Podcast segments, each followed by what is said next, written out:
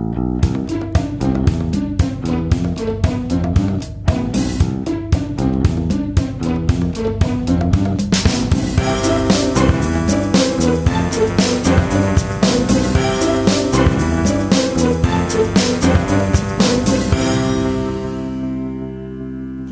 Es ist der 24. Mai 2018. Hier ist der Sendegarten. Ihr hört die Stimme von Martin Rützler und ich begrüße alle, die uns jetzt hier an diesem warmen, schon fast sonnigen Abend äh, bei uns im Garten begrüßen. Begrüß, begrüßen? begleiten. Und ganz besonders begrüße ich meine zwei Begleiter, meine zwei Dauerbegleiter, den lieben Lars auf der einen Seite. Hallo Lars. Hallöchen und den lieben Sebastian auf der anderen Seite. Hallo Sebastian. Ja, guten Abend zusammen.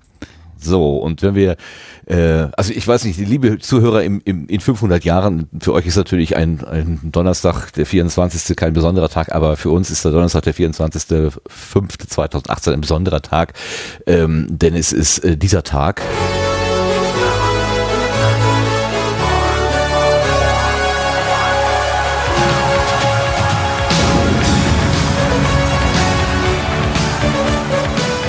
Ja, es ist der Tag des finalen Countdowns, des Countdowns auf die ja, Gültigkeit der europäischen Datenschutzgrundverordnung.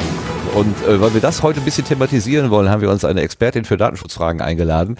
Ein ganz besonderer Gruß geht heute Abend auf die Gartenbank und an die Claudia. Hallo Claudia. Hallo. Claudia Zotzmann-Koch will ich mal ganz genau dazu sagen. Oder K, jetzt habe ich den, den Twitter-Handle verschlagen, wie hieß er noch? K. Zotzmann. K. Zotzmann, ne? ja. Genau, da kann man dich erwischen. So, du bist eine äh, Expertin für Datenschutzfragen. Darf ich das so sagen oder ist das vielleicht nicht, nicht, nicht genehm? Darfst du, glaube ich, sogar tatsächlich sagen. Äh, ich habe da so eine Prüfung abgelegt und seither darf ich das sogar auf eine Visitenkarte schreiben. Oh, Aber, Spezialexpertin ähm, oder sowas. Ja, ja, ja, genau, super. Ähm, nee, äh, es gibt ganz, ganz viele Sachen, die äh, momentan halt auch noch sehr im Fluss sind. Deswegen bin ich jetzt auch gerade ganz aufgeregt und hoffe, dass ich die Fragen beantworten kann. ähm, ja, wir haben ja gesammelt ja. und wir haben tatsächlich ein paar bekommen. Und die mhm. sind auch nicht, glaube ich, ganz einfach. Aber wir werden nachher mal gucken, genau. Genau. Entschuldigung, ich habe dich unterbrochen. Gar kein Ding. Also äh, war eh nur die Sache mit, uh, hoffentlich kann ich das beantworten. okay. Ähm, ich habe heute Morgen einen Tweet gesehen von, oh, wie heißt denn die?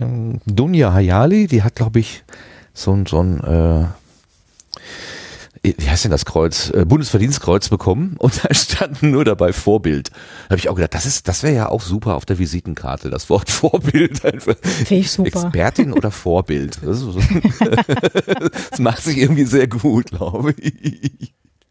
Ja, gut. Also, äh, wer du genau bist und ähm, äh, was du da für eine Prüfung gemacht hast und was du sonst noch so treibst, das machen wir gleich, wenn wir auf der Gartenbank sind. Wir gucken nochmal eben ganz kurz in die Ernte rein, die uns beschert worden ist. Ich glaube aber, da war nicht so viel. Wir gucken aber mal.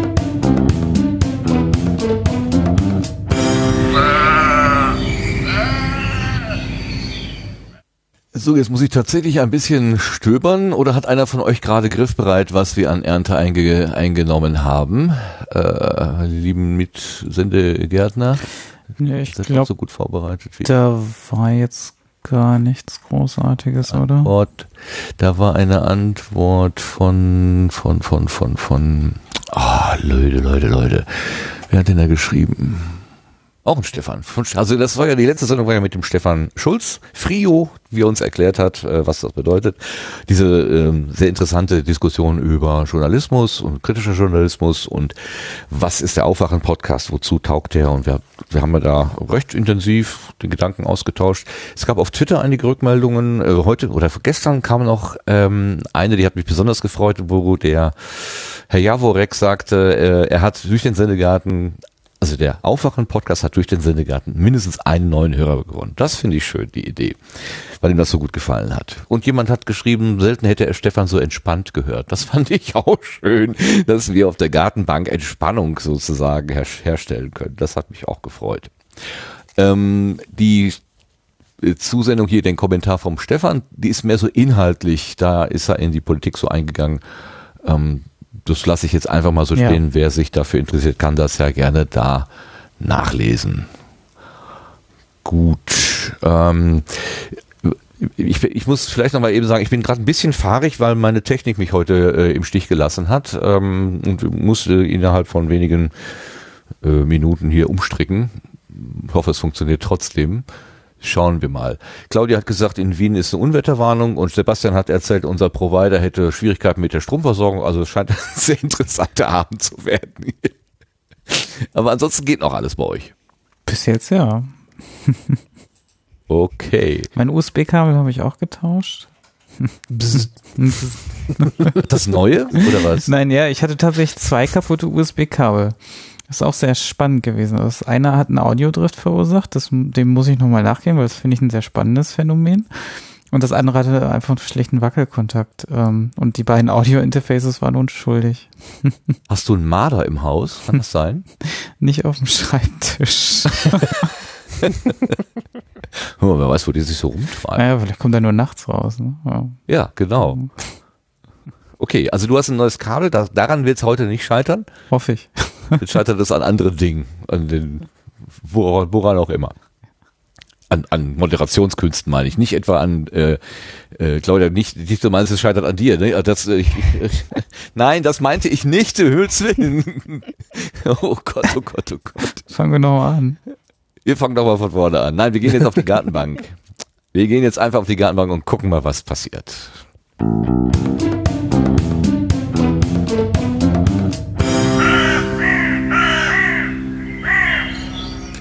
So, auf der Gartenbank hat Platz genommen die Claudia, Claudia Zotzmann-Koch. Eigentlich eine Schriftstellerin. Oder, Claudia, bist du nicht Schriftstellerin? Ja, e- eigentlich schon, ja. Okay. Aber jetzt bist du dann Datenschutzexpertin geworden. Das ist, also, ich glaube, ja, man braucht ja ein bisschen Fantasie, um sich da durchzuwühlen, aber äh, das eine ist sehr kreativ und das andere ist eher nicht so, wie die Juristen werden mich schlagen, aber eigentlich nicht so kreativ, oder? Eher nicht, nee. Ähm, wobei manche Sachen kann man durchaus sehr kreativ auslegen. Das war jetzt äh, in dieser Vorphase der DSGVO, äh, also der Inkraft, des Inkrafttretens, ähm, durchaus sehr kreativ, was ich da an der einen oder anderen Stelle gelesen habe. Also, hm. ähm, wie weit soll ich denn ausholen? Och, oh, pff. Wo bist du denn geboren worden? Du bist jetzt in Wien, aber du bist, du, du sprichst nicht wie eine Wienerin. Also das, du, das, du scheinst äh, einen Ortswechsel irgendwie mitgemacht zu haben. Vielleicht Ja. fangen wir da mal an. Also ich habe mal vor vielen, vielen Jahren, also unlängst, ähm, ah, Genau, Studiert? habe ich mal studiert, ähm, in Hannover tatsächlich. Äh, Komme auch aus dem schönen Vorharz, also da, wo es noch hügelig ist. Also für alle Leute hier so in Österreich-Umgebung, das ist da, wo es noch nicht ganz flach ist. Und ähm, ja, Entschuldige, bin ja ein bisschen krächzig immer noch. Genau, habe in Hannover studiert und habe während des Studiums mal äh, auch ein oder zwei Semester in einem Studentenwohnheim mit nur Informatikern verbracht. Das war dann so ähnlich wie Big Bang Theory, aber mit Informatikern. Äh, ich kenne Big Bang Theory jetzt nicht so. Kannst du da Also an die- dieses äh, Studenten, Studentenwohnheim, in dem Fall mit äh, Physikern und bei mir war das mit Informatikern. Und äh, das war so Ende äh, 90er, Anfang 2000er. Da wurde noch in Pop-ups äh, kommuniziert, so im äh, Studi-Wohnheim-Netz. Da gab es dann das wöchentliche Pop-up mit, möchtest du einen Kaffee haben? Äh, was übersetzt so viel hieß wie, du, ich schraub gerade am Rechner rum und habe keinen Bock, das Mainboard auszubauen. Du hast so kleine Hände, möchtest du nicht die Jumper setzen? Es gibt auch einen Kaffee dafür. Oh nein. Genau, und da, Uh, da sind das uns so ein paar technische Tobak. Sachen hängen geblieben. Du hast so kleine Hände. Mm. Ja, Oh, unsere Frauenbeauftragten gehen gerade die Wände hoch. naja, nu. es ist ein, ein, ein äh, physisches Merkmal. Ne? Ja, Also okay. bi biometrische Merkmale, da kommen wir dann gleich ja hin. Okay, Artikel 9. Wir sind gleich mit dem Thema. Hm? Genau, und ähm, ja, da sind dann halt ganz viele technische Sachen irgendwie halt auch bei hängen geblieben.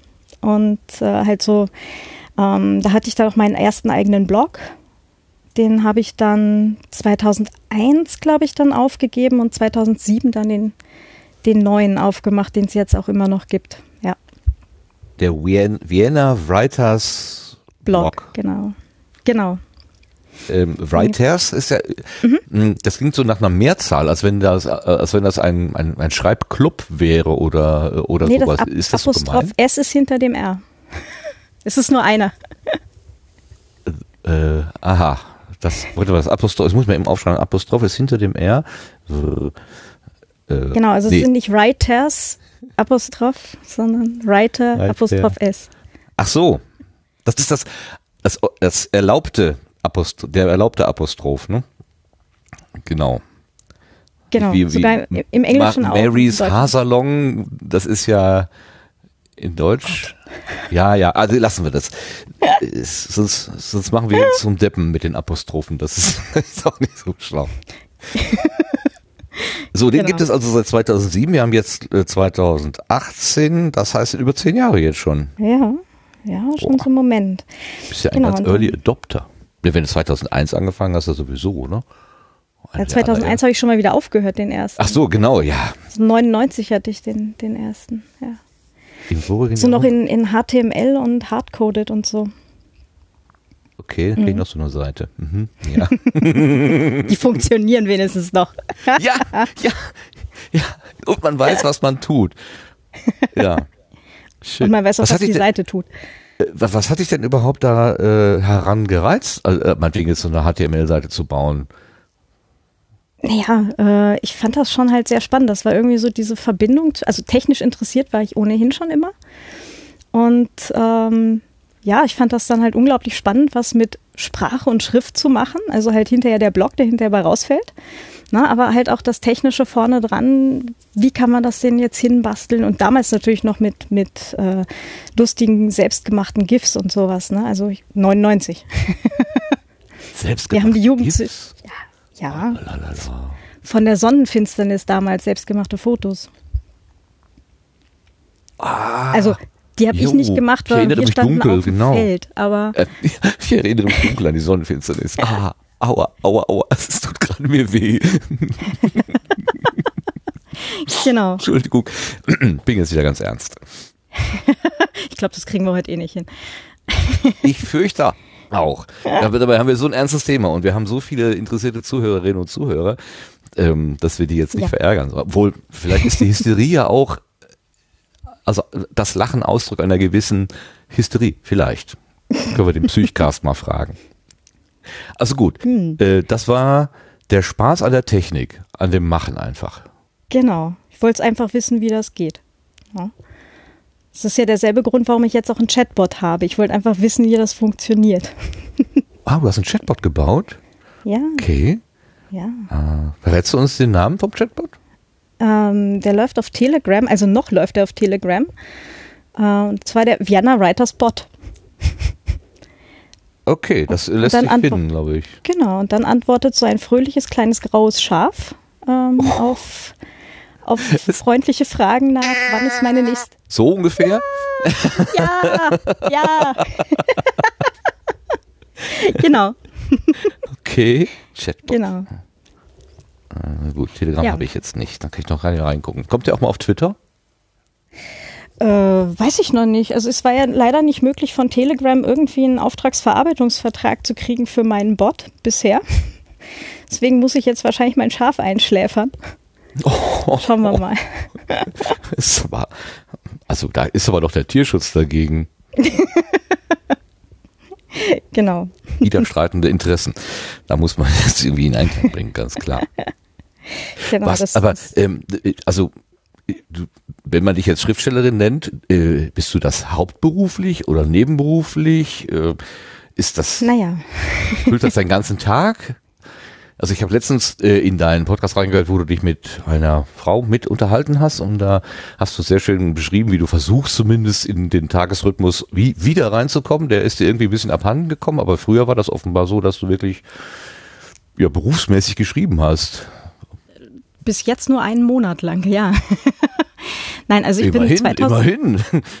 ja, also 2005 nach Wien übersiedelt, tatsächlich, nach dem, nach dem Ach ja, Magister. das war ja noch gar nicht geklärt. Ja, hm? Ja, aber da, da kommen wir eh gleich direkt zum Schreiben. Ich bin nämlich dann, habe dann hier angefangen, irgendwie ja Krimis schreiben, also erst so Kurzgeschichten und so, bin dann über die mörderischen Schwestern. Das ist eine Vereinigung von äh, Krimi-Autorinnen, beziehungsweise auch äh, Krimi-Leserinnen und Lektorinnen und so weiter.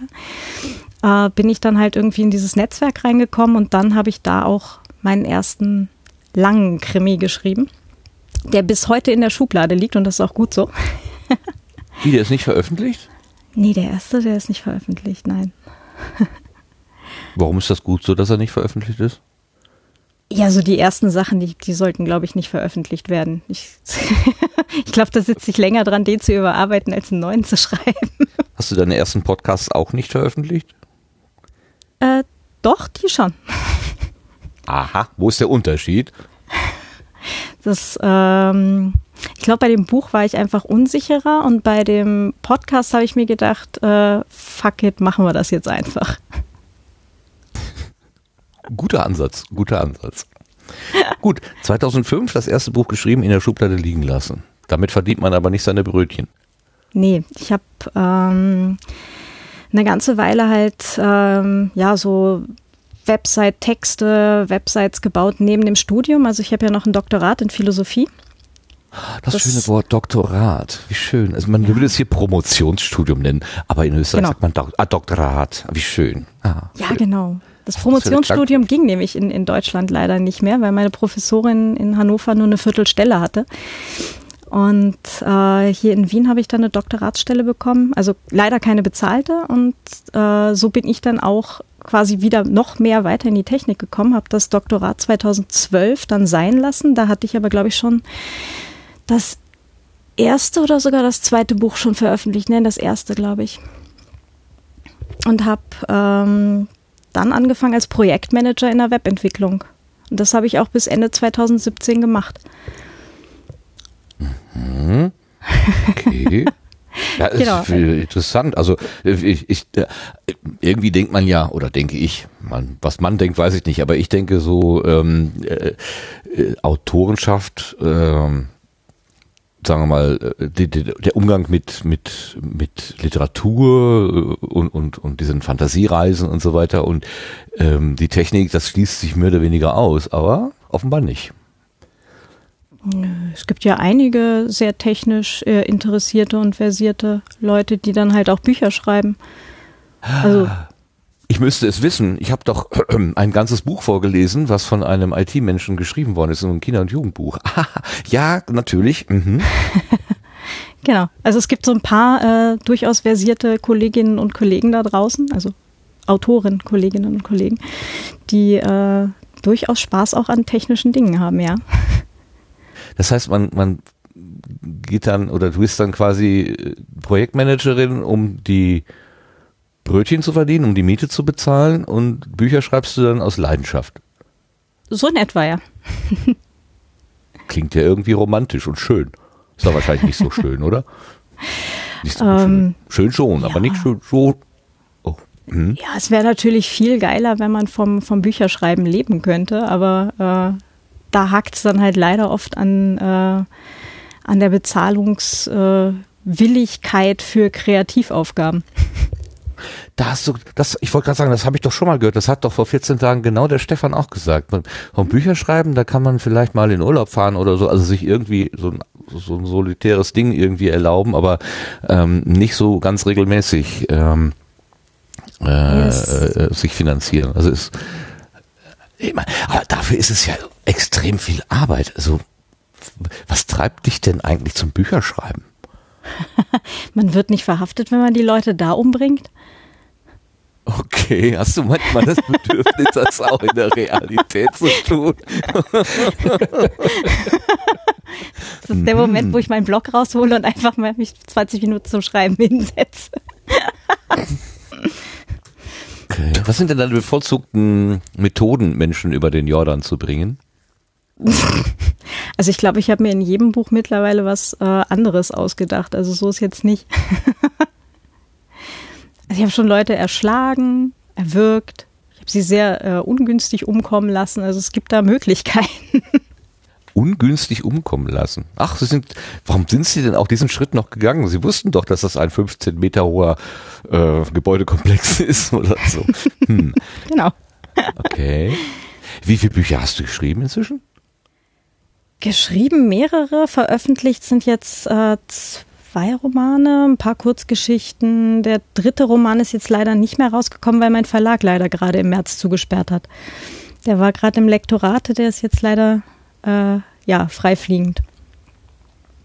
Aber du hast die Möglichkeit, das auch noch einem anderen Verlag anzubieten oder bist du irgendwie vertraglich gebunden, dass, dass nur die dürfen? Nee, die Rechte an dem dritten, die kann ich quasi sofort wieder haben. Die Rechte an den ersten zweien, die kriege ich erst wieder, wenn ähm, der Verlag quasi komplett aufgelöst ist, deren Restbestände verramscht oder wie auch immer. Also das oh, wird noch einen Moment dauern und eine angefangene Serie nimmt ein anderer Verlag so gut wie nie. Ähm, also das ist eher eine Sache, da warte ich halt drauf, dass äh, quasi diese ganze Abwicklung fertig ist, werde die alle drei nochmal gemeinsam lektorieren lassen von einem anderen Lektor und werde die dann nochmal selber im Self-Publishing rausgeben, weil äh, angefangene Serien nimmt eigentlich keiner. Okay. Schreibst du also eine Trilogie in fünf Bänden oder so? Wie es schon, mal, schon üblich war. Naja, in dem Fall war das, ähm, ich hatte ähm, eben über diese mörderischen Schwestern, die ich vorhin erwähnte, ähm, ist über die Mailingliste gekommen, naja, äh, wir hätten, wir suchen da irgendwie relativ bestimmte, bestimmte Sachen. Wir machen da eine neue Sparte auf. Äh, wer hat da was in der Schublade? Ich hatte denen dann halt auch was angeboten und äh, sie haben es halt auch äh, genommen. Und nachdem das erste im Lektorat war, habe ich dann ähm, quasi noch einen Vertrag für zwei weitere Bücher gekriegt. Also von daher war das dann halt äh, mein, mein erstes, was ich halt wirklich da bei dem Verlag dann hatte, war dann halt einfach gleich diese Trilogie. Okay. Ist Wien ein, was sowas angeht, gerade so Mord und so ein bisschen Krimi, ist das ein besonderes Pflaster? Also man sagt ja den Wienern einen gewissen morbiden Zug zu. Äh, merkst du das auch? Inspiriert dich das irgendwie bei der Arbeit? Also ja, die, Mo die Morbidität der Stadt, äh, die, die kann ich durchaus äh, bestätigen, wobei es halt keine ganz konkreten Sachen gibt. Ähm, wo man sagen kann, okay, das ist jetzt hier das Morbide an Wien, sondern es sind so ganz viele Kleinigkeiten. Aber ähm, ja, vielleicht war es auch das, weswegen ich hier dann angefangen habe, Krimi zu schreiben. Ist möglich.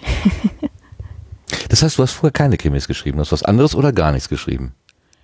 Na, ich habe ähm, ja mit so ganz kurzen, kürzest Geschichten angefangen, als ich so 15 war. Und halt damals natürlich noch so Lyrik-Sachen und so weiter. Das mache ich heute nur noch selten. Äh, was ist jetzt Lyrik im, im, im Vergleich zum Krimi? Ist das eher mehr, mehr, mehr so in Richtung Romantik oder ja, Liebesgeschichten? Mehr so kurz. kurz. Mehr so kurz, also so äh, primär Gedichte, so Gedichtform-Sachen und da dann halt auch verschiedene Sachen ausprobiert. Äh, die sind dann aber halt irgendwie maximal, weiß ich nicht, bei mir drei, vier Seiten lang geworden. Ja. Oh, für ein Gedicht schon ganz schön lang. Also manche Schülerinnen oder Schüler würde dich ausschimpfen, wenn sie das auswendig lernen müssen. Und macht ja heute keiner mehr. Lernt man heute in der Schule noch Gedichte auswendig? Keine Ahnung. Also ich musste noch, aber das ist jetzt auch ein Moment her, ne? Ja, genau. Also nein, nicht das. Oh, Martin, das ist schon wieder das Fettnäpfchen gelatscht. Entschuldigung. So meinte ich das auch wiederum nicht. Ähm, ich meinte, bei mir war, ist das schon äh, eine Zeit lang her ich glaube, wir haben schon nicht mehr vollständige Gedichte auswendig gelernt. Ich glaube, die Generation vor uns, die musste tatsächlich noch sowas wie Schillers Glocke oder so komplett aufsagen können. Äh, das hatten wir ja auch. Also hier so ja? die Kraniche des Ibikus und sowas, das hatten wir auch alle. Die, hat, die kann man übrigens hervorragend auswendig lernen auf äh, Nena 99 Luftballons. Das geht sich genau aus. Was? Wieso?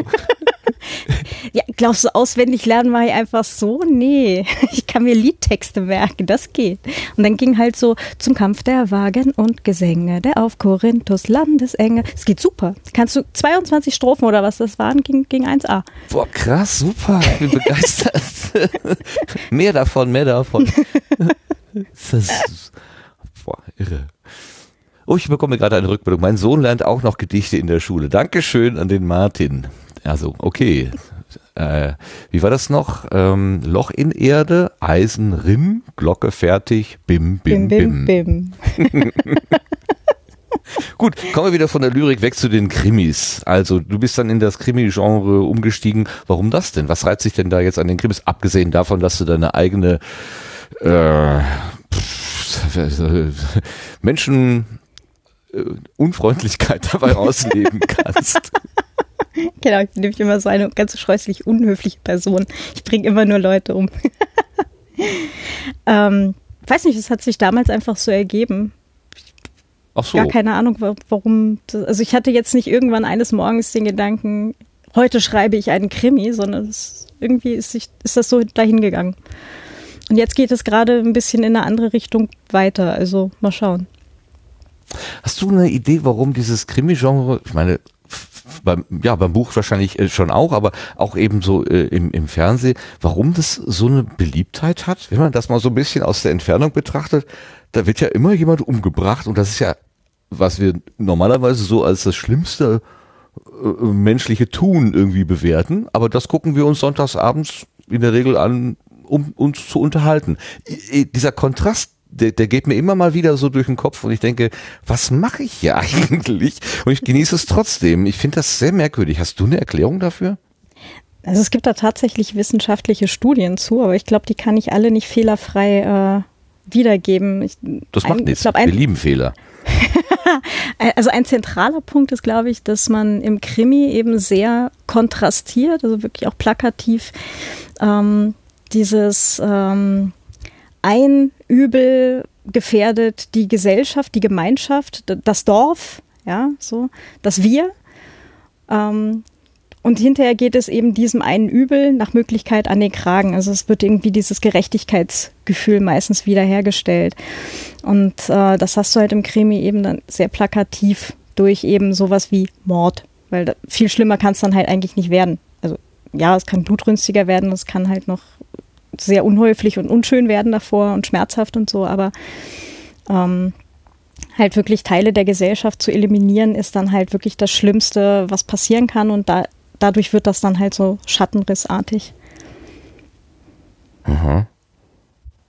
Und ich sitze davor und esse Chips und freue mich dran. Also ist, so, ich verstehe es halt immer noch nicht. Aber ich habe halt gemerkt, es gab mal den Versuch, oder es gibt immer mal wieder so Versuche, Krimis zu machen, die jetzt nicht mit dem Mord irgendwie anfangen. Also da äh, gibt jetzt eine neue Serie, da, da wird, wird nur nach Vermissten gesucht. Die Leute sind irgendwie weg. Manchmal findet man sie tot, manchmal findet man sie auch lebend wieder. Oder es gab mal, wie hieß denn das mit dem Friedrichsen, Schwarz-Rot-Gold?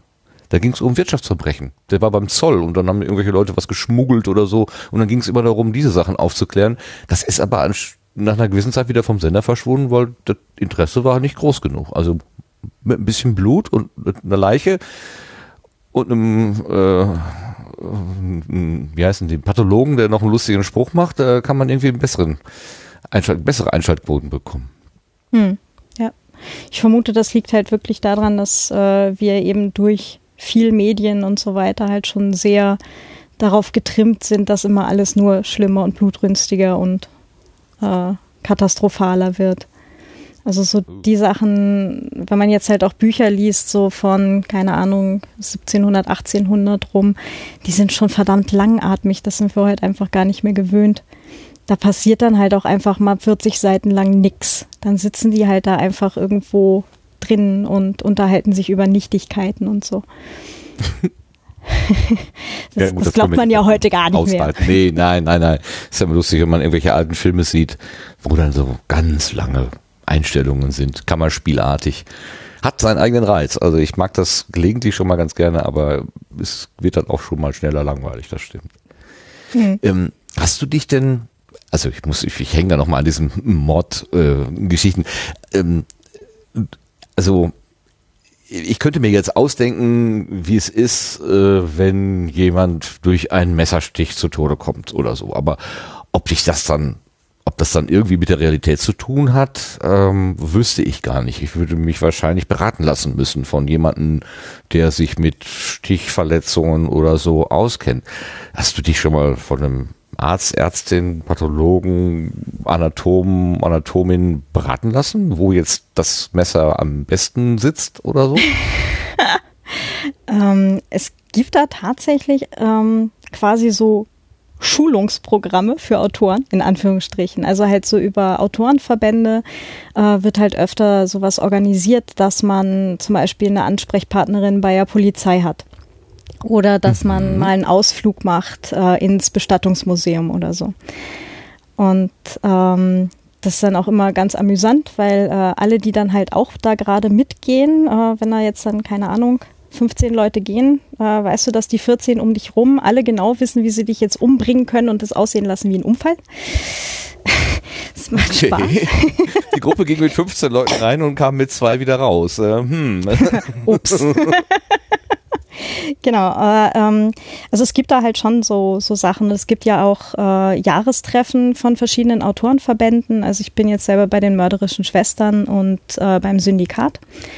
Und bei diesen ähm, Jahrestreffen werden dann halt auch so Workshops gemacht. Das ist so ähnlich wie beim Congress. Äh, die Teilnehmer äh, geben dann halt selbst Workshops in den Sachen, die sie halt kennen, wo sie sich mit auskennen.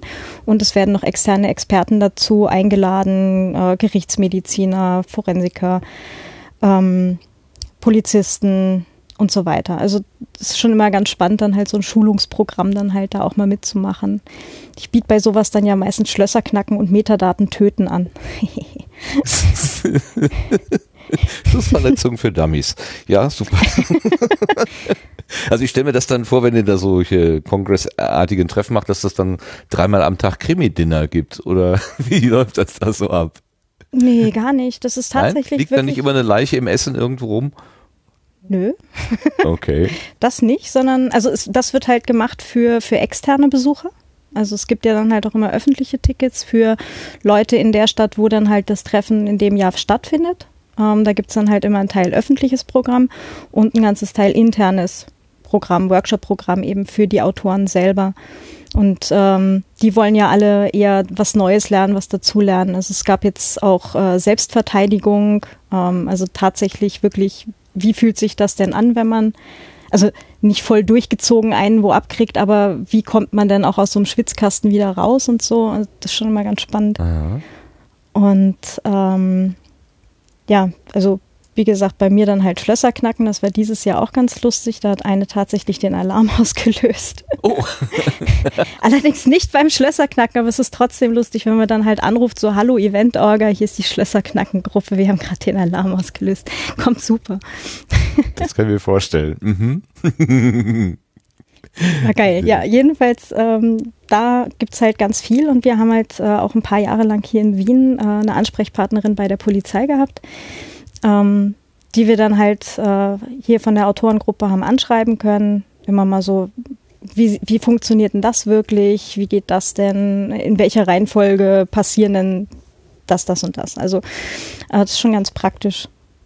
Und wenn man irgendwo anruft und sagt, ich bin Autorin und hätte gerne da irgendwie ein paar Infos, äh, Leute sind erstaunlich äh, bereitwillig, einem Dinge zu erklären. Ja, das ist ja schön. Das ist ja schön. Ähm, wie kommst du auf deine Geschichten? Ist das spontan? Guckst du oder gehst du gezielt los und hast schon so einen halben Plot im Kopf und suchst dir dann noch die Charaktere auf der Straße sozusagen zusammen? Wie, wie, wie, wie, ist, wie ist dieser Prozess des, des das, das, ja, man muss ja erstmal irgendwie, denke ich mal, so, so ein Gerüst finden, was man dann so langsam mit, mit Geschichte füllt. Oder fängst du einfach an und guckst mal, wo du rauskommst. Quasi agiles Schreiben. Mit meinem Daily Stand-up, ja, genau. genau. Und am Wochenende ein Sprint, richtig. Super.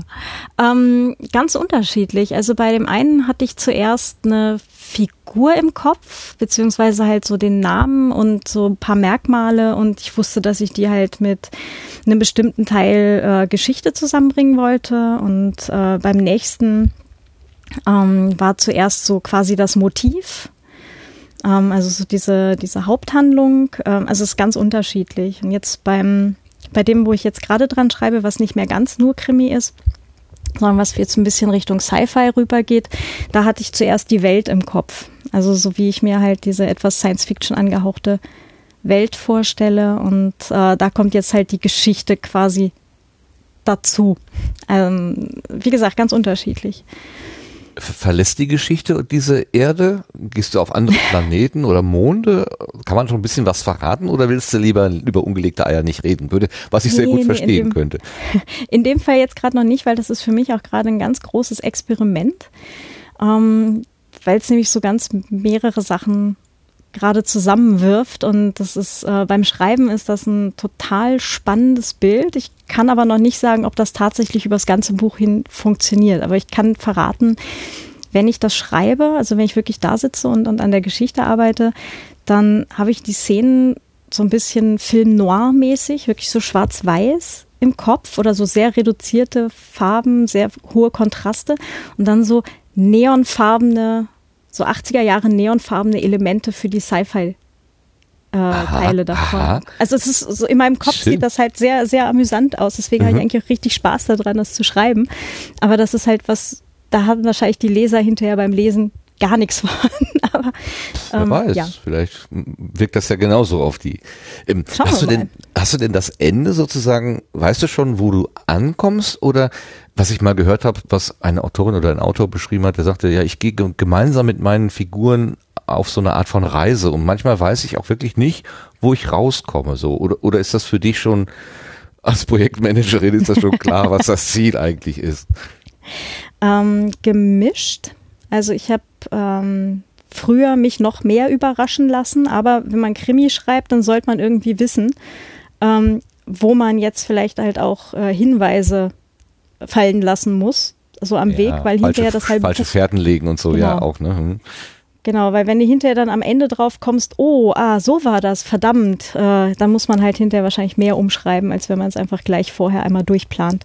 Also da ist Krimi halt nicht das richtige Genre, um sich nur durch die Geschichte treiben zu lassen. Ja, man kann das nicht vertuschen. Genau.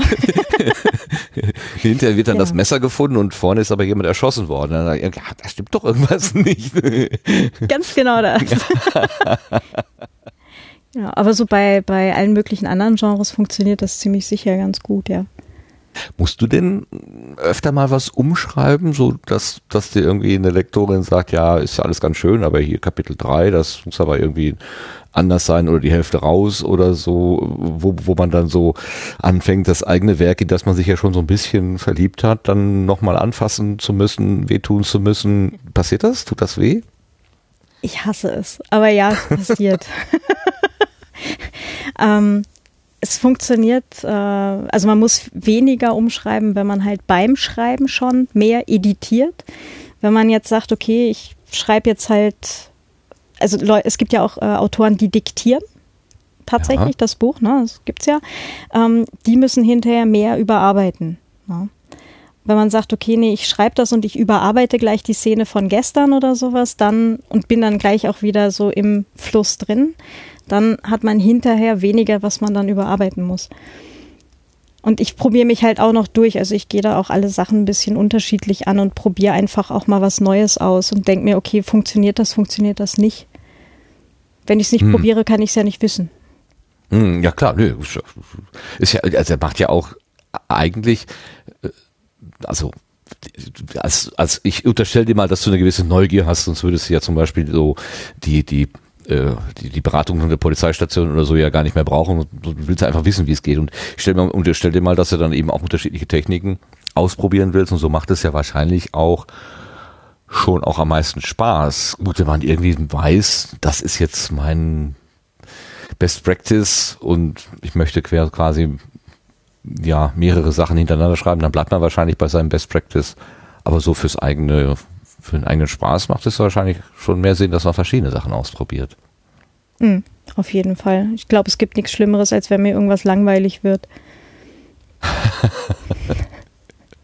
Okay. Machst du denn dann auch so Begleitprogramm wie Lesungen oder sowas? Mhm. Ich habe echt Spaß an Lesungen, da bin ich auch drauf gekommen irgendwann. Also ich habe ja Vorlesen in der Schule, fand ich ganz schrecklich. Und bin dann aber halt eben auch durchs Schreiben drauf gekommen, dass Lesungen halten, also zu Leuten sprechen, macht eigentlich richtig Spaß. Aha. Und das war nämlich dann auch der Unterschied mit dem, mit dem Podcast, wo ich nämlich, ähm, also ich habe zwischendrin dann auch mal eine Sprecherausbildung gemacht, weil ich halt ähm, die Lesungen halt noch besser machen wollte. Ja. Und äh, bin dabei dann drauf gekommen, dass dieses zu Leuten reden eigentlich total cool ist. Und deswegen habe ich mir dann irgendwann auch nach langer, langer Zeit überlegt, nee, ich mache jetzt diesen Podcast da wirklich. Weil du da zu Leuten reden kannst. Genau. Ja. Was war da die Motivation? Also ich meine, gut, zu Leuten zu reden, ist das eine, dass man das möchte. Das möchten ja viele, aber die suchen dann auch nach einem Thema. Ähm, was, was, was war dein Ansatz? Oder wie bist du zu dem, sagen wir mal, fangen wir erstmal an, wie bist du überhaupt auf Podcasts aufmerksam geworden, auf diese Art von Medium? Das war im Winter 2005, 2006. Da bin ich nämlich gerade nach Wien übersiedelt und saß dann äh, in meiner ersten Wohnung in Wien halt. Das war so ein scheußlich kalter Winternachmittag. Ähm, saß da halt irgendwie mit dem, mit dem Notebook auf dem Bett und habe dann ähm, eben irgendwie Podcast gefunden, keine Ahnung. Und damals gab es ja, äh, ich gab's den, ich glaube, das Literaturcafé gab es schon. Das ist ja auch schon so ewig mhm. alt. Und ähm, bin da dann halt auf das Medium an sich mal aufmerksam geworden. Ähm, hab dann halt auch so, ich weiß gar nicht, mehrere Formate dann gehört. Das waren nicht viele, so vier, fünf. Und dann ist das eine Weile wieder eingeschlafen, hat aber immer so im Kopf, oh ja, das gibt's ja auch noch. Und immer wenn der Wolfgang Tischer halt was irgendwo gepostet hatte, ähm, war dann immer so, ah ja, stimmt, der Wolfgang und sein Podcast und genau. Und dann habe ich das oh, wann war das? Ende 2016 habe ich dann meinen ersten, meine erste Folge aufgenommen im November. Was war das Thema vom, vom, vom ersten? Äh, was wir vom englischsprachigen Buchmarkt uns abgucken können. Das war nämlich auch Ui. die Motivation der Sache. Das geht immer genau. mal gleich rein, mein lieber Spahn. Hallo, hier ist meine Nullnummer. Wir gucken mal, was wir beim englischen Büchermarkt lernen können. Super. genau, da war ich beim Jahrestreffen der mörderischen Schwestern und habe dann mit einer ganz lieben Autorenkollegin, ah, also ich hatte das, ich hatte mir äh, schon paar Monate vorher eben ein Aufnahmegerät gekauft äh, das hatte ich dann immer im Rucksack und habe das eine ganze Weile immer mit mir rumgeschleppt und habe nie die, den richtigen Moment gefunden. Und war dann halt bei diesem Jahrestreffen und da waren halt irgendwie so 100 andere Autorinnen und da dachte ich mir, wenn nicht jetzt, wann dann? Mhm. Und habe mir die Gitter geschnappt und gesagt, du Gitter, wollen wir einen Podcast aufnehmen? genau. Und so, Gitter konnte nicht mehr Nein sagen dann. Die Gitter kam dann nicht mehr raus, genau. Und dann habe ich das dann ja zusammengefrickelt und live gestellt. Das war ganz stolz, als das dann funktioniert hatte. Genau. Und jetzt muss ich ja, mal gerade gucken, wie viele Episoden du inzwischen hast. Wie viele hast du denn da jetzt? Äh, 31, 32, irgendwie so. Äh, oh, schon. Achso, ich bin in dem anderen. Ich bin jetzt, ich bin in dem Datenschutz-Podcast gelandet. Da will ich hin. Na, Nö, bin schon wieder da. Was habe ich denn? Habe ich irgendwas falsch verlinkt hier? Vienna Writer Podcast. VienaWriter.net oh. müsste es sein, genau. VienaWriter.net slash Podcast. Und dann bin ich bei. Ach, Gratislesungen sind keine Werbung für Autorinnen. Naja, das ist ja, das ist ja nicht Datenschutz, genau. Aber du hast sie nicht durchnummeriert. Kann man gar nicht so schön ablesen. Aber ja, aber hier steht jetzt auf der Seite jetzt keine Nummer. Hm. Ah, das kann, das kann, das kann dieses äh, Potler 4.0 sein. Ähm, die da, da wird doch irgendwie, die haben doch irgendwie, irgendwas ist da passiert. Die wollen da irgendwas äh, nochmal auseinanderdröseln, dass diese, dass diese Kürzel und die Zahlen möglichst nicht im Titel auftauchen. Ah, okay, immer. verstehe. Dann verstanden. haben sie das jetzt wahrscheinlich geschafft. Mhm. ja, genau. hat geklappt. Es hat geklappt. Ja gut, aber bei 30 bist du ja schon, also das ist etwa äh, ein, ein, ähm, ein, ein Angebot, was so schnell nicht wieder weggeht, sagen wir mal. Hoffentlich. Also In den vorletzten oder vorvorletzten hatte ich reingehört, da hast du dich über, nee, das weiß ich nicht, das war ein Vorschlag von Sebastian oder ein Blütenschatz von Sebastian, da ging es um Prokrastination. Hast du dich ja. in so einem Lokal unterhalten? Den konnte ich aber nicht zu Ende hören, weil die Hintergrundgeräusche so laut waren, dass ich irgendwann ja. nicht mehr unangestrengt zuhören konnte und dann hatte ich den Spaß verloren, ehrlich gesagt. Ja, die Geburtstagsfeier, die am Nebentisch war, die war leider nicht eingeplant. ja. Wo hattest du das, das Mikro stehen? Oder hattet ihr eigentlich jeder eins in der Hand? Oder äh, ich habe ein H4, also Zoom H4 und das kann man so schön in die Mitte stellen. Mhm. Steht so praktisch auf dem Ende. Das hatten wir tatsächlich so mit Windpuschel drauf zwischen uns stehen. Aber Windpuschel hilft halt leider nichts, wenn eben die Geburtstagsfeier am Nebentisch gerade grölt, ja. Richtig, außer man knebelt die Leute mit dem Windpuschel, das geht dann wieder. Das wäre gegangen, richtig. Dafür habe ich die letzte Episode gehört, äh, wo du dich eben mit, äh, da war es wahrscheinlich Gitter, unterhalten hast, ähm, über das Fortkommen und wie man wie man so so Selbststeuerung seinen Tagesablauf ähm, gestaltet. Was ja auch, also ich habe oft gedacht, ja, wenn ich so wenn ich jetzt nicht zur Arbeit fahren müsste und da wären Kollegen und die würden sagen, äh, jetzt wird gearbeitet, jetzt wird Mittagspause gemacht und dann wird auch Feierabend gemacht und so. Also wenn ich so einen äußeren Rahmen hätte, äh, mir so selber so einen inneren Rahmen, so, so einen Rahmen zu stellen, das ist auch nicht einfach. Also das ist, das braucht hohe Selbstdisziplin. Da habe ich schon sehr viel, äh, zieh ich mal den Hut, dass du das hinkriegst. Also ich habe das sehr gut hingekriegt tatsächlich. Also es hat drei Wochen gebraucht. Ähm, ich habe äh, zu Ende 2017 jetzt halt meinen, meinen Job, den ich zuletzt hatte, dann äh, gekündigt. Da sind wir einfach nicht mehr ganz übereingekommen über den Aufgabenbereich. mhm. Und ähm, habe dann halt äh, gesagt, okay, ich versuche das jetzt halt tatsächlich mit dem, mit dem Schreiben jetzt dann mal verstärkt und habe mir halt äh, gesagt, okay, ich versuche das jetzt mal so vier, fünf Monate und dann äh, sind halt leider ein paar Sachen dazwischen gekommen. Also der Februar war bei mir zeitlich dieses Jahr leider nicht existent.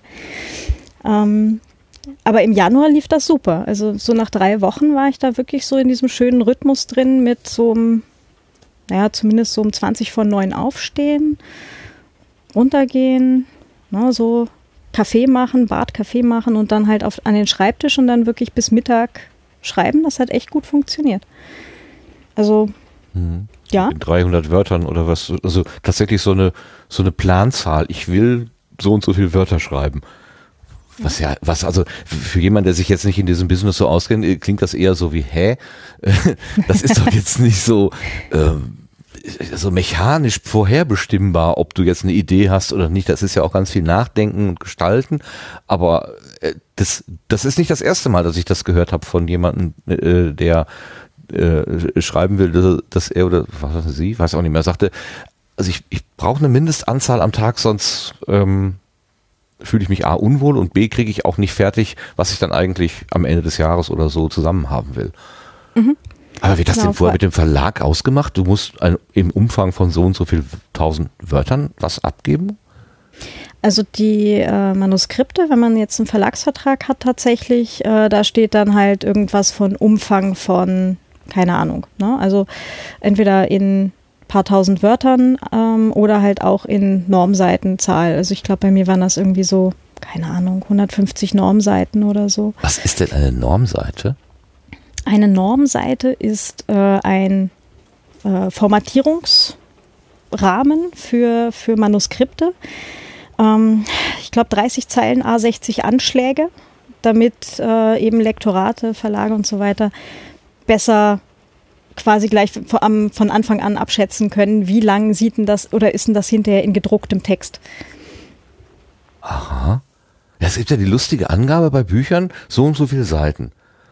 Also wenn man irgendwo in einem Buch, also ne, da ist die ISBN-Nummer angegeben, äh, ob es ein Paperback oder ein gebundenes Buch ist und die Anzahl der Seiten.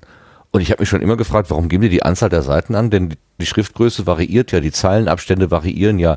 Also wenn ich jetzt, wenn es darum geht, ein Buch mit vielen Seiten zu haben, dann mache ich einfach die Schrift, äh, die Zeilenabstände ein bisschen größer. Dann habe ich ja mehr Seiten. Man könnte es auch wiegen. Was ist das für ein Maß für, für die Qualität eines Buches? Aber das steht da tatsächlich angegeben. Mhm. Vielleicht, weil sich manche Leute halt äh, auch denken, ich kriege mehr für meine 8,90 Euro, wenn das Buch mehr Seiten hat oder so. Ich weiß es nicht. Sollte das jemand wissen, ähm, liebe Hörerinnen und Hörer, das klärt doch mal bitte auf. Warum gibt es diese lustige Angabe? Und ist ein Buch mit mehr Seiten tatsächlich besser als weniger Seiten? Man hat ja hier irgendwie auch so bei, bei Lebensmitteln sieht man ja auch so einen äh, umgerechneten Kilopreis. Ne? Also die Packung kostet so viel und im Kilo mhm. wäre das so und so viel. Ne? Und vielleicht ist das so bei Buchseiten auch so gemeint, ich weiß es nicht. Ne? Wenn, wenn man sagt, okay, äh, dickere Bücher werden ja meistens dann auch teurer. Wie viel kriege ich denn so in 100 Seiten Preis oder so? Hm.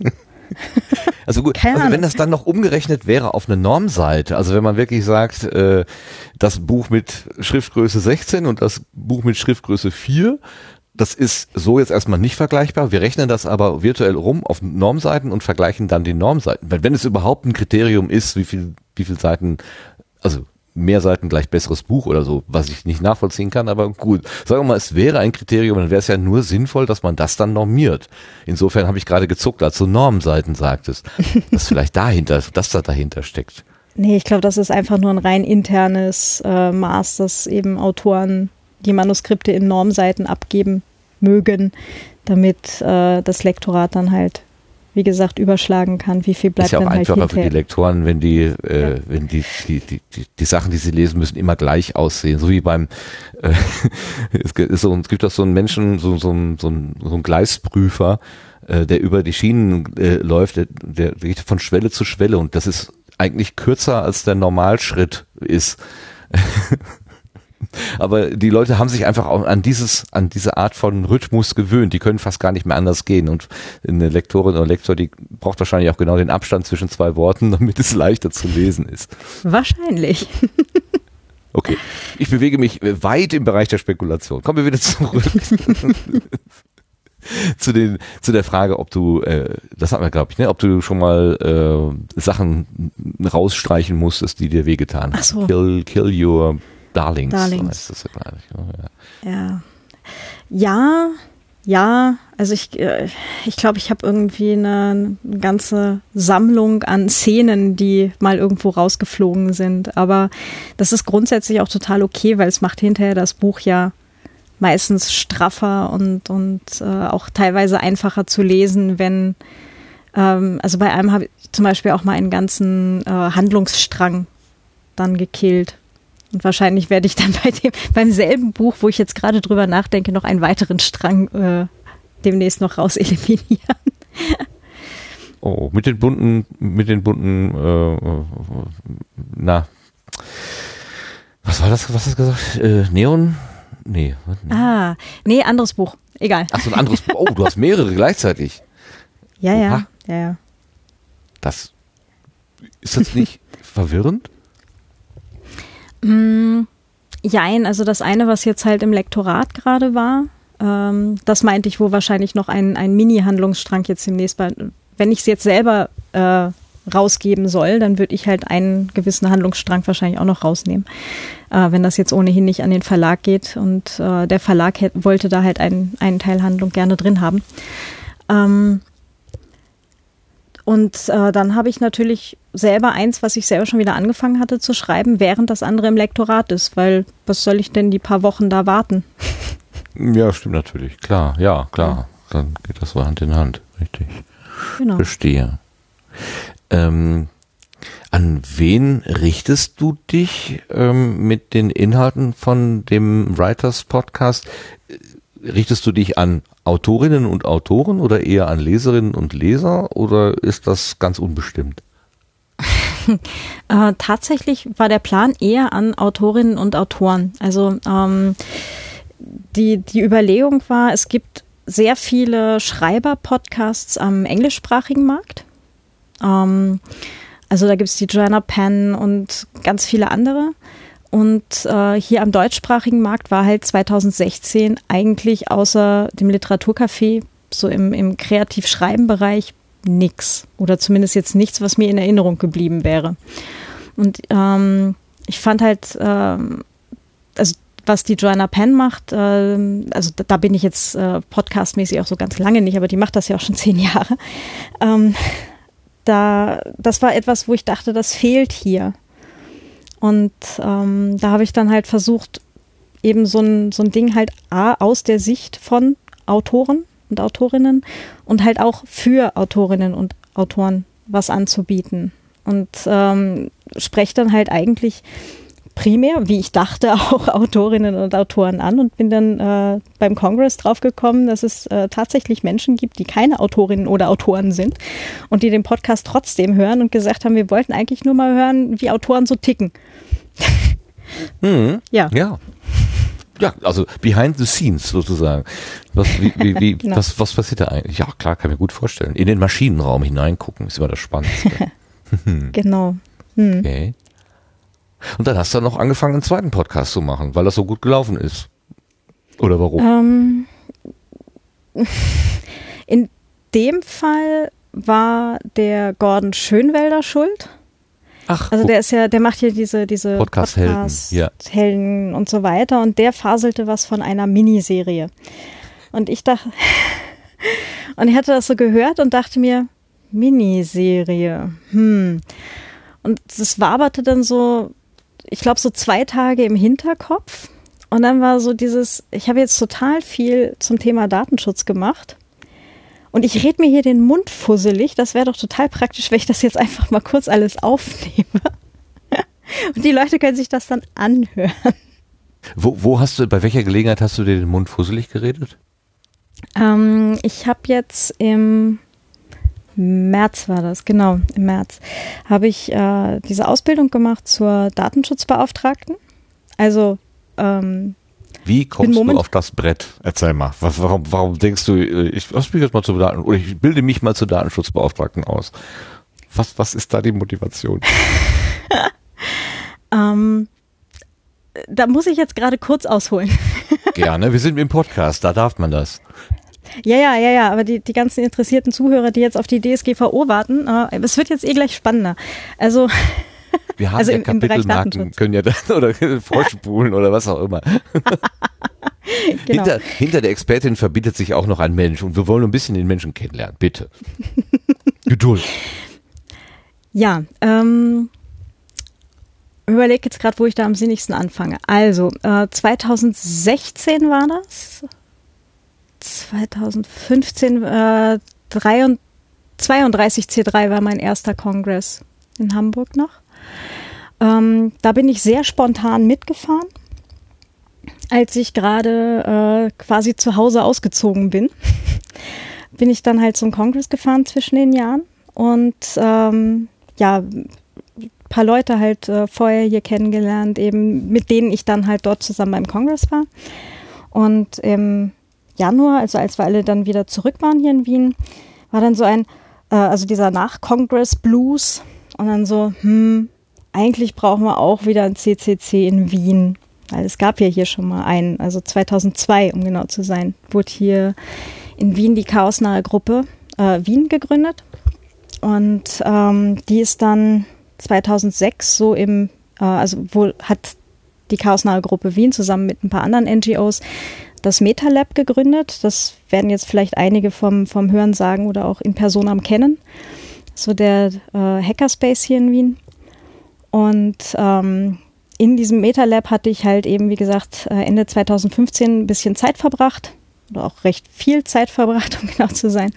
Und dann halt auch 2016, ähm, als wir dann halt nach Congress Blues mäßig da äh, zusammensaßen und sagten, eigentlich brauchen wir hier halt auch wieder ein CCC, nachdem eben diese chaosnahe Gruppe Wien irgendwie in diesem MetaLab aufgegangen war und dann passierte halt äh, paar Jahre lang gar nichts.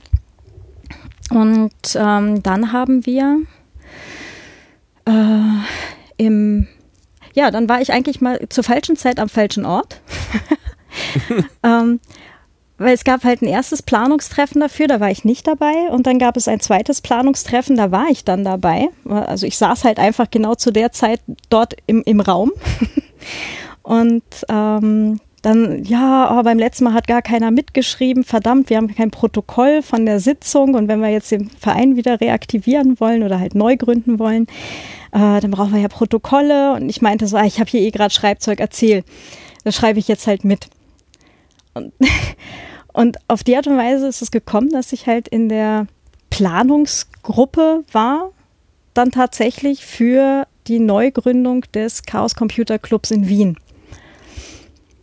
Und äh, ich bin mir nicht ganz sicher, wie das genau passiert ist. Jedenfalls war ich dann äh, Anfang März dann auch im Vorstand dort. Also nach der Rekonstituierungssitzung. Das war ein bisschen irritierend. Also ich hatte zwar gesagt, okay, ich arbeite da jetzt mit, äh, diese ähm, Vorbereitungsgruppe und so weiter. Und ja, ich würde mich auch als Schriftführerin, weil das, ne, also Schriftführen, das, das konnte ich dann ja, würde ich mich auch aufstellen lassen. Hat dann nicht damit gerechnet, dass ich irgendwie gewählt werde. Und äh, dann haben sich die Jungs das irgendwie noch ein bisschen anders überlegt und äh, plötzlich war ich dann vorgeschlagen als Obfrau. Und fünf Minuten später war ich einstimmig auch als Obfrau gewählt.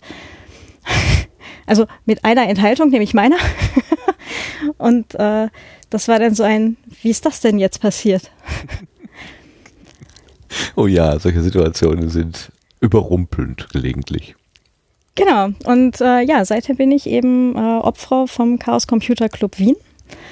Äh, schreibe halt in meiner äh, spärlichen Freizeit jetzt nicht nur Krimis, sondern halt auch Stellungnahmen zu irgendwelchen Regierungsvorschlägen äh, und also nicht nur ich, sondern halt mit anderen Leuten zusammen. Es sind ja zum Glück mehrere. Also wir sind mittlerweile über 80 Mitglieder hier.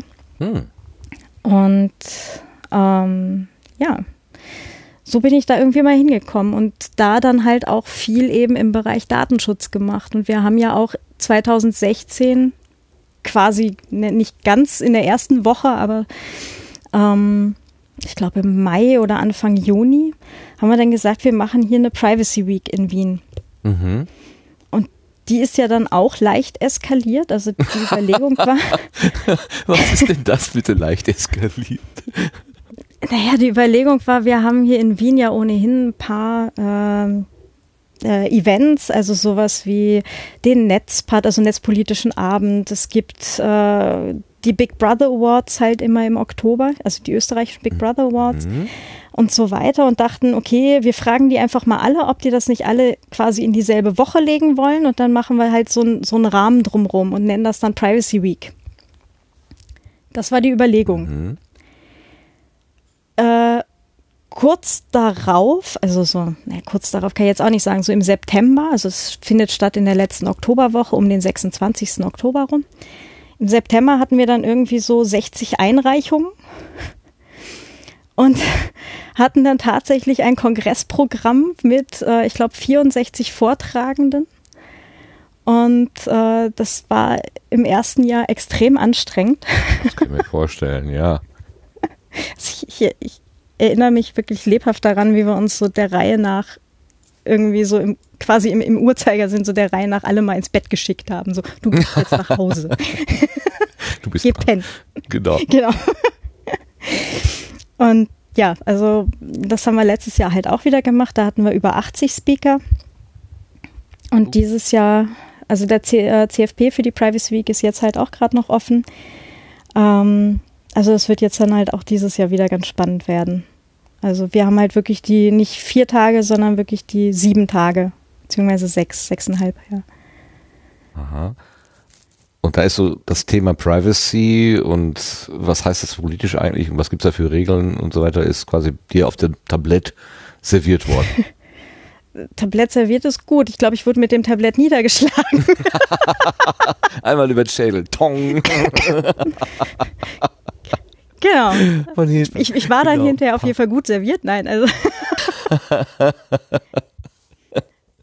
Genau. Das, Mitglieder der besonderen Art, genau. Sie sind das Essen. Ach so. Ja. genau. ja, und da, ähm, nachdem Aber die haben jetzt nicht halt, gesagt, du, du, du musst jetzt diesen Kurs machen. Das war schon eine Entscheidung, die du selber dann für dich Ja. getroffen hast. Ja, ja, ich sagte, ich habe zu Ende letzten Jahres meinen Job gekündigt, bin jetzt halt also äh, ganz normal hier halt auch beim, beim Arbeitsamt gemeldet, habe den Menschen dann halt auch erklärt, naja, das wird mich jetzt halt interessieren, ne? Und gucken Sie mal, da kommt doch jetzt hier auch im Mai da, ne, die DSGVO und sowas, das wäre doch ein Thema. Und er meinte so, naja, dann suchen Sie sich doch mal halt so einen Lehrgang aus. Und ich sagte, super, ich habe da eine Idee. Und habe mir den längsten Kurs gesucht, den ich finden konnte. Also es gab jetzt hier ja diese ganzen, so eine Eintageszertifizierung oder sonst irgendwas, ne, wo ich mir auch denke, so, hu, das ist aber optimistisch. Ja, Ähm, das ist schon das war jetzt- optimistisch. Das stimmt wohl wahr. Genau. Und das war jetzt zumindest einer, der hat drei Wochen gebraucht.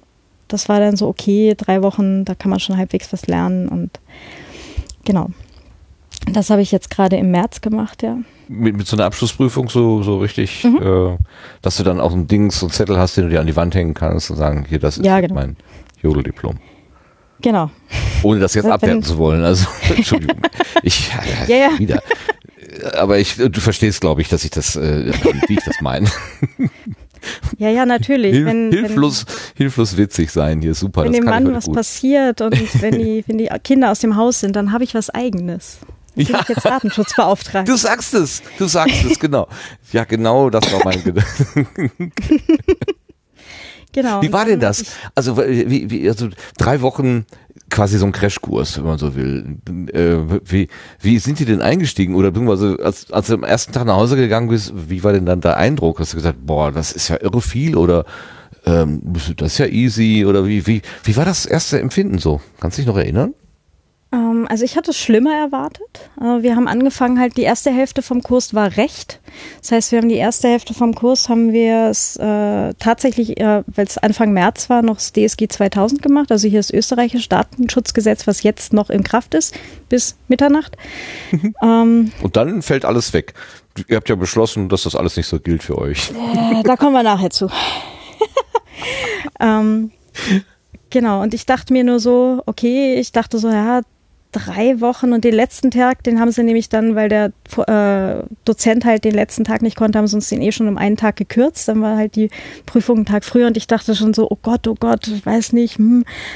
Und nee, ging aber dann tatsächlich äh, ganz gut. Also der ganze Rechtsteil, der war halt auch interessant, weil wir waren eine ganz coole Gruppe. Wir konnten uns dann halt auch wirklich gut inhaltlich ähm, auseinandersetzen damit. Also hatten ganz viele unterschiedliche äh, Backgrounds. Also wir konnten uns wirklich gut austauschen und hatten da viel Diskussion ähm, wirklich inhaltlicher Art, weil wir halt auch so aus unterschiedlichsten Ecken kamen und halt auch äh, beruflich aus ganz unterschiedlichen Sparten. Mhm. Ähm, es war dann schon auch echter Mehrwert von der Sache. Also das, das hat dann auch Spaß gemacht. Ähm, dann zu sehen, okay, wir hatten einen dabei zum Beispiel, der arbeitet für ein ähm, Bewerbungsunternehmen, also die halt, also ihr Businessmodell ist, dass sie äh, Bewerberdaten kriegen und die dann halt an irgendwelche Firmen vermitteln. Und, ähm, ja, private, private Arbeits, Arbeitsvermittlung oder Headhunting oder, oder sowas in der Ja, genau, sowas. Ja. Genau. Und äh, der meinte, die kriegen so viele unverlangt eingesandte Daten auch. Ne? Also, ist gar keine Erhebung, ist eine Zusteckung. ja, genau. Und wenn du den Scheiß erstmal hast, dann musst du ihn auch noch archivieren. genau. Ja, genau. Und, äh, und eine, die bei einer Versicherung war, die meinte auch, die schicken uns einfach erstmal quasi die ihr komplettes Leben und wir wissen nicht, was wir damit tun sollen. Ne? Wir ja. brauchen nicht, ja. nicht, mal die Hälfte. Das ist aber von den, äh, von den Juristen so nicht vorgesehen. Das haben sie nicht im, das steht da nicht drin. Das steht nur erheben. Da steht nicht, ja. was, was mache ich dann, wenn sie mir in die Babyklappe gelegt werden, die Daten. Ne? hm.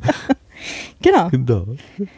Genau. Das, das ist übrigens auch also ich habe auch mit diesen juristischen Texten äh, äh, da zu tun und ähm, ich habe immer wieder Schwierigkeiten bei diesen Endlossätzen, die dann äh, also was mal die die fahren die, die fangen an da steht irgendwie äh, alle fahren links rum und dann liest man weiter und am Ende steht äh, aber natürlich ist klar man muss rechts rum.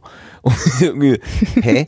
Äh, also dann ist eine Regel formuliert und äh, gleichzeitig dann mehrere Ausnahmen und eigentlich ist dann die die beschriebene, gibt es eine beschriebene Ausnahme, das ist dann eigentlich dann doch die Regel, also die, die Hauptausnahme und also das hat mein Hirn äh, in, der, in der alten, in der alten deutschen Fassung, dann ging es immer noch um, äh, die, da stand an, in jedem Satz stand fünfmal nicht. Das waren also Negationen von Negationen von Negationen und ich wusste dann nicht mehr, wo bin ich jetzt eigentlich? Manchmal habe ich es mir hingemalt. Manchmal habe ich mir wirklich Sachen hingemalt, um zu begreifen, bin ich jetzt im öffentlichen oder im nicht öffentlichen oder was weiß ich. Also das, diese Art von Umgang mit Sprache ist ja also doch ein sehr spezieller. Da bist du gut mit zurechtgekommen?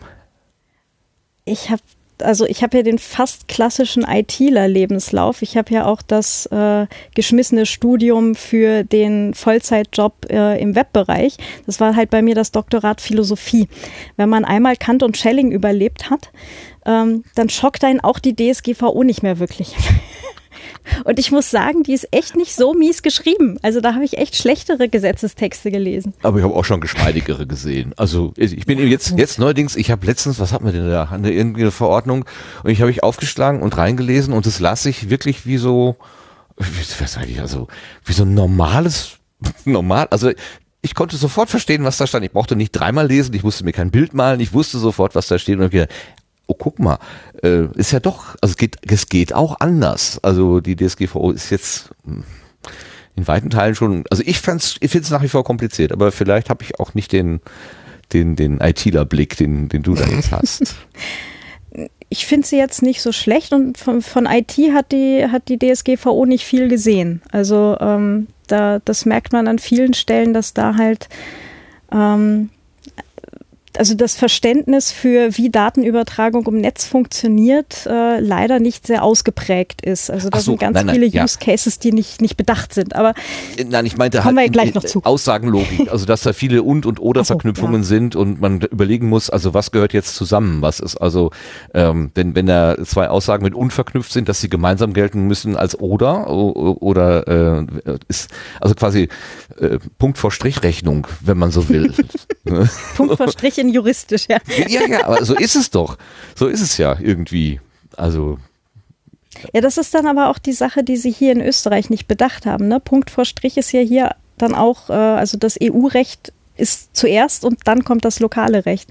Und im Zweifelsfall hat das EU-Recht mehr Recht. Das, und das, was sie sich jetzt hier ausgedacht schauen, haben. Das schauen wir noch, das schauen wir noch. Ja, genau, das, äh, das werden wir alles sehen. Ich bin da auch schon sehr gespannt. okay, du sagst, die äh, erste Woche war also recht, aber was ist denn äh, Datenschutzrecht noch? Ähm, konkretisiere die Frage. also äh, ich habe das mal so gelernt, dass Datenschutz aus drei Bereichen besteht. Das eine ist äh, quasi der juristische Bereich, also diese ganze Regel.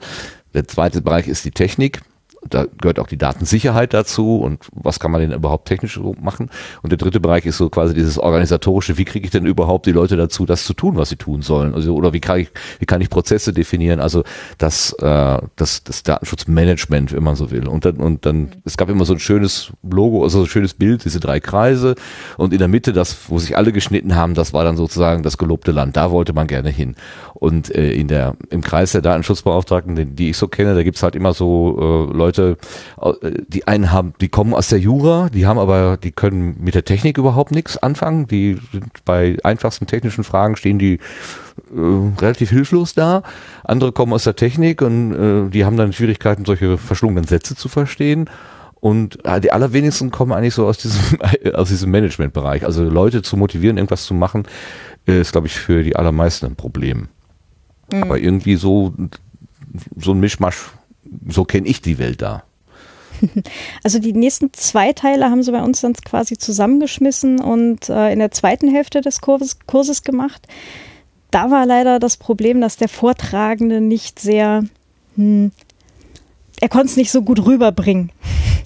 Also es, okay. es, haperte dann da leider ein bisschen am, am, am Enthusiasmus und an der, an der verständlichen Erklärfähigkeit äh, des Vortragenden.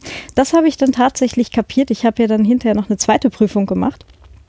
Aha. Und da habe ich dann das Kursmaterial bekommen und da war einer, ähm, der hat dann eben den der zweite, der Technikteil und halt auch äh, Datenschutzmanagement, äh, wurde von einem äh, unterrichtet, der ähm, selber so äh, Penetration-Tests macht und Sicherheitskonzepte für große Unternehmen und sowas, der konnte das deutlich besser vermitteln. Also das war dann schon schon spannend, dass dann auch nochmal in, ah, das war gemeint, ah. Okay, aha, ja. aha, ja. Genau. Also manchmal, ja. äh, ich habe manchmal ähm, so Aha-Momente, wenn ich äh, Juristen dann reden höre und die zeigen dann quasi auf ein einziges Wort und äh, was für mich vorher immer völlig identisch aussah, wird plötzlich, weil ich die Bedeutung dieses Wortes dann endlich wahrnehme, nimmt das dann plötzlich Unterschiede. Also dann, dann sehe ich Unterschiede. Ähm, äh, so, so beispielsweise äh, Informationspflichten, Artikel 13, Absatz 1 und Absatz 2. Warum sind die unterteilt? Ich habe da so eine riesen Liste von Sachen, die ich den Leuten mitteilen soll. Und bei dem einen steht, muss man bei der Erhebung mitteilen und bei dem anderen muss bei der Erhebung zur Verfügung gestellt werden. Ja, ist doch dasselbe. Nein, das ist nicht dasselbe. Und da muss man erstmal dahinter kommen, dass solche Sachen eben dann doch einen Unterschied ausmachen. Also ich falle da immer, immer noch gerne drauf rein, dass ich das so mit so einer umgangssprachlichen, umgangssprachlichen Verständnis lese und nicht mit dem juristischen Blick.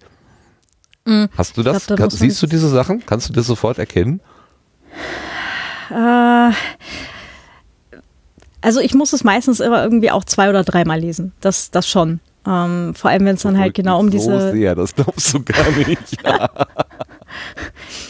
Also es gibt so ein paar Sachen, die weiß ich mittlerweile auswendig, weil das halt so die, die meistgestellten Fragen sind. Aber ähm, ganz viele Sachen, wenn es dann halt wirklich so ins Detail geht, da muss ich dann mir auch einfach den Text schnappen, mein kleines rotes Büchlein und äh, ich habe hier so, ein, so, eine Printausgabe von der DSGVO. Ähm, und dann lese ich da auch einfach nach. Also man kann nicht alles äh, auswendig wissen. Das nee, das habe ich mir auch. Also es reicht schon, wenn man weiß, dass das irgendwo steht und dass man eine Chance hat, es wiederzufinden. Ich meine, es gibt ja auch tolle Suchmaschinen und tolle Wikis und so weiter, wo man das dann auch schnell finden kann. Ähm, aber es hilft schon, wenn man weiß, dass man es irgendwann mal gelesen hat. Also. Ja, ich habe das doch mal gelesen, verdammt, wo war Ja, ja, ja, da war doch mal, da war doch mal, genau. Wen berätst mhm. du denn jetzt so? Ja, eigentlich noch nicht wirklich wen. Das ist ja die Sache. Also eigentlich hatte ich, äh, war der Plan, ähm, dass ich ähm, gesagt habe, okay, äh, mich interessiert das Thema, ich möchte gerne halt diese Fortbildung machen ich, und ich würde gerne so kreative Selbstständige, also die, für die ich auch die, den Podcast dann gemacht habe, die würde ich gerne ansprechen und das wäre doch ganz cool, wenn ich denen halt irgendwie direkt helfen kann bei ihrer konkreten Umsetzung. Mhm. Mhm. Also ich und? fand die Idee super. Ja. ähm, das Problem ist, äh, es sind jetzt auch auf den Podcast hin äh, vier Anfragen gekommen. Okay. Bei über 4000 Downloads.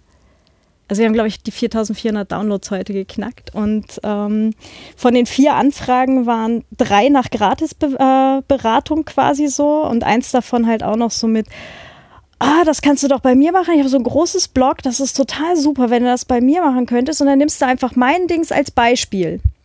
Mhm, genau, ja. Das schöne ist PR für dich. ja.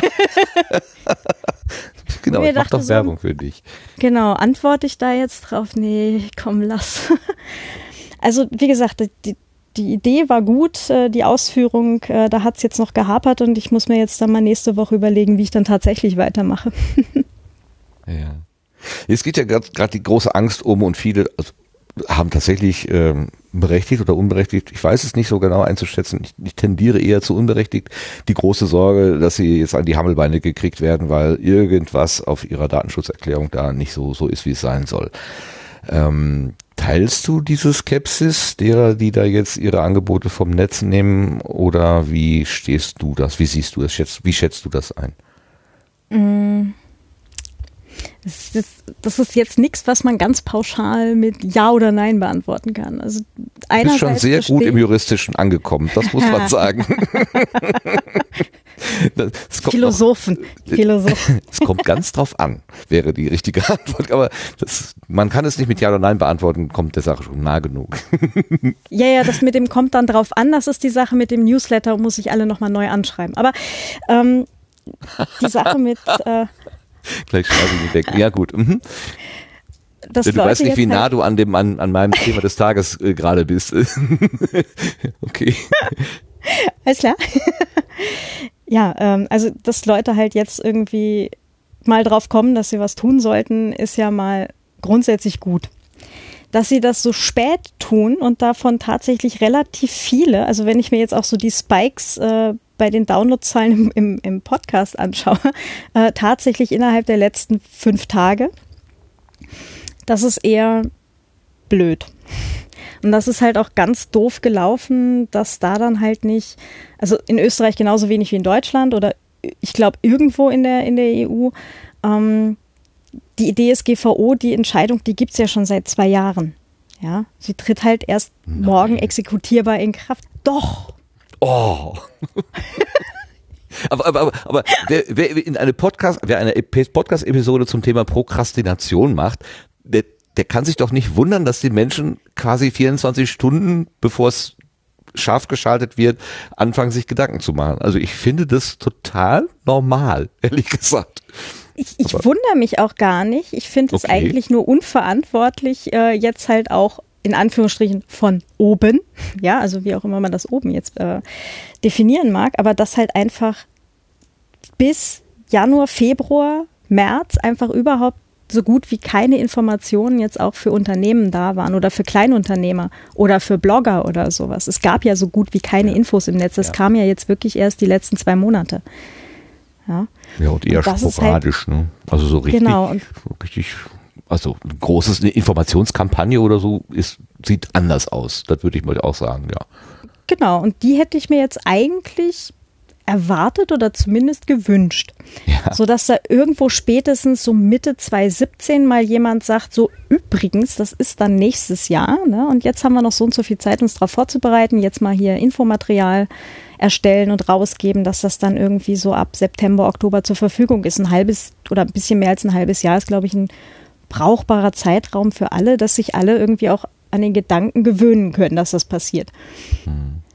Ja, und dass sich jetzt viele Leute quasi überfahren fühlen, kann man ihnen jetzt irgendwie auch nicht übel nehmen. Ne? Das ist, äh, ja, hätte, hätte ich mir auch anders gewünscht. Ähm, aber man kann jetzt natürlich auch nicht von jedem Blogger äh, oder jeder Bloggerin ne, oder ähm, jeder Kleinunternehmerin erwarten, dass sie halt irgendwie ein Auge auf die EU-Gesetzgebung hat. Ne? Das ist so. Hm. Ja, da, ja, Also, jein. äh, Also die Sachen abonniert hat mit äh, Ja. jetzt übrigens, ne? Und bla.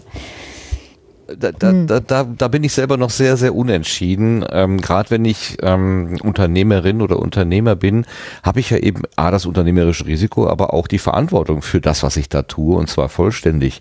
Ähm, Ja. Ich habe hab gestern oder so noch ein Beispiel gehabt, wenn bei uns im Betrieb ein, ein Dienstfahrzeug angeschafft wird, also ein betriebliches Mittel sozusagen, äh, dann ist klar, dass es auch irgendeine Stelle gibt, die sich um den Erhalt dieses Mittels und die TÜV-Prüfung alle zwei Jahre oder UVV-Prüfung oder wie das heißt, kümmern muss. Also man kann das nicht einfach anschaffen und dann sagen, ja, ich kümmere mich aber nicht mehr drum. Ähm, und wenn, wenn ich diese Parallele nehme, ich nehme ein, ein elektronisches Verarbeitungshilfsmittel, aber ich kümmere mich nicht um die Konsequenzen, da, da knirscht es so ein bisschen bei mir. Also mit dem Argument, da tue ich mich echt schwer. Ich tue mir eher schwer damit, dass es erstaunlich viele Leute gibt. Äh, Das ist jetzt wirklich mein Ernst. Die, die schaffen es, ihren Computer vielleicht anzuschalten. Ja, vielleicht auch noch irgendwie ihr Gmail zu finden. Und das war's. Okay. Ja, Ja, und ja. Das, das macht mir jetzt halt eher Sorgen, dass da dann halt auch, das sind die, die jetzt natürlich auch panisch schreien und das verstehe ich ja auch. Also ich verstehe auch, warum sie schreien, weil sie halt einfach wirklich auf keiner Ebene vorbereitet sind, ja. Aber wenn man denen dann sagt, du, das hat aber mit deinem Computer überhaupt nichts zu tun, du hast im Zweifelsfall ja auch irgendwo deine Kundendaten offline oder im Telefon, ähm, dann macht das üblicherweise die Sache auch nicht besser. Hm. Ja, das, ja, vielleicht bin ich da auch zu streng, denn beispielsweise sowas wie das Telefon, das benutze ich ja auch, ohne großartig darüber nachzudenken. Da hast du völlig recht, das Faxgerät oder, also so Kommunikationsinfrastruktur anderer Art, äh, da gehe ich einfach mal von aus, ja, das wird schon in Ordnung sein. Ich muss mich jetzt auch nicht, muss mir auch eine, ja, vielleicht als Betreiber einer Telefonanlage sollte ich mir schon überlegen. Ähm, äh, aber, aber ganz früher, sagen wir mal, als das noch äh, Relais waren und irgendwelche klackernden Dinger, da machte sich halt keiner so Gedanken. Ja, vielleicht um die Wartung auch, ja, doch. Also ja, Ja. ich verstehe schon, ich verstehe schon, äh, dass das so eine Kompetenzüber äh, Überforderung ist, äh, weil dann jetzt vielleicht was Sachen verlangt werden, mh, die nicht leistbar sind. Andererseits aber ist es ist es nicht eigentlich nur gut, wenn das jetzt klar wird äh, an der Stelle, dass man vielleicht Dinge tut, die man überhaupt nicht im Griff hat, von dem man gar nicht weiß, was da eigentlich passiert, dass dieses dieser Moment, Moment mal, äh, wo gehen denn meine Daten eigentlich hin? Ich habe nicht die leiseste Ahnung, dass das auch ein, so ein klärendes Gewitter ist und vielleicht auch eine sehr günstige oder gute Zäsur darstellt. Also ich finde das auf jeden Fall eine gute Sache. Jetzt halt auch aus ähm, im, Hinblick auf als als Datenschützerin quasi, ja. Ähm, dass Leute halt jetzt wirklich einmal drüber nachdenken, so, oh verdammt, wir haben da ja, ne? So, und äh, was habe ich denn überhaupt alles in meinem Blog eingebaut? Dann habe ich da dieses Facebook-Pixel, dann habe ich ein Google Analytics, dann habe ich noch irgendwie dies, das und jenes, dann gibt's noch die und jene Auswertung und so weiter. Und dann so, ja, wo gehen die Daten eigentlich hin? Also, dass man jetzt da mal irgendwie überhaupt dazu quasi leider gezwungen wird, also oder gezwungen werden muss, sich damit auseinanderzusetzen, finde Ja. ich natürlich auch schade. Das nimmt der Sache halt auch irgendwie so ein bisschen die das ganz Positive, ne, dass viele Ja. Leute jetzt halt eher diesen Zwang sehen und nicht das, was wir letztendlich alle davon vielleicht haben werden, also hoffentlich haben werden, ähm, na, sondern es ist halt eher dieses, na, ich werde jetzt gezwungen, dieses Buch zu lesen. Ne? Es ist so wie, wie in der Schule. Das ja. waren ja auch mal die Sachen, die man dann nicht gelesen hat. Ne? Ja, ja, klar. Aber ich werde auch gezwungen, einen Führerschein zu machen, bevor ich mich in ein Auto setzen und am Verkehr teilnehmen darf. Ja, aber Daran da weißt haben ja, wir uns gewöhnt irgendwie. Hm? Da, da weißt du ja auch, was du von hast. Du weißt ja, du willst Auto fahren, also machst du vorher eben mal diese Prüfung. Da hast du ja was, worauf du hinarbeitest. Und bei der DSGV ist das so, du hast ja nichts was dahinter ist. Das ist ja alles viel zu abstrakt. Datenschutz ist ja nichts, was man irgendwie greifen kann. Das Problem haben wir ja bei der Privacy Week auch immer in der, in der Bewerbung. Ja, so, warum sollte ich denn da hingehen? So, was, was habe ich denn davon? Erzählt wieder irgendjemand nur was von, keine Ahnung. Facebook. Ja, aber wenn ich einen Dienstleister einsetze, was weiß ich, der für mich den Mailversand übernimmt und mir noch zurückmeldet, ob die jetzt alle geöffnet äh, worden sind und in welchen Ecken der Welt und so weiter. Es könnte ich ja auch alles per Hand machen mit meinen bordeigenen Mitteln, aber das ist ja viel einfacher, wenn das ein anderer macht. Ich habe schon was davon. Und dafür hm. bräuchte ich hm. eigentlich einen Führerschein. also du meinst so einen Führerschein für Online-Business? Ja.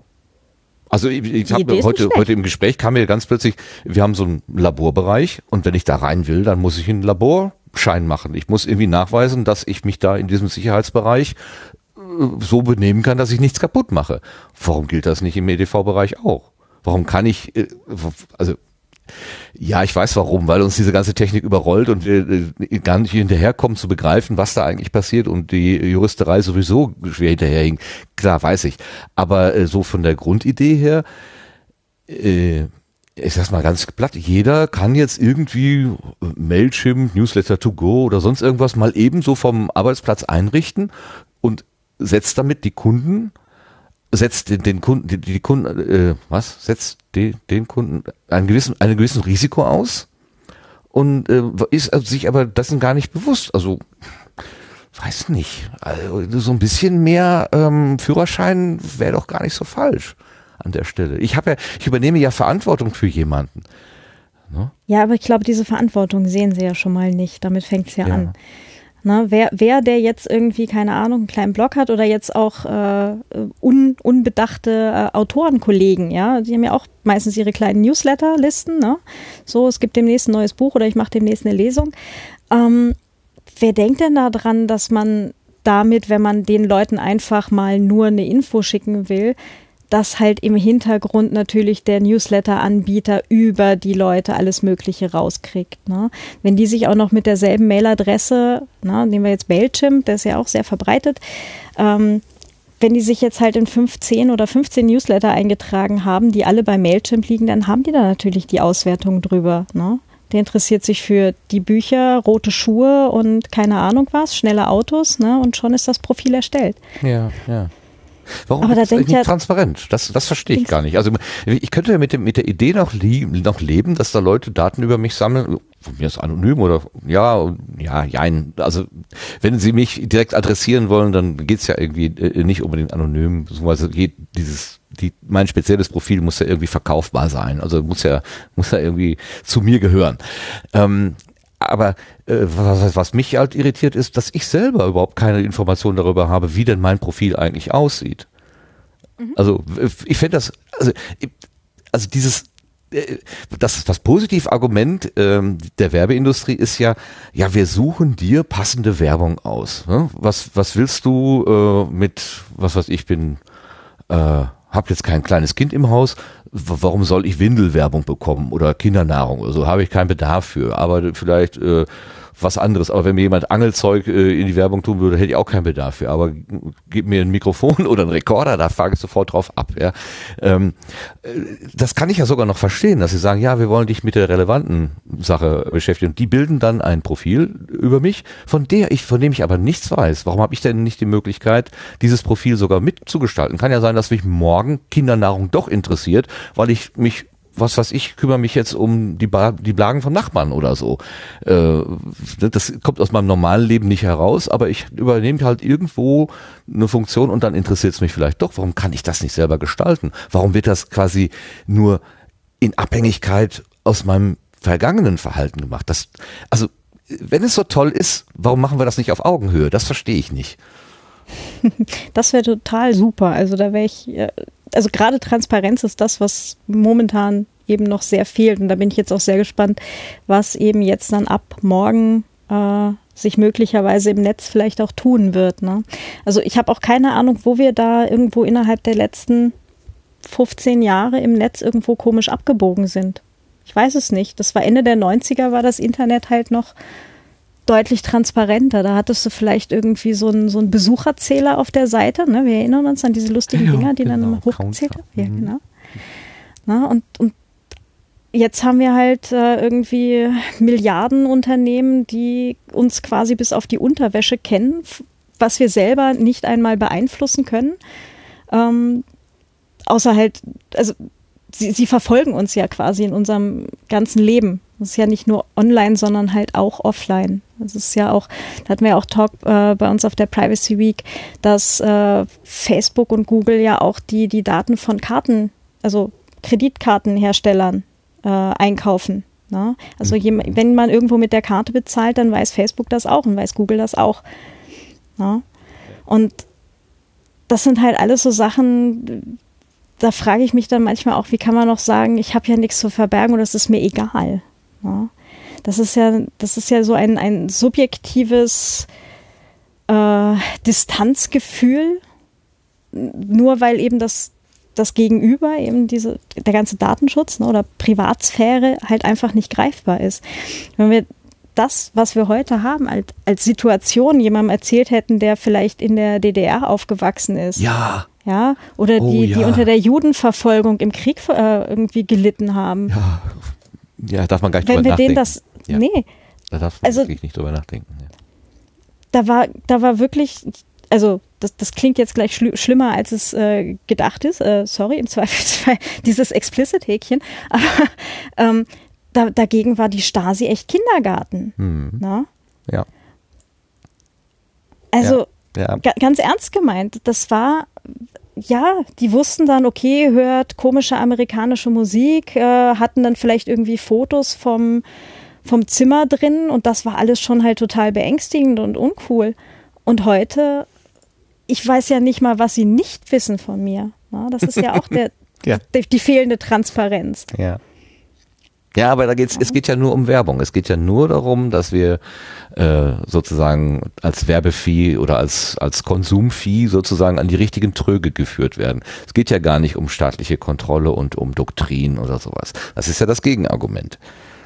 Naja, aber da ist ja das Problem, dass ähm, die Werbung ja auch äh, nicht einfach vom Himmel fällt. Ne?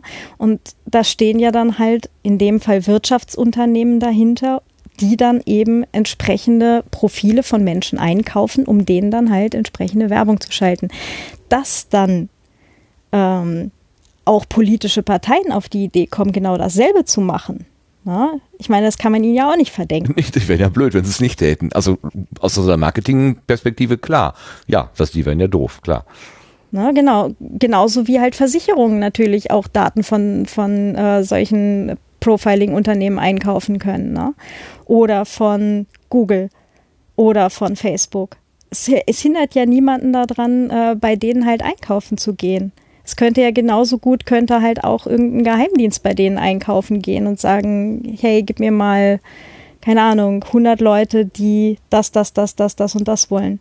Nur, dass Ja. die nicht bezahlen. Die kommen und sagen, schönen Laden haben sie hier. Wäre doch schade, wenn der Nee, ich glaube, es hakt eher an der Beweislast, also dass sie sich die dann halt mit äh, eingekauften Daten abgraben. Aber anderer Punkt. Okay, ja, ja. Ähm. Jetzt, äh, du, ja, Nee, aber auf die Art und Weise haben wir ja jetzt Trump. Das war ja so eine Sache mit gezielter Werbung.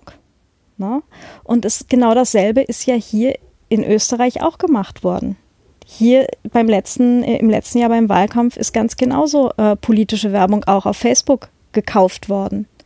Ja, und da hatten die dann halt auch, äh, ich weiß jetzt gerade die, die Höhe nicht mehr, aber das war, glaube ich, mindestens die Hälfte des, des Budgets oder sogar mehr des Budgets war halt wirklich rein nur für Facebook-Werbung. Und mhm. das ist dann halt die Sache, ja, natürlich möchte uns Amazon die zweite Waschmaschine vorschlagen, ja, klar. Oder halt die dritte blaue Hose. Okay, aber damit hört es ja nicht auf. Ja.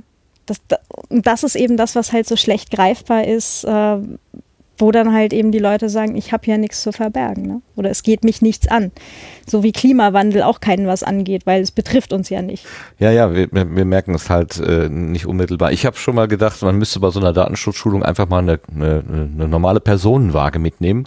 Und der Erste, der sagt, ja, ihr könnt alles von mir wissen, der muss sich dann erstmal vor allen anderen wiegen und sein Gewicht wird an die Wand geschrieben. mal gucken, ob das so angenehm ist irgendwie. Weil da, da hört es meistens ja schon auf. einfach mal klar machen, dass das ist in dem Moment der Marktplatz, den eben alle einsehen können. So. Mhm. Der zweite Dozent hat, äh, also der, wo ich meinte, seine, seine ähm, pädagogischen Fähigkeiten waren leider nicht sehr ausgeprägt.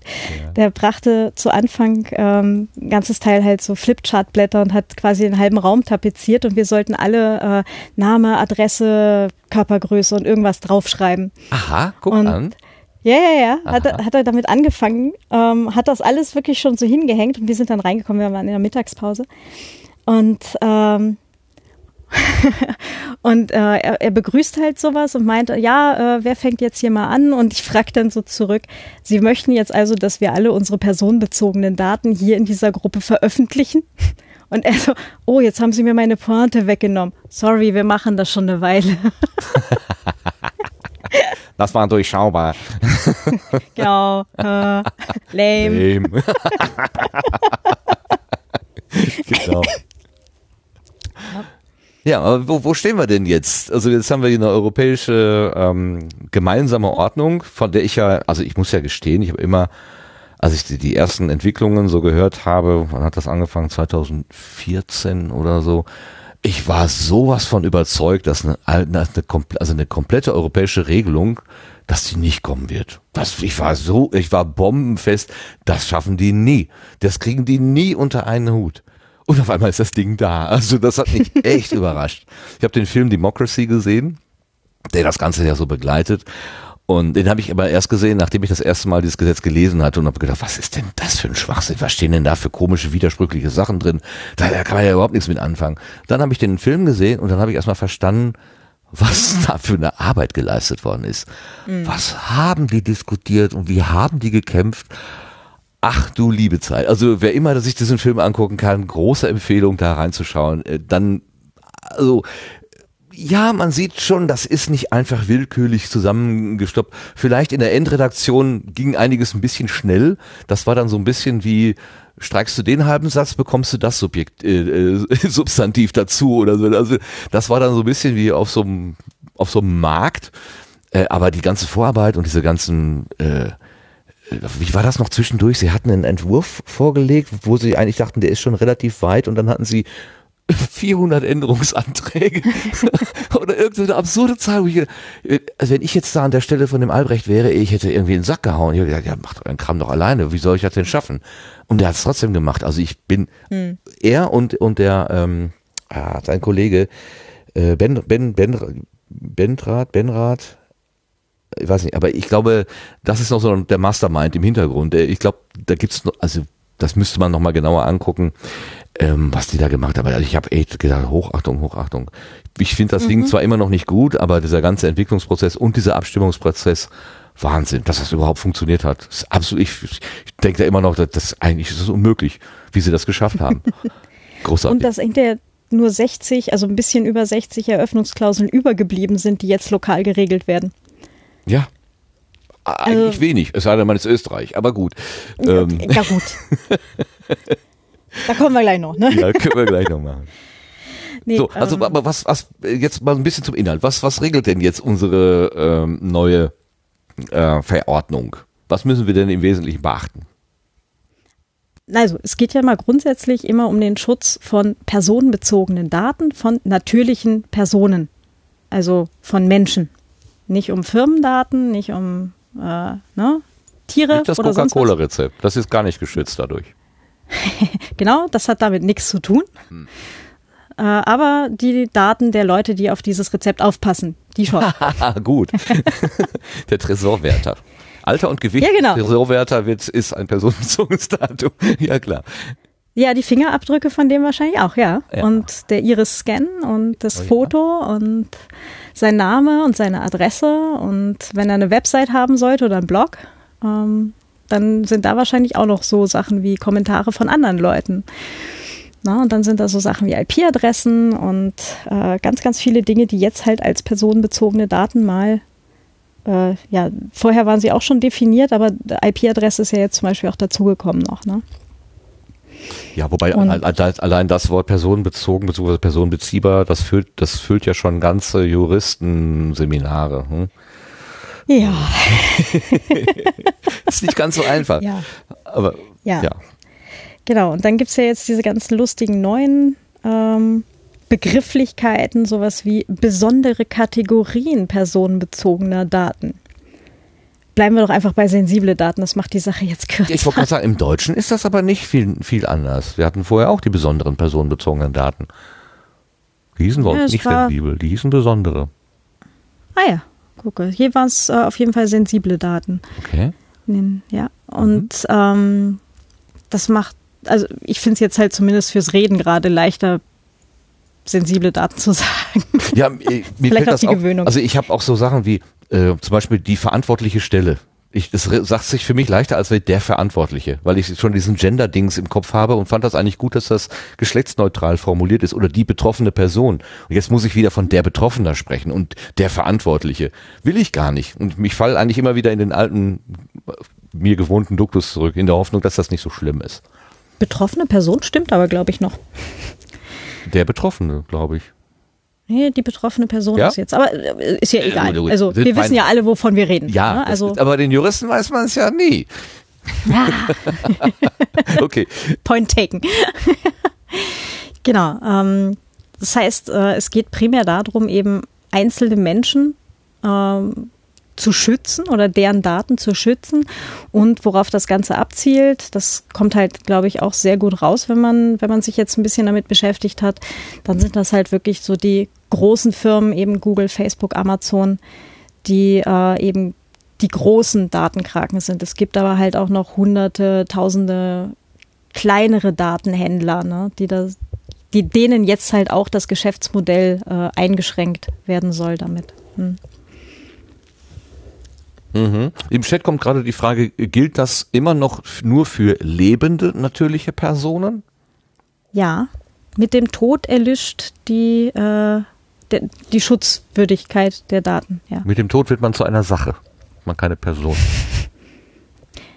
ja Nicht ganz. Doch wie, so das, wie das jetzt dann im. Recht genau, Mhm. aber ähm, äh, Mumien zum Beispiel sind, äh, glaube ich, äh, Sachgüter. Äh, das hatte ich mir irgendwann für ein Buch recherchiert. Ähm, ja, Was sind Sachgüter, bitte? Mumien. Ach, Mumien. Genau, Ja. also für die gibt's kein, keine Leichenruhe oder sowas mehr, sondern die sind halt dann irgendwie Sachgüter. Keine Ja. Ahnung, wie das jetzt genau mehr hieß. Ich habe das in ein, einem meiner vielen Notizbücher. In, in dem roten. Möglich. Ja, okay. Jetzt haben wir also die, äh, den, den, den Gegenstand sozusagen beschrieben. Das geht also um diese Daten von natürlichen, also lebenden Menschen. Und ja, wat, äh, äh, und den, den Schutz, also ja, ich, ich äh, ein, ein, ein, ein, ein mir wichtiger Punkt ist immer, dass das Wort Datenschutz äh, etwas irreführend ist. Das ist so wie Hundekuchen, denn im Kuchen ist kein Hund drin. Also, äh, Im Erdbeerkuchen sind zwar Erdbeeren, aber im Hundekuchen sind kein Hund. Das ist so mein, mein Lieblingsbeispiel. Alle gucken mich immer an, wovon redet der Kerl. Ähm, aber darum geht's eigentlich. Es geht gar nicht um den Schutz von Daten, sondern es geht um den Schutz von, von Freiheiten, von äh, Selbstbestimmung. Äh, von, also eigentlich geht es um Verbraucherschutz. Demokratische so Grund-. Ja. Demokratische Grundwerte.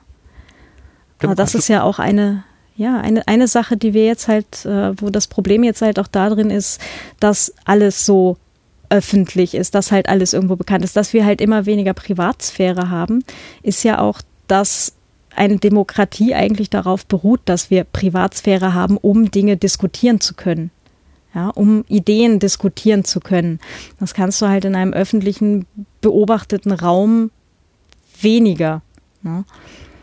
Und ähm, deswegen ist das, womit wir uns jetzt beschäftigen, halt eigentlich eher äh, eine Beschäftigung mit unseren Grundwerten, wie wir eigentlich leben wollen. Und es geht dann halt eigentlich weniger darum, ob ich jetzt äh, der Nachbarin die, die Telefonnummer meiner Mutter gebe, damit sie da mal eben kurz rüber geht oder was checkt oder, ne, sondern es geht darum, dass wir jetzt insgesamt als Gesellschaft einmal drauf schauen und gucken, dass wir da das Ruder noch rumreißen können, dass wir wieder die Hoheit über unsere Daten, über das, was, was uns ausmacht, ähm, wieder zurückerreichen können.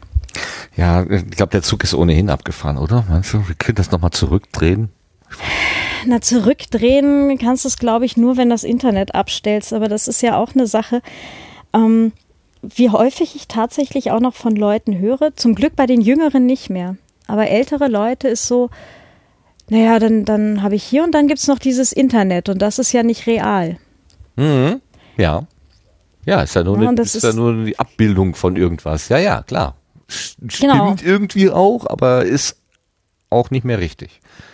Nee. Gibt genau. digitale Identitäten, die gibt's in der Wirklichkeit nicht. Ja, also es ist halt wie so ein zusätzlicher Layer eigentlich über unsere Mhm. Drei Dimensionen, die wir haben, oder vier, wenn man die Zeit jetzt mitrechnen möchte. Das ist die Diskussion überlasse ich den Physikern. Ähm, Ja. Aber ähm, wenn man sagt, okay, dieses Internet, das ist so verflochten und verwoben mit unserer Alltagswelt. Es ist so normal, dass man äh, nicht mehr jetzt vor die Tür geht, um die Zeitung zu suchen, sondern dass man die entweder auf dem Smartphone oder auf dem Tablet liest beim Frühstückstisch oder so. Ja, es ist ähm, das Internet ist überall und wir haben es halt quasi so wie so ein kleines Wurmloch eigentlich immer in der in der Hosentasche. Ne? Und können da jederzeit drauf zugreifen. Also es ist nichts, was irgendwo woanders existiert oder halt was was nicht real ist, sondern es ist ganz gravierender Bestandteil unserer Alltagswelt, ne? unserer normalen realen Welt, die wir haben. Und ähm, dass dadurch eben ein, ein Teil dazugekommen ist, den sie jetzt in den 60er Jahren, 70er Jahren so noch nicht vorausgeahnt haben, wahrscheinlich flächendeckend. Na, da war dann halt wirklich, uh, die haben ein Foto aus meiner Wohnung und die wissen, dass ich die und die Musik höre, war da natürlich eine ganz andere Tragweite als das, wie, wie wir halt heute leben. Ne? Da, war- da ich meine, da, da hat man ja auch noch eine Erinnerung an tatsächlich äh, solche äh, solche Systeme wie ähm, wir haben ja zwei totalitäre Systeme sozusagen erlebt. Einmal die äh, Hitlerzeit und einmal die DDR-Zeit. Ich will sie jetzt nicht inhaltlich miteinander vergleichen, um Himmels Willen. Aber das sind eben, äh, wie wir ja gerade schon gesagt haben, so, so äh, Systeme auch der Beobachtung, der Bespitzelung und der Nutzung von ähm, ähm, von, von gesellschaftlichen Fehltritten zur Erpressung beispielsweise ähm, in der passiert. Und äh, einerseits äh, ist also äh, die, die Freizügigkeit, mit der heute Daten abgegeben werden, es spiegelt ja eigentlich wieder, dass die Menschen diese Angst, außer diese komischen Datenschützer, ähm, eigentlich nicht mehr haben. Ne? Dieses, ja, kann ja jeder wissen, ist ja nicht schlimm, bedeutet ja eigentlich, ja, ich vertraue ja der Welt. Ich habe keine Angst, da gibt's keine Spitzel. Also i- im Grunde äh, ist es ja eigentlich auch schön, dass das nicht mehr da ist. Dass man nicht sagen, oh, ich überlege mir ganz genau, was ich sage. Könnte ja jemand mithören. Die von Horch und Cook könnten ja meinen mein Twitter-Stream mitlesen oder so. Äh, Das- Das ist nicht mehr der erste Gedanke, offenbar. Was ja eine Befreiung irgendwie darstellt. Ähm, Genau, nur wenn man jetzt dann halt so die politischen äh, Umbrüche um uns rum oder halt auch bei uns direkt äh, mal beobachtet, ähm, ist es halt nicht so weit weg, dass so etwas wieder passieren könnte. hm, ja, ja, ja, genau. Das, Die- Wenn, Ah, wenn die also, falschen ne? Leute dann an diese Datentöpfe rankommen, dann könnte es ganz schnell eng werden. Das stimmt natürlich. Genau, und das ist halt etwas, was, ähm, glaube ich, in den Köpfen halt einfach viel zu weit weg gedacht ist. Ja. Ne? Also die, diese, das Gefahrenpotenzial wird halt so nicht gesehen. Ne? Es ist so wie, ähm, keine Ahnung, wie du vorhin auch sagtest, Autofahren. Ne? Natürlich wollen alle Auto fahren, dass man sich dabei auch totfahren kann. Ja, das passiert ja immer nur den anderen. Ne? Oder totgefahren wird. Ne? Also ja, ja, klar. Ich, äh, Ja, ja. am Stauende stehen ist mir zunehmend unbehaglich, muss ich wirklich sagen. Also ich gucke guck schon ganz oft, ob ich nicht vielleicht im Notfall, wenn ich sehe, der bremst nicht hinter mir, ob ich dann vielleicht nochmal nach rechts in den Graben abweichen kann oder so. Tatsächlich so Ausweichszenarien fange ich schon an, darüber nachzudenken. Das ist echt nicht mehr schön. Ja. Ja. Äh, was ich noch gerade äh, kurz erwähnen wollte, weil, weil du es auch angebracht hast, dieses, ähm, das schützt sozusagen die Demokratie, weil man auch quasi im Verborgenen andere Gedanken, äh, alternative Gedanken und so weiter führen kann. Da, da schwingt immer so ein bisschen was von, von, von subversiven Verhalten oder so mit. Und ich könnte mir vorstellen, dass das auch bedeutet, dass Menschen, die jetzt diesen Staatsapparat irgendwie meinen, schützen zu müssen, dass denen das ein Dorn im Auge ist. Und, ah, wenn wir da nicht reingucken in diese Kommunikation, dann, dann brüten die da irgendwas aus und dann ist hier demnächst äh, ein Staatsstreich oder sowas. Das Argument höre ich auch häufiger, dass man sagt, ja, das, das stützt, das schützt halt die Demokratie dadurch, dass wir eben auch andere Gedanken zulässt. Ja, aber was ich letzt, beim letzten Kongress, ich war nicht, doch, ich war wohl da, aber ich habe das nur als, als, als Foto gesehen, da hatte jemand im Hintergrund äh, ein Bild, da stand, Privacy is the right to be imperfect. Also eben nicht perfekt zu sein, Ecken und Kanten zu haben und ähm, sich vielleicht auch nicht gesellschaftskonform in seiner Privatsphäre zu bewegen. Ähm, das, das fand ich eigentlich noch viel, viel schöner. Also der Gedanke, diese Privatheit schützt meine, meine nicht perfekte, normgerechte äh, Person, Persönlichkeit. Ne? Das, das ist also quasi, ähm, ich habe, ich darf ungestört in der Nase bohren. Sinngemäß. genau. Zum Beispiel. Ähm, ja, das waren jetzt, glaube ich, drei Sachen. Ähm, also zum einen hast du natürlich dieses, ähm, die Gesellschaft zieht sich, wenn sie privat sein will, quasi immer mehr ins Häusliche zurück. Das funktioniert jetzt heute auch nicht mehr wirklich, weil da hast du ja dann irgendwelche Puppen mit Kameras und die alles aufzeichnen und mitsprechen können oder so.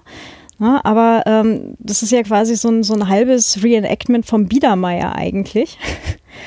Und ähm, das nächste, was du hast, ja, die, die, die Staaten oder halt einzelne Regierungen, die wollen dann halt immer alle Kommunikation mitlesen können. Ja, wollen sie. Es geht aber halt trotzdem an, an der tatsächlichen Realität vorbei, weil wenn sie sagen, okay, wir lesen jetzt sämtliche äh, Kommunikation auf den digitalen Kanälen mit, ja, dann schicken die, die halt tatsächlich was vorhaben, eben wieder, keine Ahnung, Briefe. Ja, Ja? würde ich sowieso empfehlen. Also wenn ich tatsächlich äh, einen, Terroranschlag vorhätte, ich würde tatsächlich Briefe schreiben. also Ja, oder halt, habe ich nicht vor, finde ich auch nicht gut. Äh, ist kein Beispiel, also bitte nicht nachmachen, liebe Kinder. Ähm, ähm, aber ich, ja sicher, warum denn nicht? Also Naja, wenn das von langer Hand geplant ist, dann kann ich auch Briefe schreiben. Dann kann ich sogar Amazon-Pakete schicken. Die kommen dann auch irgendwann mal an. Ja, oder man kann auch äh, Zeitungsannoncen mit irgendwelchen kryptischen Texten aufgeben. Man kann, Ah, ja. keine Ahnung, Alte ne, was man alles halt, Agentenfilmmethoden, genau. Mhm. genau. Ne? Äh, es ist ja nicht so, dass das Internet jetzt in seiner, in, se in seinem Wesen das einzige ist, wie wir kommunizieren. Ganz im Gegenteil. Also Menschen sind da ja grundsätzlich sehr erfinderisch, wenn sie Informationen von A nach B haben wollen. Mhm. Ja, und da ist das dann halt auch sehr engstirnig zu sagen, ähm, wir überwachen jetzt, keine Ahnung, äh, Messenger, ja, Do- Dollar Messenger und deswegen äh, sind wir jetzt hier alle sicherer. Das ist äh, extrem engstirnig.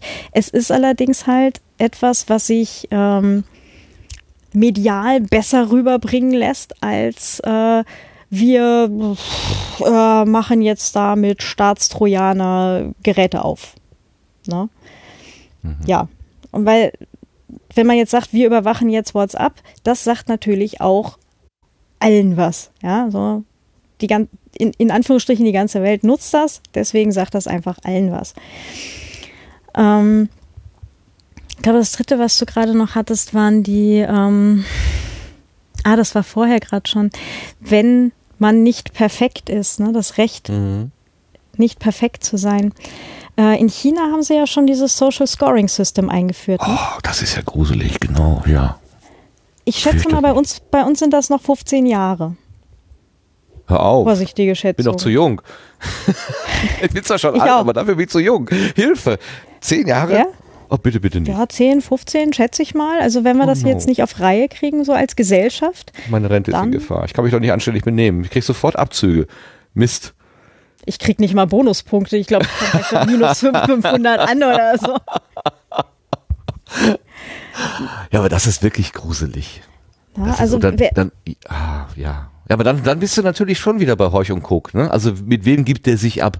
Was hat er Genau. so für äh, Kontakte? Und, und teilweise weiß man ja gar nicht, also was weiß ich, was mein Nachbar, den ich hier freundlich grüße und dem ich vielleicht auch eine Tasse Mehl gebe, was der sonst da irgendwie für Freundschaften pflegt. Was, was, was, doch keine Ahnung. Aber wenn der Quatsch macht, bin ich dann auch mit dran?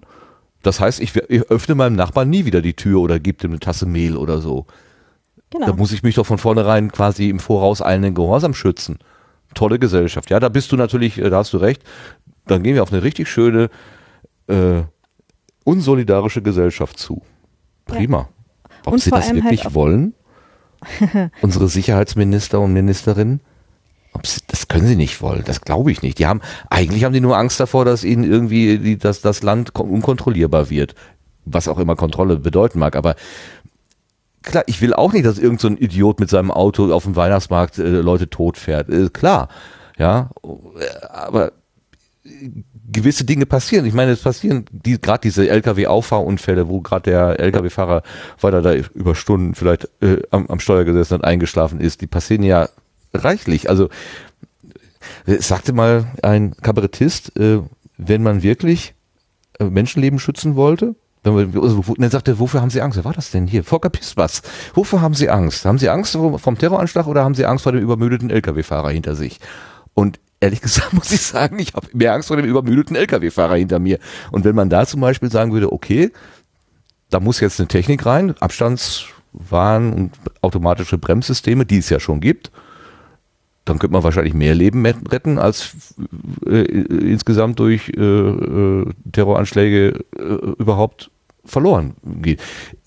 Geht jetzt in Richtung von, von äh, Leben gegen Leben aufrechnen. Ich, das, ist, das ist ganz schwierig und äh, will ich auch gar nicht in der letzten Konsequenz durchdenken, aber ähm, ich, ich glaube ja immer noch, dass die Staatenlenkerinnen und Lenker tatsächlich im Grunde einen sicheren Staat wollen, so dass alle Menschen irgendwie einigermaßen vernünftig leben können und haben das Gefühl, um diese Sicherheit zu erzeugen, wird zum Beispiel dieses super Grundrecht für Sicherheit erfunden ähm, und Maßnahmen ergriffen, die vordergründig so aussehen, als wäre, würde das Sicherheit erzeugen, die aber hintergründig genau diesen, diesen, diesen zersetzenden Effekt haben, den du gerade angesprochen hast. Und dass das nicht erkannt wird in seiner Tragweite, das macht mich wirklich so hilflos und äh, darauf gibt es auch keine Antworten irgendwie. Das wird einfach weg ja, vom Tisch gewischt, so habe ich den Eindruck. Ich krieg da keine plausible Erklärung, warum das jetzt so sein muss.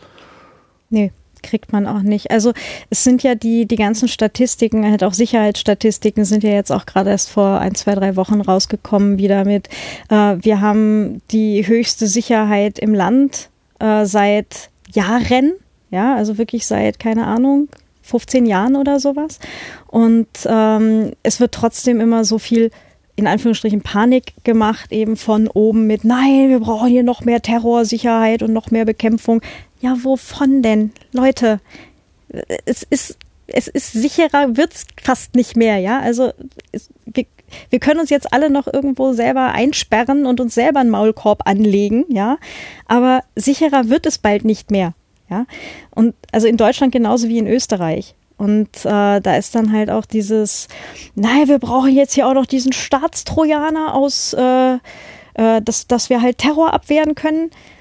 Ja, das, das ist auch eine ganz kloppte Idee, ne? ähm, weil wenn man jetzt sagt, okay, hier Staatstrojaner, wir brauchen halt äh, eine, eine Malware, die wir halt auf äh, den technischen Endgeräten von äh, irgendwelchen verdächtigen Personen installieren können, ja, dann ist halt dabei gesagt, okay, ja, wir machen, äh, wir überwachen halt äh, Einzelpersonen, Ja, ist dann halt so dieses, hm, das aber halt am anderen Ende hinten dahinter steht mit, äh, ja, wir kaufen Sicherheitslücken bei irgendwelchen shady Firmen äh, ein, deren Geschäftsmodell ist, äh, dass man natürlich diese Sicherheitslücken nicht dem Hersteller äh, verrät, ne, sondern das schön geheim hält und das Ganze auch noch für Steuergelder. Ähm, das steht da natürlich nicht. Ne? Oder dass sich jetzt halt die Regierung an den Schwarzmärkten für Sicherheitslücken und so weiter be äh, beteiligen für Steuergelder. Das steht da auch nicht. Und da steht halt auch nicht, ähm, dass eben Sicherheitslücken absichtlich äh, offen gehalten werden, den Herstellern verschwiegen werden, die die dann natürlich nicht fixen können, wenn sie nichts davon wissen, weil wer anderer sie gefunden hat. Ähm, und dadurch dann halt einfach die Infrastruktur weltweit gefährdet ist, weil es sind ja nicht diese shady Firmen oder irgendwelche Schwarzmarkthändler die einzigen, die solche Sachen finden. Ja, es sind ja genug Leute da draußen im Netz, die sich halt mit Sachen auskennen und dann halt dies, das und jedes Mal ausprobieren und testen. Und das sind auch nicht die einzigen, die diese Sicherheitslücken einkaufen, sondern auch wer anderer könnte die jederzeit einkaufen. Ja? Und das ist dann halt eine Sache mit, ja, das ist alles ganz toll. Also ist es nicht, ja. Also das war jetzt sarkastisch gemeint. Aber okay, ist ähm, ja. ähm, wir halten dadurch die gesamte Infrastruktur, die wir so haben, ja, das sind jetzt hier Windows-Rechner, das sind Mac-Rechner, das sind äh, Android-Telefone, das sind äh, iOS-Telefone, das sind Tablets verschiedenster Art. Also alles, womit wir uns halt so täglich umgeben, halten wir künstlich unsicher.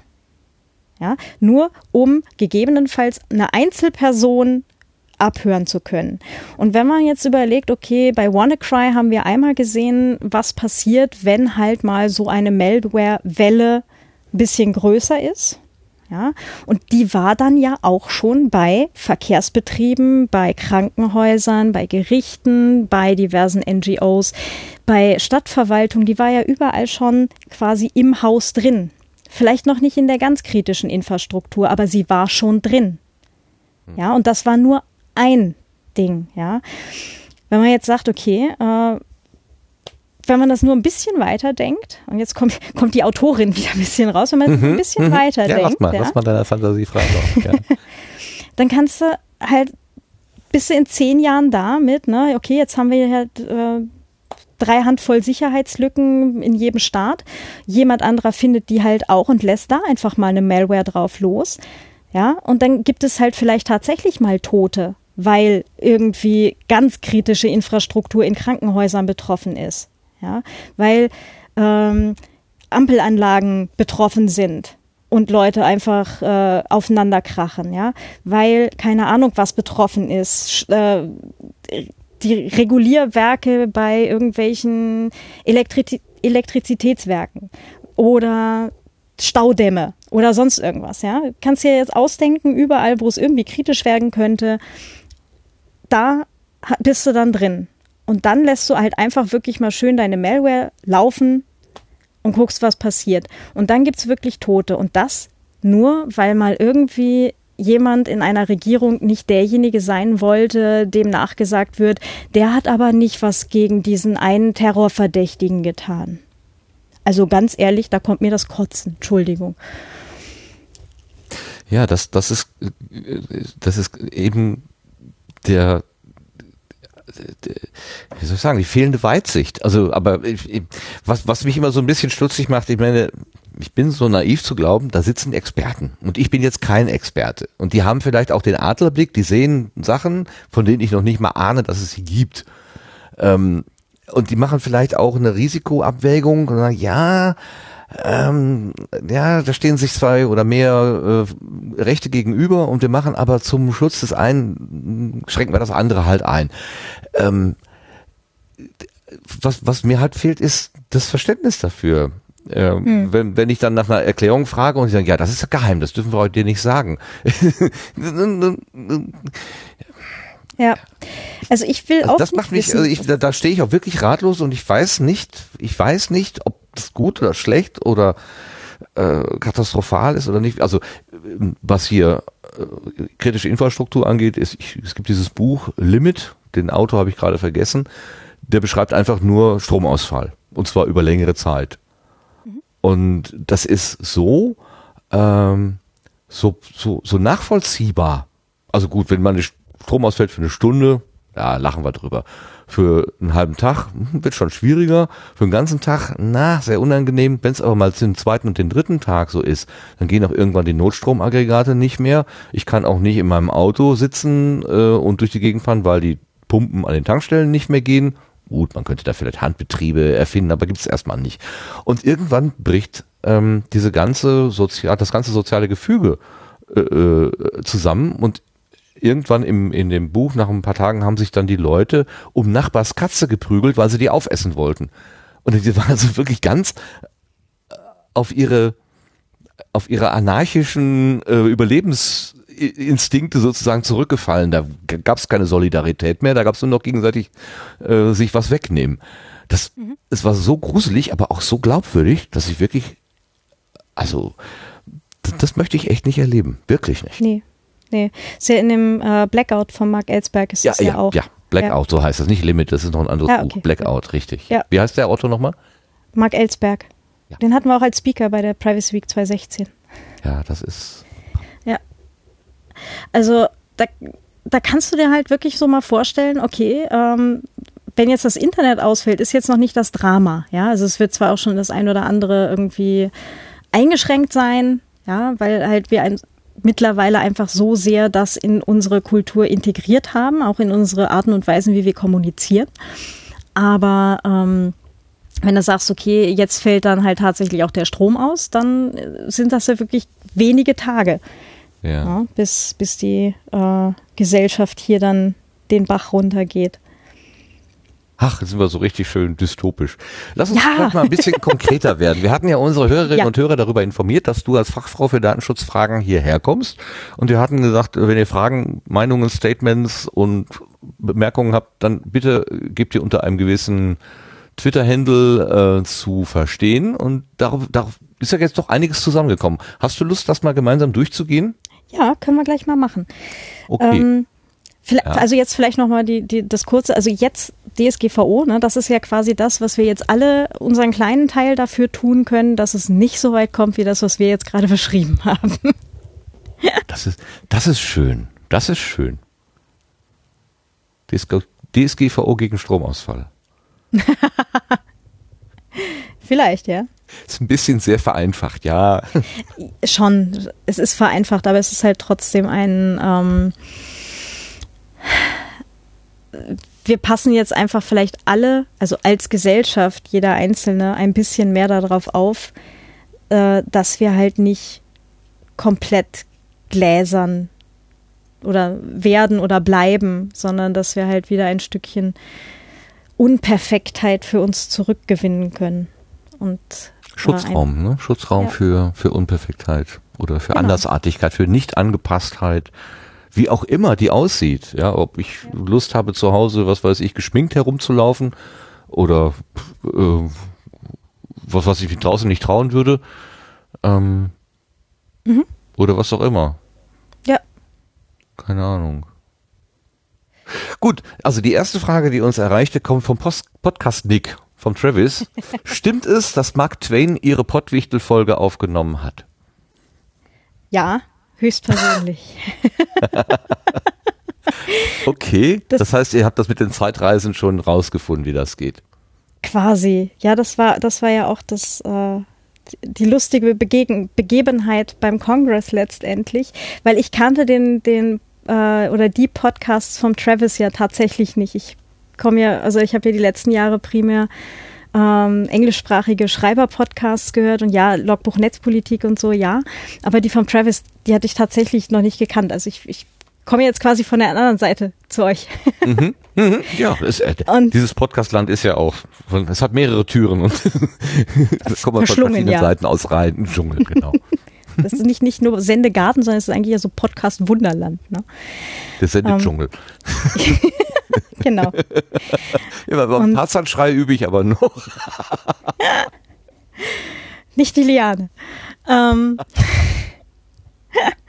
jedenfalls hatte der, der Travis ähm, mir eine, eine Pottwichtel-Folge gemacht, ähm, als, also er hat halt den Mark Twain gesprochen.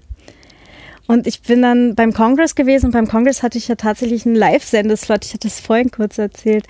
Das war ja, wo ich den Sebastian kennengelernt hatte, äh, in Personam. Mhm. Ähm, da hatte ich einen Live-Sendeslot irgendwie, ich glaube, mittags um zwölf. Äh, mein Plan A war den Tag nicht am Congress. Mein Plan B war schwanger zu Hause. Mein Backup hat den Abend vorher schon gesagt, so na eher nicht und hat eine Stunde vorher tatsächlich abgesagt. Und dann hatte ich den Nick Farr irgendwie noch nachts um zwölf getroffen und ähm, hatte mit ihm gequatscht und, und hat ihm erzählt, so, ah, ich habe morgen Live-Sendung und äh, haben alle abgesagt und meh und überhaupt. Und er sagte dann, ja, ja, ich komme dann. Und er war um dreiviertel zwölf immer noch nicht da. Und ich tigerte dann da, glaube ich, durchs Sendezentrum völlig panisch. Also für mich völlig panisch. Der Sebastian meinte, es sah gar nicht so aus. und ähm, habe dann da die Judith getroffen, die da halt am Tisch war und die dann eigentlich hätte die Technik machen sollen. Dann hat die Judith ist spontan eingesprungen. Mhm. Und der Nick kam, glaube ich, um eine Minute vor oder sowas. Und dann habe ich halt wirklich eine Stunde Live-Sendung mit dem Nick und mit der Judith äh, irgendwie aus dem Hut gezogen. Hm. Absolut keinen Plan gehabt. Und, ähm, und der Sebastian hat nämlich die Technik gemacht beim, beim Congress dann bei der Live-Sendung, ja. Und da auf jeden Fall bin ich erst hinterher nach dieser Sendung draufgekommen, dass die Judith diejenige war, die in meiner Pod äh, Pottwichtel-Folge mich gesprochen hat. Ah, ja. ah, guck mal. Ja. So klein ist der Podcast-Dschungel dann doch. Ja. genau. Hey. Also Dinge passieren. Alles klar. Ja, danke schön, Travis, für die Frage. Dann hat der Anim was eingesch äh, äh, eingeschickt, mehreres sogar. Das erste ist aber schon ein paar Tage, jetzt zehn Tage her. Anim, nicht Amin, sondern Anim. Ich habe es gelernt. Hoffentlich behalte ich es auch. Anim. Ähm, er schrieb die Fragen für Privatblogger und Podcaster bei einem Hoster, werdet ihr ja auf dem Zettel haben, wobei ich immer noch nicht verstehe, warum ich mit einer Privatseite der Impressumspflicht unterliege. Äh, der Frage ja. bin ich dann schon im Vorfeld nachgegangen und habe tatsächlich eine Quelle gefunden, wo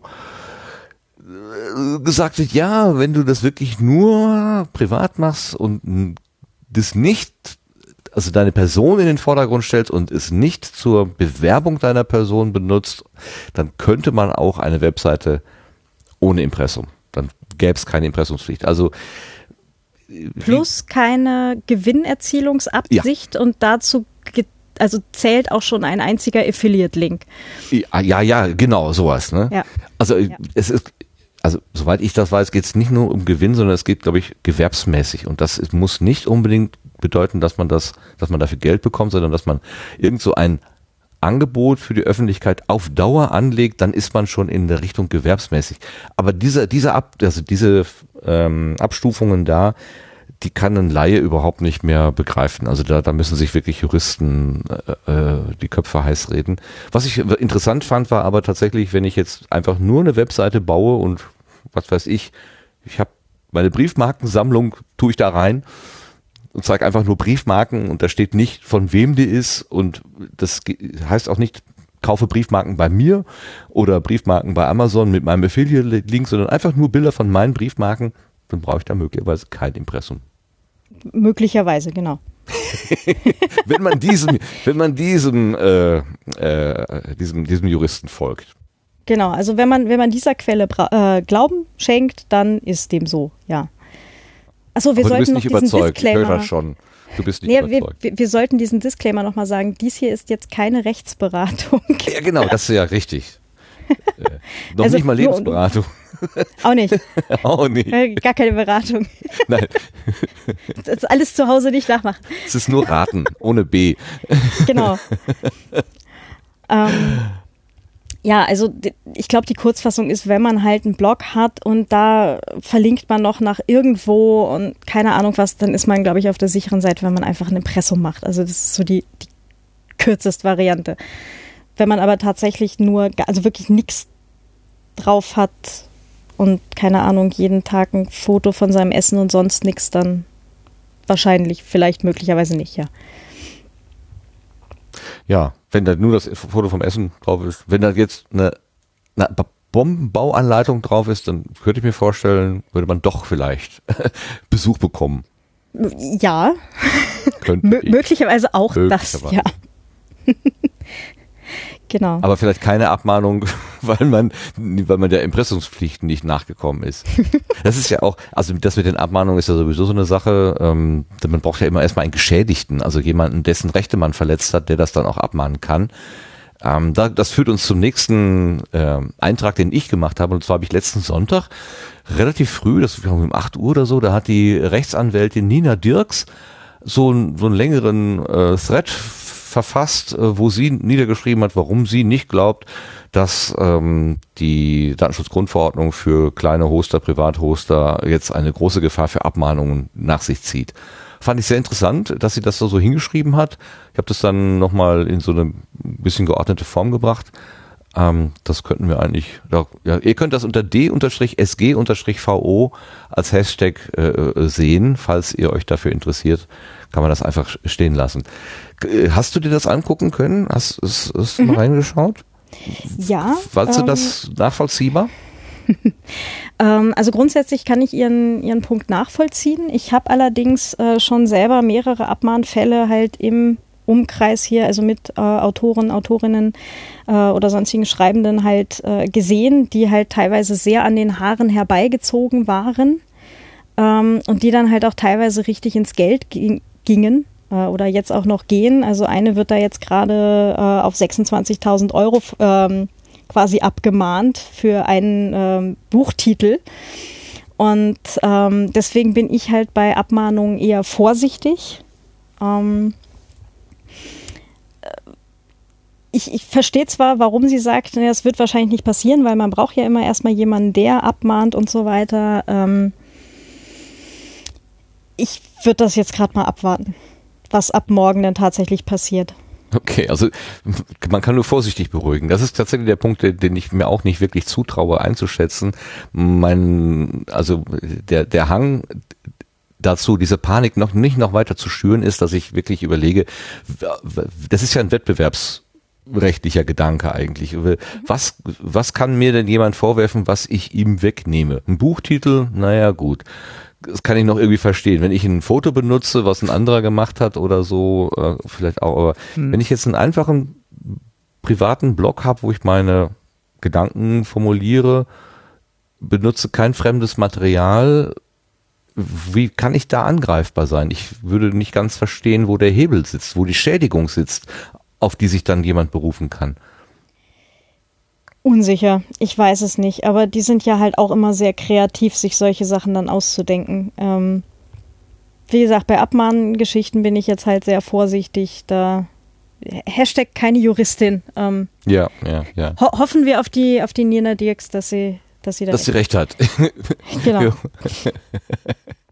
Sebastian, willst du was sagen? Äh, ich wollte nur vielleicht nochmal dazu sagen, also ich äh, würde auch sagen, es, wir müssen abwarten, aber es ähm, also Wettbewerbsrecht ist natürlich immer ein bisschen schwierig äh, und ähm, das Thema, was, was mich da so ein bisschen bewegt, ist auch eigentlich, wenn es Massenabmahnungen sind, dann sollte man auf jeden Fall ähm, auch sich immer vielleicht versuchen zu wehren, wenn es denn geht, weil gerade das macht das Modell eigentlich ziemlich schnell kaputt, weil diese Kanzleien dann keine Kapazitäten eigentlich haben, das wirklich einzeln auszufechten. Und ähm, meistens kriegt man ja so eine ähm, Unterlassungserklärung äh, vorgeschoben und die ist meistens auch sehr zu Ungunsten. Und da sollte man sich zweimal überlegen, ob man die wirklich äh, nicht lieber eine modifizierte abgibt. Und ähm, da, aber wie gesagt, das ist keine Rechtsberatung, nur ich, ich wäre da vorsichtig und würde mich wirklich im Zweifel lieber anwaltlich dann beraten lassen, wenn man was kriegt. Ähm, das mhm. äh, ist so meine Einschätzung, was das angeht. Ja. Ja. Im Klabautercast von Martin Hase, da war jetzt in der neuesten Ausgabe eine äh, Juristin, er nannte sie Nubea, ich habe den Namen jetzt nicht äh, äh genauer äh, äh, zusammen. Sie, sie stellte sich als Tochter von zwei Astrophysikern vor, was, was ich total irre finde. Ich hätte gar nicht gedacht, dass die sich auf natürlichem Wege fortpflanzen können. Aber okay. ähm, sie, sie, äh, ich habe es leider, das habe ich auf, auf das habe ich heute nicht ganz geschafft zu hören, aber ich habe es so verstanden und auch den Hinweis, den der Martin gegeben hat, ähm, dass auch da äh, die Gefahr der Abmahnung relativiert wird und sie hat sogar so einen so einen Generator, wo man einen äh, wo man irgendwie Informationen herausziehen kann, falls man von so etwas betroffen ist. Also das hilft einem, wenn ich das richtig verstanden habe, eine entsprechende Reaktion zu formulieren. Also unter allen unter Vorbehalt. Ähm, mhm. Da, da könnte man noch mal reingucken. Warte mal, das müsste doch, bevor ich hier rumstammele, gucke ich doch mal eben. Ich habe das doch hier bestimmt. Äh, Ah nee, warte mal, habe ich in, in den Shownotes? Also ich fand das immer ganz schön, auch was, was Claudia, was du in, äh, gesagt hast, dass so Generatoren natürlich auch immer sehr schwierig sind und das trifft da ja auch wieder zu, weil das es kommt halt sehr drauf an und ähm, im Zweifel entdeckt halt ein Anwalt einfach einen fachlichen Fehler und macht das Ding in 0, nichts zunichte und ähm, so mit einem Generator schießt man sich vielleicht ein Eigentor oder macht irgendwelche Zugeständnisse oder sowas. Ne? Das, äh, ja, ja, also gerade bei den, bei den Generatoren, das habe ich jetzt auch mehrfach geschrieben und gesagt, ähm, die können natürlich erstens nur wissen, was man ihnen quasi vorher einfüttert. Genau, wir müssen, glaube ich, jetzt gerade mal unterscheiden. Jetzt, äh, du redest jetzt von den Generatoren für die Datenschutzerklärung. Jetzt war ja genau, genau was mit der Abmahnung gemeint. Nur um das nochmal kurz genau. klarzustellen, genau. Mhm. Genau, also ich bin jetzt bei denen für die Datenschutzerklärung. Ähm, es gibt ein, zwei ganz brauchbare, also die halt hinterher auch einen halbwegs lesbaren Text rausgeben und nicht nur mit äh, Artikeln, Zahlen und Ziffern um sich werfen, ähm, weil es steht ja tatsächlich in der DSGVO drin, so eine Datenschutzerklärung muss einfache Sprache haben, also leicht zu lesen sein und gut mhm, verständlich. So wie das Gesetz selber oder die Verordnung selber. Nee, ah, leichter ah. am besten. ja, natürlich. Also so, dass es sich mal selber dran halten. Komm, das ist dann Level 2, ja. Also. Okay. Und wenn du dann halt irgendwie mit so einem Generator einen Text rauswirfst, der dann halt äh, Artikel, dies, Ziffer, das und so weiter nur sagt, es weiß keine Sau, was da drin steht. Ja, deswegen ist so ein Text dann halt auch nicht leicht, leicht lesbar. Also man muss die Dinger, also diese Texte, die da hinterher rausfallen, immer nochmal bearbeiten, damit das halt irgendwie ein menschenlesbarer Text wird. Ähm, und das andere ist, äh, ich habe jetzt gerade die letzten Tage mehrere äh, Erklärungen gesehen, die aus so einem Generator rauskommen. Ähm, wo tatsächlich auch sachliche Fehler drin waren, wo einfach eine falsche Rechtsgrundlage dran stand. Ähm, wo ich mir auch dachte, so, hm, super, kannst du halt auch machen. Und die Leute, die halt so einen Generator benutzen, sind jetzt normalerweise nicht die, die dann halt nachprüfen, ob das, was da jetzt generiert wird, auch stimmt. Ja, und es waren halt Texte, die ich jetzt bekommen habe von mehreren Leuten zum, zum mal drüber lesen, äh, so von Autorinnen, Autoren äh, aus dem Texterumfeld halt. Und die hatten alle an derselben Stelle denselben äh, Haken Ach, drin. Warum nur? Na, und das ist, ja. also ich sag jetzt, ich sag jetzt hier aus Gründen nicht, welcher Generator das war, den ich jetzt auf diese Art und Weise nicht äh, empfehlen würde. Nicht, dass ich hinterher ein Problem kriege, aber äh, ganz, ganz vorsichtig ähm, bei, bei solchen Sachen. Also es, der, ich wage vorsichtig, den von dem Schwenke zu sagen, dass der pa mal grob passt. Also da habe ich zumindest noch keine Fehler gesehen, außer ein paar Rechtschreibfehler und, und grammatisch war ein bisschen was verbogen.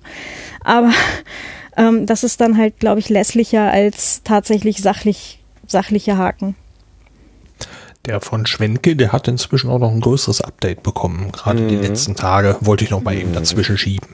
Mhm. Das, da kannst du deine Zimmer mit, dein Zimmer inzwischen mit tapezieren, wenn du das komplett aus, ausklappst.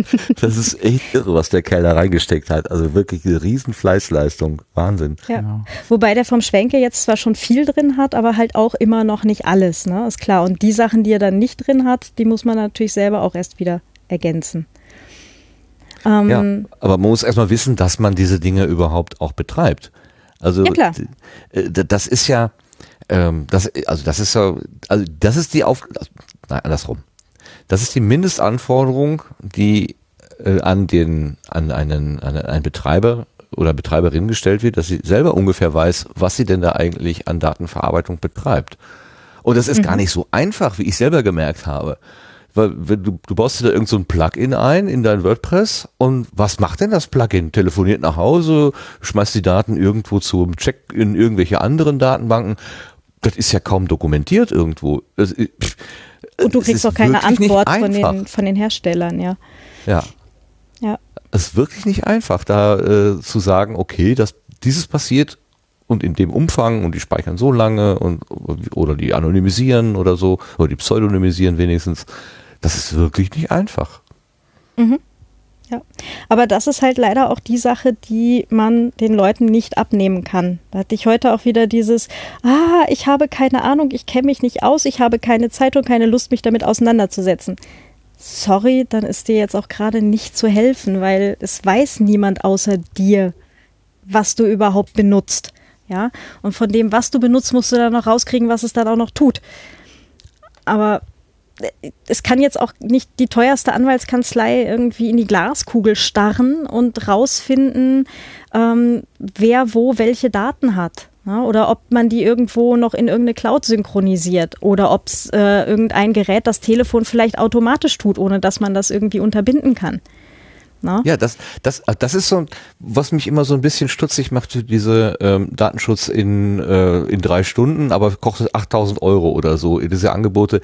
Ähm, Antworten geben muss immer die verantwortliche Stelle, weil, weil der Berater, der von außen drauf guckt, der weiß es einfach gar nicht. Der, der, der kann vielleicht ein, ein, ein, ein Analysetool oder mit dem mit dem, mit dem Webentwickler-Tool von Firefox oder so drauf gucken und der kann vielleicht ein paar Sachen wie Cookies oder äh, andere Dinge vielleicht irgendwie erkennen oder eingebundene Google-Fonts oder was auch immer, aber das hört dann also dann auch schon auf. Wenn du dann noch Verarbeitung im Hintergrund hast, das wird ja von der Seite gar nicht abgebildet. Ähm, ja. Das finde ich so, das, das, ärgert mich, das, das ärgert mich gerade tierisch, dass da so unseriöse Fuzis unterwegs sind, die den Leuten sagen, ja, wenn du mir ganz viel Geld gibst, dann gebe ich dir ganz viel Sicherheit. Du musst auch gar nichts tun. Und das ist gelogen mhm. von vorne bis hinten. Da, da, kann, da können die richtig in die Ketten gehen. Also das, oh, ja. diese, diese Trittbrettfahrer, da, da bin ich gerade richtig. Da kommen auch so die meisten Fake News dann und Angstmacherei wahrscheinlich aus dieser Ecke, weil sich damit dann auch das meiste Geld natürlich verdienen lässt. Ja, ist doch schnell, klar, mit ja. Angst. ja. ja. Ja, ja. Mit Angst. Aber das ist so, das ist so gemein, Menschen in Angst zu versetzen. Mhm. Und vor allem, naja, aber Sebastian, was du gerade sagtest, Fake News, das ist halt genau das, was du jetzt so in dieser Vorphase der DSGVO wirklich so schön äh, as it best nochmal irgendwie rekapitulieren konntest. Das ganze Phänomen Fake News äh, ist so an der DSGVO echt beispielhaft. Also das, was am sensationellsten und am schlimmsten klingt und hier ist wieder ein Handwerker, der jetzt seinen Betrieb zumacht und so weiter. Und davon habe ich tatsächlich welche gehört. Also, ne? ja, ich auch. Das ist so, ähm, wo ich mir auch denke, so, äh, man kann es doch den Leuten auch einfacher machen. Und da sind wir wieder bei dem, was ich am Anfang sagte. Das wäre alles jetzt nicht so schlimm, wäre die Info quasi von der Wirtschaftskammer oder von irgendwie irgendeiner Stelle, die sich halt dann eben mit äh, Gewerbetreibenden oder sowas dann halt, wo die dann vielleicht ohnehin immer mal Newsletter schicken, wenn sie sowas schon tun, ja, da hätten die doch einfach mal viel früher drüber informieren können und dann halt aber, aber auch. Aber ich, ich, muss mal eben, ich muss mal eben ja. äh, äh, die, die Ehre retten. Eine der ersten und für mich sehr kompakten und sehr guten Übersichten über die Änderungen in der äh, DSGVO habe ich von der IHK, also von der Handwerkskammer bekommen. Mhm. Ja, die sind also, die kann, also das äh, stimmt, die machen äh, eigentlich immer eine gute Arbeit. Also ich bin auch IHK-Mitglied zwangsweise so gesehen und ähm, ich habe aber eigentlich auch mit den ähm, mit der Beratung und mit, also wenn ich da mal irgendwie Rat gesucht habe, immer nur gute Erfahrungen gemacht. Also die sind da schon mhm. ziemlich fit hier, äh, also in Deutschland, was was das angeht. Ähm, und da kann man sich echt gut und gerne hinwenden.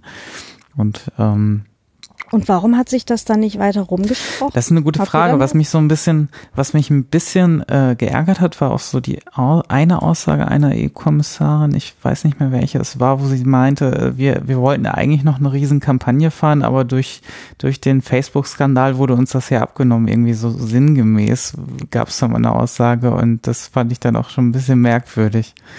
Ne? mhm. Also, ähm, Das ist aber eine eigene Logik, die muss man aber erst, glaube ich, meditieren, bevor wir das Ja, ich müsste es nochmal raussuchen, welches Interview das war, aber ähm, äh, das fand ich dann auch schon, schon schwierig. Und äh, das ist dann so von beiden Seiten dann so ein bisschen, ja, ähm, Mhm. das hätte viel früher eigentlich vor dem Facebook-Skandal, der war ja jetzt erst vor ein paar. Ja.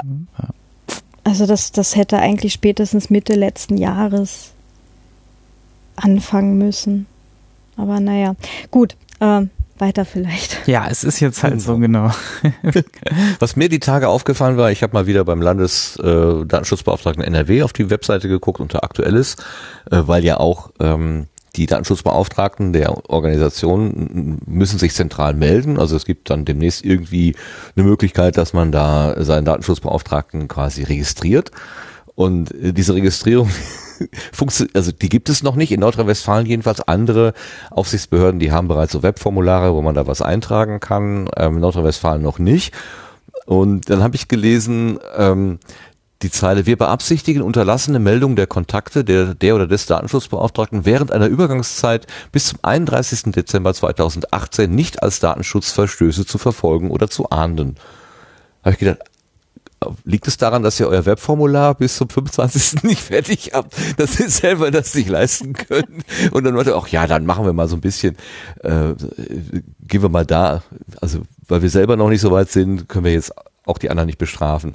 Also das, das war für mich auch so ein Zeichen, dass zumindest von Seiten der Datenschutzaufsichtsbehörden äh, jetzt kein Marsch geblasen wird. Die werden jetzt nicht sofort mit der Lupe durchs Land laufen und jetzt alle äh, säumigen äh, Datenschutzverantwortlichen Ja, die an die Hammelbeine kriegen. haben also auch von gar nicht, also zumindest nach eigener Aussage haben sie ja nicht das Personal auch dafür und die Kapazitäten aktuell, was ich auch, Ja, nicht. na, also das wird auch, ähm, ich glaube, der ähm, äh, hat es auch gesagt in seiner Folge, ähm, Thomas Schwenke, ähm, dass dass das noch Jahre dauern wird, bis sie das auch aufbauen, weil bis jemand auch, selbst wenn er schon gerade frisch aus einer Datenschutzschulung kommt, dann die Praxiserfahrung gesammelt hat, wie was zu bewerten ist, das, das dauert dann ja auch relativ lange.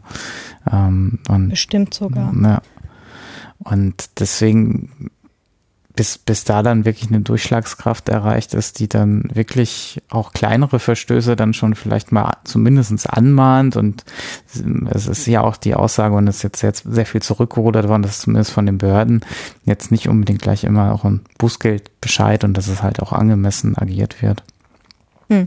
Es steht allerdings halt auch tatsächlich Hm. drin, dass es immer verhältnismäßig sein muss. Ne? Also diese allgemeine Panikmache, dass ein, eine einzelne Bloggerin jetzt dann irgendwie 10 Millionen zahlen muss, ähm, das war dann halt aber auch äh, Fake News halt. Ne? ja, für die einzelne Bloggerin schon. Also das Argument ist im betrieblichen Umfeld gar nicht so schlecht, weil man damit natürlich auch gewisse Starrheiten aufbrechen kann. Also es macht einen echten Unterschied, ob du zu deinem Chef gehst und sagst, wir müssen uns hier mal kümmern. Das, kost, das kann mal äh, maximal 300.000 Euro Strafe kosten, Buße kosten, oder wir müssen uns kümmern, das kann maximal 20 Millionen kosten. Die, also die Aufmerksamkeit ist eine andere, ehrlich. Das ist, das ist erstaunlich. Und du bist privat haftbar, das kommt auch noch dazu. Also Mhm. Datenschutzverstöße sind ja noch nicht mal gedeckelt nach äh, GmbH-Recht, also nach der äh, beschränkten Haftung, sondern da ist dann also auch selbst das Privatvermögen des Geschäftsführers nicht sicher, wenn er sich also wirklich sehr viel zu Schulden kommen lassen hat an der Stelle. Ja.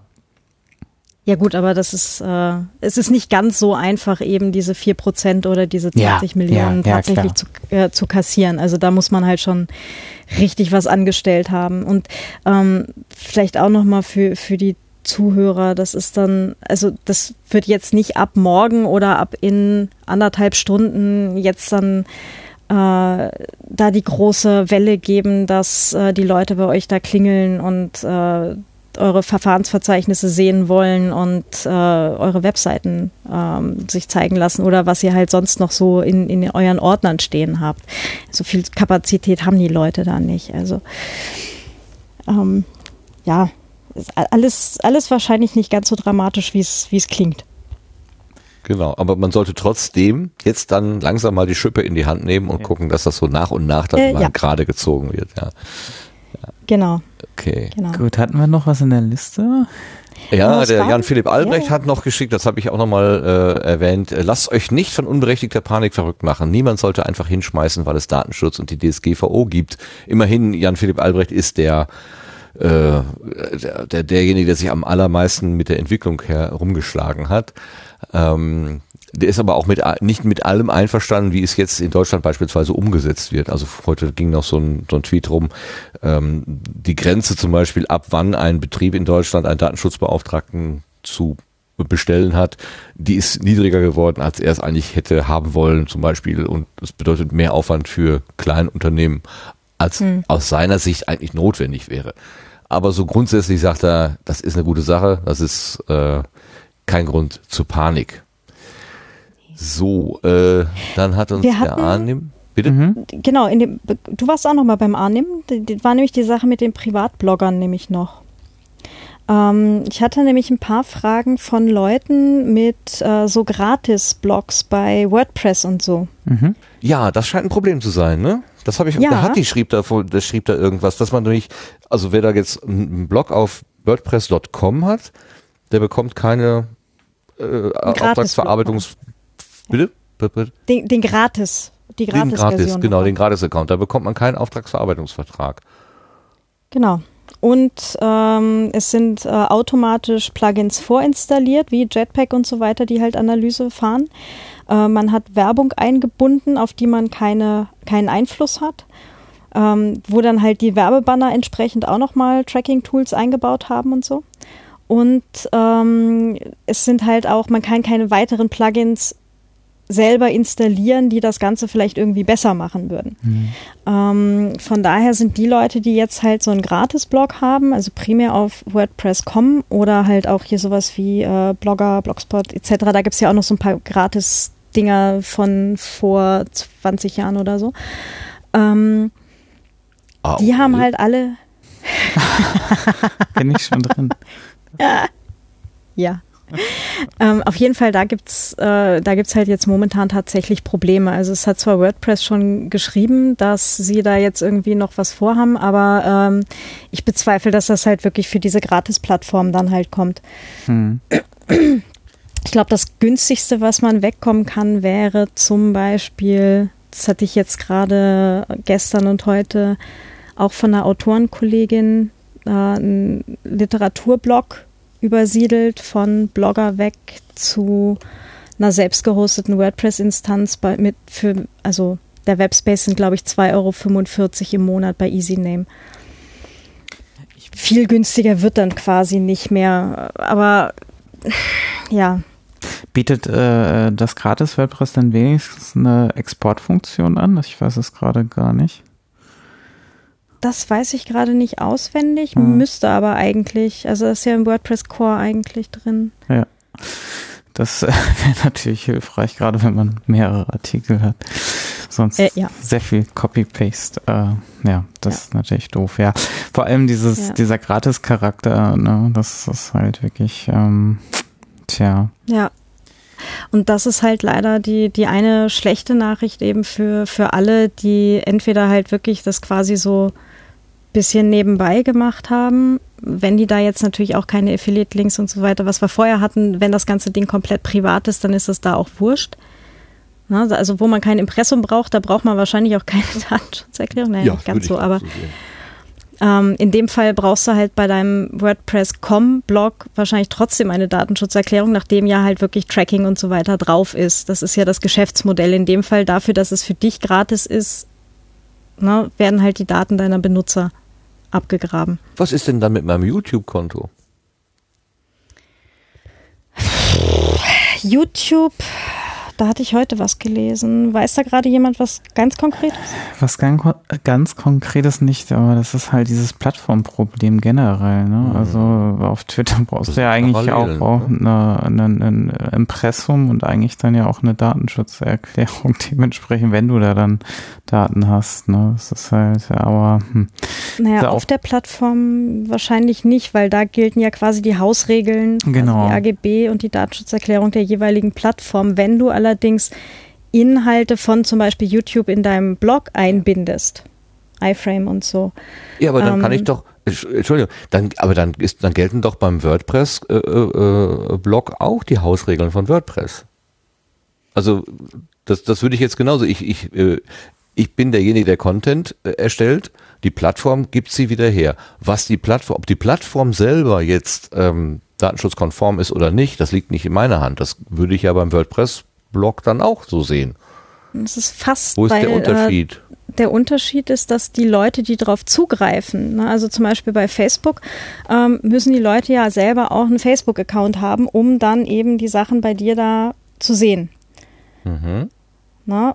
Das heißt, die haben auch schon einmal den Hausregeln zugestimmt. Ähm, wenn du keinen, ich, ich weiß jetzt nicht, ob man Sachen eben sehen kann, wenn man keinen Twitter-Account hat. Ich glaube, Ja, dann sieht man auch immer nur so zwei oder drei, oder? Nee, kann man sehen. Hm. Okay. Ja. Und bei WordPress hast du nämlich halt auch die Sache, da haben die Leute ja auch keinen Account. Die haben ja nie dem zugestimmt irgendwo. Was WordPress aber bei halt YouTube dort ja eben- auch. Also wenn ich, ja, ich habe eine, eine, eine YouTube-Repräsentanz ähm, und da kann, können sogar Kommentare rein äh, äh, geschrieben werden. Äh, Wenn jemand das aufruft, äh, meinen Kanal sozusagen, dann werden Daten erfasst, personenbezogene Daten, zumindest Logfiles, wahrscheinlich auch noch weitere Trecken-Geschichten. ähm, Also da warte ich jetzt Kann ich da sagen, auf, auf wenn eine du- Rechtsprechung. wenn, wenn, wenn du da äh, den Fuß nach, nach YouTube setzt, musst du wissen, was du tust. Damit habe ich nichts zu tun. Also bei Facebook ist es so, dass Anbieter, die eine, eine Facebook-Seite haben, aufgefordert werden, ein Impressum in die Seite zu tun. Und damit eigentlich Ja, auch eine. Datenschutzerklärung. Ja. Das müsste dann eigentlich ja für alle Plattformen in gleicher Art und Weise gelten. Naja, aber es, äh, wenn, wenn ich jetzt, also ich habe ja tatsächlich durch meine, meine Autorensachen habe ich ja eine Facebook-Seite. Ich bin zwar so gut wie nie auf Facebook, aber äh, ich habe da tatsächlich noch diese Seite. Und ähm, ja, Impressum, klar, aber wenn ich da eine Datenschutzerklärung hinschreibe und sage hier, ne, passiert dies, das und jenes, Ja, du, du hast es gar nicht Da in deinem ich- Einfluss. Bereich, Genau, ne? da kann ich mir sonst was ausdenken und Facebook ändert das dann eh in einer Woche wieder oder in zwei. Ja, du kannst eigentlich Ja. nur praktisch auf die Datenschutzerklärung Genau. von Facebook und die ist ja eh schon verlinkt, also insofern. Das, Genau. ähm, Aber wenn ich da wegen so Hm. eine Abstimmung oder sowas einbaue und dann mit den Daten der Abstimmung weiterarbeite, so Hm. ein bisschen gestalten kann ich doch auch. Also ist nur aus zweiter Hand die diese Cambridge Info. Analytica 2 auf? ja, äh, tatsächlich schwierig. Ich glaube, das werden wir jetzt an dieser Stelle nicht, Nee. nicht klären. Nee, da können. müssen wir Das- abwarten, das- was Ja. ich tue. Genau. Aber das ist tatsächlich, das ist ein Punkt, den hatte ich noch gar nicht auf der Liste. Stimmt. Stimmt. Der Arnim hat noch einen, äh, einen, einen Hinweis gegeben auf einen Thread oder eine, eine, eine Seite. Ich nehme nur einen, ähm, einen Abschnitt daraus. Die größte Errungenschaft der DSGVO ist, dass internationale Unternehmen ein komplett neues Mindset bekommen haben. Es wird sich plötzlich jedes Mal gefragt, brauchen wir die Daten wirklich? Für wie lange? Und wie können wir sie sicher übertragen? Glaubt ihr, dass das die Wirkung hat? Internationale Unternehmen? Also für meine Kunden schon. Ich weiß da schon seit Jahren immer drauf hin, aber jetzt habe ich natürlich ein bisschen mehr Schlagkraft dadurch. Sehr gut. Also für dich stärkt das auch den Rücken. Ja, sozusagen. auf jeden Fall. Weil, klar, also das Hm. ist, äh, weil es jetzt ein Begriff einfach ist, ne? Und ich bringe dann halt auch immer den, das Argument Stand der Technik und Stand der Technik ist halt nicht unverschlüsselte Übertragung, ne? Das muss Hm. man ganz klar sagen. Ja. Also ich bin nicht sicher, ähm, auch bei meinem letzten Arbeitgeber war da, also gerade halt im, in, in, bei den Leuten, die halt gerade so Webauftritt und so weiter äh, betreut haben, äh, nee. Also da war überhaupt kein Verständnis dafür da, dass irgendwie Datenschutz sein muss. Was ein weiterer Grund ist, weswegen ich da gegangen bin, aber das ist ein anderer Punkt. Ja, Ähm. ja, das kenne ich. Also die Diskussionen, die ziehen sich manchmal sehr, sehr ewig. Also ich habe da auch ähm, und ähm, mittlerweile leiste ich mir da auch den Luxus zu sagen, okay, ähm, dann, dann betreue ich euch nicht mehr. Echt? Hm. Hast du schon Absagen gemacht aufgrund Naja, von also ich Erhaltung? sag das klipp und klar. Ne? Also da ist halt für mich eine rote Linie, wenn ihr die überschreitet, äh, indem halt Kundendaten äh, unverschlüsselt übers Netz gehen, dann ist das, dann trage ich das natürlich nicht mit. Ne? Also das ist für, Hut ab. Na, das also finde ich aber wirklich. ja, ich sitze da ja auch mit im Boot, auch wenn der Kunde Ja, dann klar. sagt, wir haben das abgesegnet. Dann sage ich, ja, habt ihr alle eure Kunden gefragt, dass das abgesegnet ist? Wenn ihr die bitte mal jetzt anschreibt und die alle sagen, es darf alles unverschlüsselt übertragen werden, ja, dann können wir vielleicht noch mal drüber reden, aber eigentlich nicht, ne? Weil es, Hm. ja. Finde ich gut. Ja, finde ich auch. Also das Standing muss man auch erstmal sich erarbeiten. Also gut. ja. Ich, ich Ja, und ich will mir auch wünschen, dass das mehr so machen. Also das äh, ist wirklich, ähm, ich glaube, wenn, wenn alle, wenn das, wenn das häufiger so passiert, dann gibt's da ja auch kein Drumherum mehr. Und es gibt eigentlich auch keine Ausreden, was das angeht. Es ist natürlich manchmal ein bisschen aufwendiger, aber es, im Endeffekt ist es jetzt auch in der heutigen Zeit auch nicht mehr so schwer, eine Verschlüsselung einzurechnen, VPN oder sowas. Also das, das muss jetzt wirklich nicht alles noch unverschlüsselt übertragen werden aktuell. Und gerade wenn man, ja, ne, Mhm. Also es ist wirklich nicht, nicht schwierig. Also jetzt halt zum Beispiel auch ein, ein äh, SSL-Zertifikat für eine Website äh, ist wirklich mit drei Klicks gemacht oder mit fünf Minuten Aufwand, dass man eben kurz äh, dehydrate und gut ist. Ne? Also das, das ist halt wirklich jetzt nichts, was 2018 noch ein größeres Problem darstellen sollte. ja, genau. Das war übrigens auch ein, Ding, was ich jetzt die Woche gehört habe von einer. Äh, ja, mein Hoster nimmt extra Geld für, äh, wenn man HTTPS haben will. Wo ich auch gesagt habe, so, alter Schwede, gib, gib mir fünf Minuten Zeit und ich schreibe dem oder du schreibst dem. Das geht nicht ja, mehr. Also, ja, Also- es, es wird sich auch durch natürlich, also ich weiß, Hoster wechseln, das kann manchmal sehr schmerzhaft sein im Zweifel, aber im Endeffekt wird das mit der Zeit auch verschwinden, dass es da wirklich noch Hoster gibt, die das nicht anbieten, weil es eigentlich, ja, es, es macht kaum einer noch das nicht mit Let's Encrypt und wenn es einer nicht macht, dann ist es halt, ähm, ja, ganz klar ein Nachteil für ihn. Also ich denke, da werden jetzt alle nachrüsten und ähm, das ähm, es, es, es wird jetzt auch spätestens mit der nächsten Google Browser Iteration auch wieder so sein, dass, dass es ja noch äh, schwieriger sein wird, eine irgendwo Daten in eine unverschlüsselte Seite einzugeben, ohne jetzt äh, tausend Warndialoge oder Hinweise zu haben, die einen darauf hinweisen, dass hier etwas passiert, was eigentlich nicht so sein soll. Und Hm. allein aus den Gründen ist es schon total empfehlenswert, alles zu verschlüsseln schon. Ja, also, also es sprechen eigentlich nur noch Gründe dafür und ähm, ähm, ich, ich hoffe auch, dass wir da jetzt äh, dann, dann endlich mal so Richtung 100 Prozent äh, verschlüsseltes Web kommen an der Stelle. Hm. Hm, Das aber muss, schön. muss uns nur noch was für die E-Mail einfallen, dass wir da auch irgendwie äh, auf irgendwelchen Wegen unterwegs Ja, sind. E-Mail ist, E-Mail ist schon wieder so ein extra Ein anderes Thema, ja, aber, aber das ist ja, Ah, weil, also, äh, mit, also wenn Menschen E-Mail benutzen, dann benutzen sie es in den Gedanken, das ist wie ein verschlossener Brief. Wenn ich den Leuten sage, nee, das ist wie eine Postkarte, würdest du denn das, was du da jetzt in der E-Mail steht, auch per Postkarte durch die Gegend schicken? Nein. Ja. Das ist einfach in den Köpfen überhaupt nicht drin. Und äh, das, also ich, das wird auch sich nicht mehr ändern, glaube ich. Selbst, selbst, also da ist aber auch, glaube das, ähm, äh, das Alter gar nicht so relevant, denn äh, die Jugend benutzt E-Mail so gut wie gar nicht. Und wenn, dann wahrscheinlich genauso mit dem Gedanken, ja, ist ja sicher. Oder ist ja egal. Ja, wo- Kann ja jeder Wobei, mitleben. Wobei, da habe ich jetzt gerade äh, die letzten Wochen hier halt auch auf diversen Texter-Mailinglisten gehabt. Ähm, gerade die, die halt jetzt irgendwie auch so äh, Schreibcoaching und so weiter anbieten, ähm, die sind jetzt tatsächlich selber schon auf den Trichter gekommen, äh, zumindest mal so PGP zu machen. Ja? Das ist so, okay, äh, von sich aus, so mit, ja, ich möchte jetzt das gerne für meine Coaches äh, verschlüsselt anbieten, weil ähm, die Inhalte gehen niemand anderen was an. Finde ich total super, dass die Leute ja jetzt mittlerweile drauf kommen. Also das ist so, es besteht vielleicht noch Hoffnung, dass man auch da noch ein bisschen was machen kann. Ein bisschen Hoffnung. Ja, ja. Bisschen, komm. ja, gut, ein bisschen, ein bisschen, ein bisschen. Wir wollen ja nicht den äh, Sand in den Kopf stecken, genau. Ja, genau. Hm. Also was, was auch Transportverschlüsselung angeht, äh, hat es sich ja auch schon verbessert. Also viele E-Mail-Server kommunizieren ja. tatsächlich untereinander wenigstens verschlüsselt und ähm, in der Regel ist auch die Verbindung zwischen E-Mail-Client und äh, Server meistens verschlüsselt.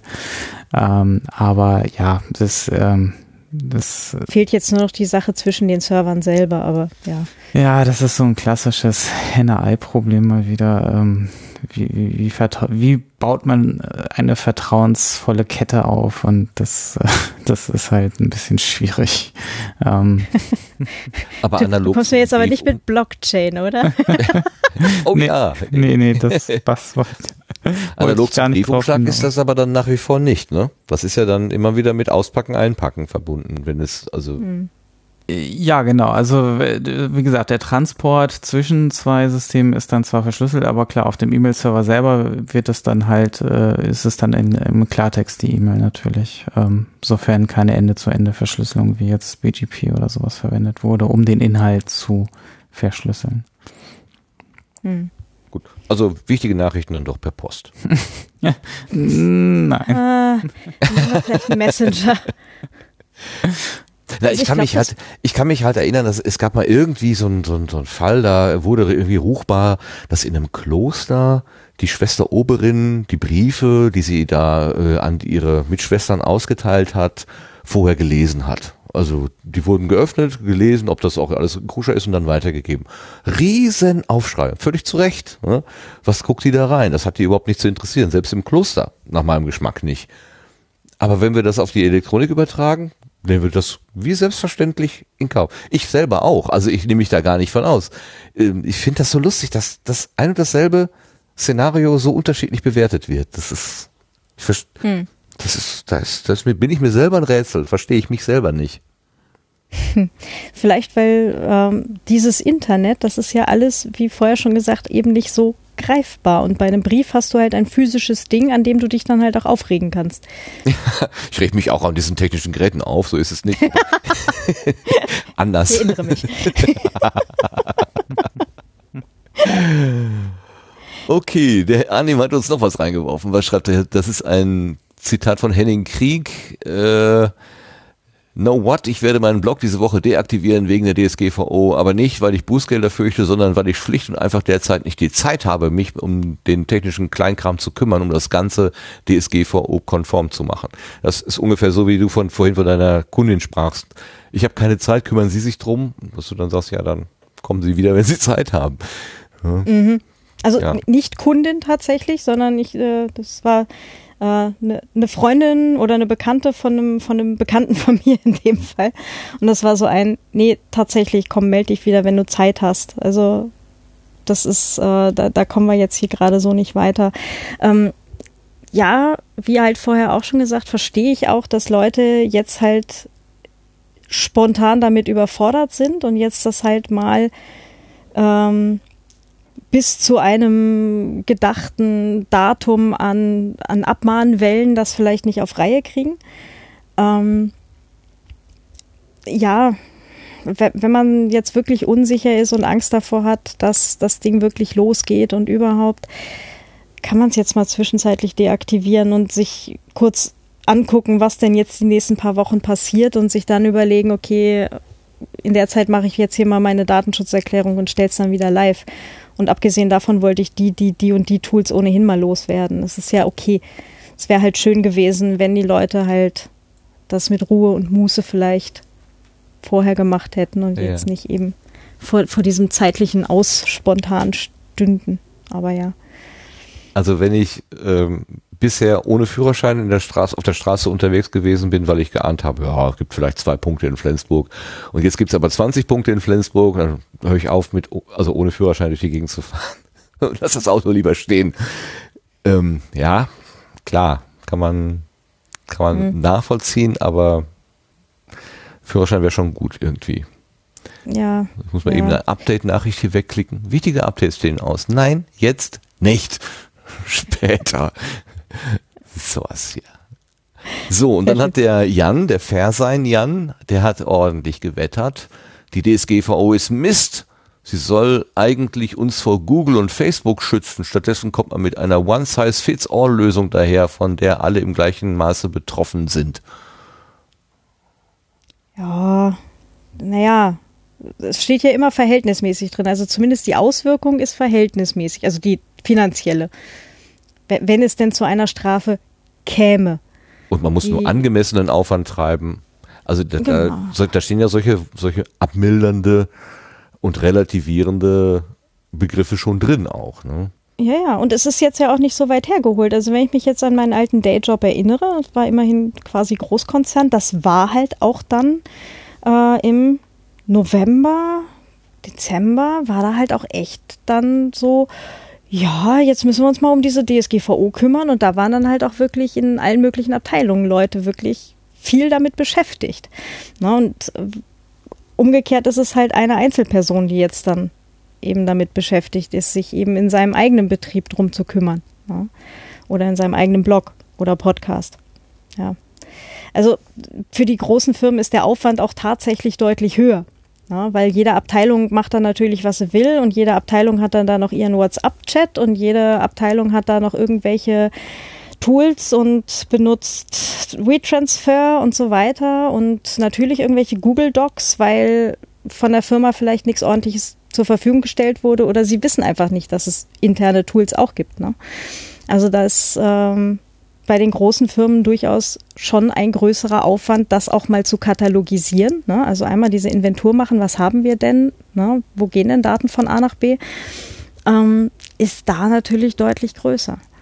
Ja, für, den, für den kleinen Blog ist es halt insofern oder fällt es halt insofern mehr auf, weil da natürlich die eine Person, die selbst und ständig arbeitet, dann halt eine gewisse Anzahl an Stunden eben damit dann beschäftigt ist und eben nicht was anderes machen kann. Jo. Jan hat noch einen äh, Kommentar hineingespült von Jens Scholz. Mir ist die DSGVO inhaltlich tatsächlich ziemlich schnuppe, aber ich sehe, was die Implementierung verursacht. Jede Menge Blogs sind abgeschaltet, Vereine und Initiativen löschen ihre Seiten und werden damit unsichtbar. Der Schaden ist da. Wo ist der Nutzen? Den Nutzen glaube, hatten wir vorhin, oder? Das, genau, das hatten wir eigentlich vorhin schon ähm, abgearbeitet.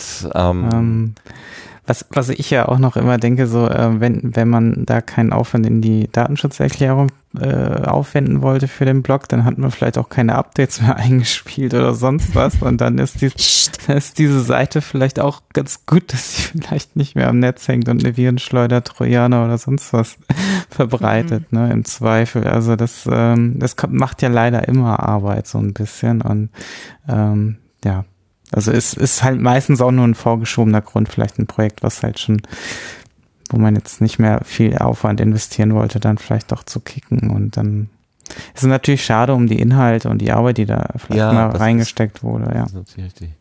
Aber, aber wenn, wenn die Frage so plakativ ist, was ist der Nutzen, dann würde ich antworten, eine gewisse Hygiene, eine gewisse Datenhygiene ist der Nutzen. Hm. Könnte man das so platt beantworten? Das ist, glaube ich, ganz vielschichtig. Das, mhm. das hatten wir ja vorhin auch schon. Du hast ja, ähm, also wie du vorhin auch schon sagtest, Datenschutz, das, das hat ja mit, mit äh, Daten an sich wenig zu tun, sondern es sind ja, ja, ganz ja, viele ja. Verbraucherschutz, gesellschaftlicher Nutzen etc. pp. Und ne, also der Nutzen, der ist jetzt kein so ein konkretes Ding wie, äh, wenn ich diese Prüfung geschafft habe, darf ich hinterher Auto fahren, sondern das wird jetzt halt erst die nächsten Monate, Jahre halt ähm, dann zeigen, wie gut das tatsächlich funktioniert, dass wir eben diese Souveränität über unsere Online selbst äh, wieder zurückkriegen oder nicht. Ne? Mhm. Also von daher verstehe ich halt schon die, das, das Problem, dass die Leute halt momentan oft haben mit dem, ja, ich muss das halt jetzt machen, weil es ein Gesetz ist, aber ich sehe nicht ein, warum.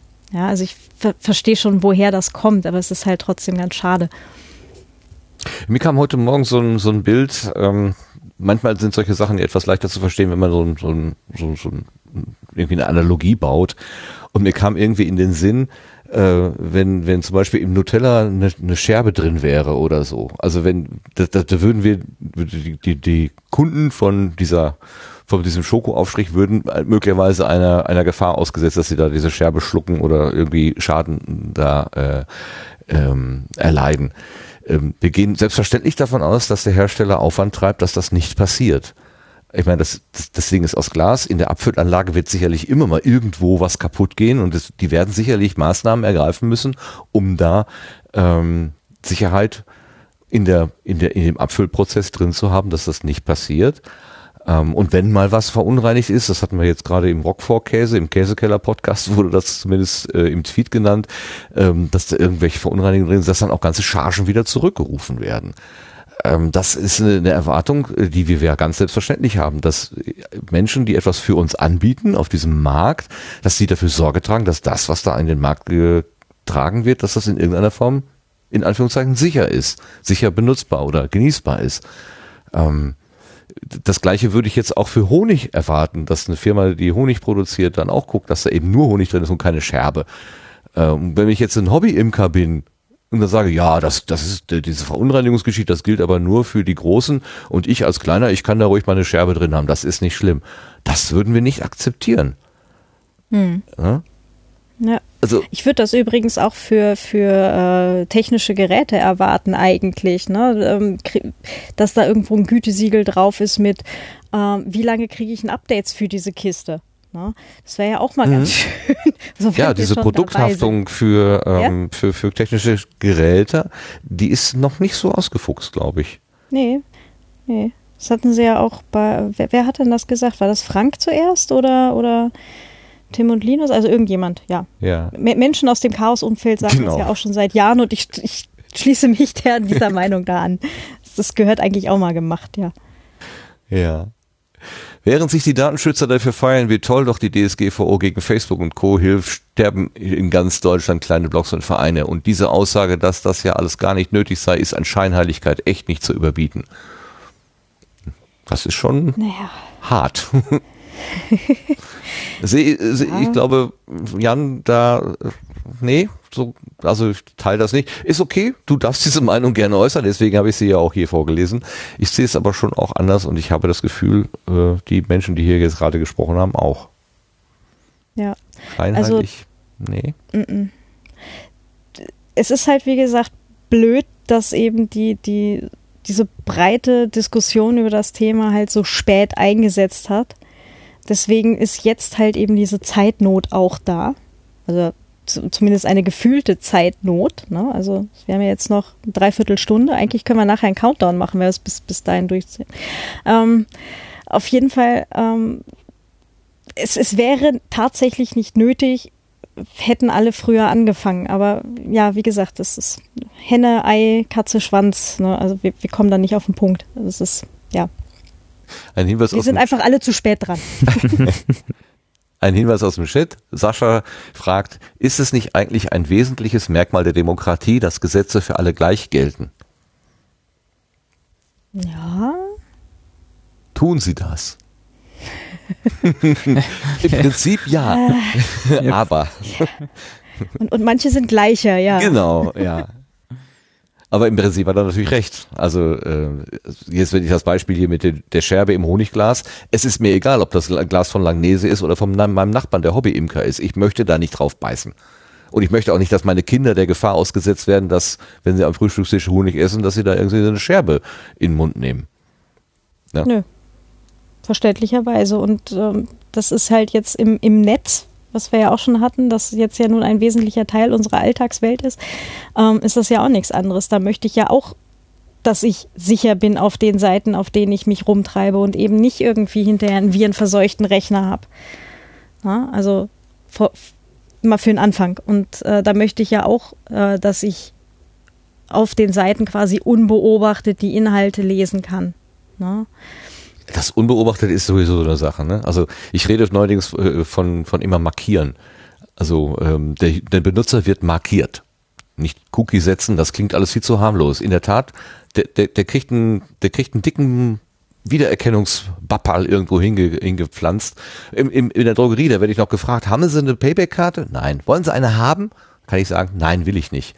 Diese blöden Cookies, da wäre ich noch nicht mal gefragt. Ich muss dann aktiv, wenn sie da sind, muss ich sie löschen.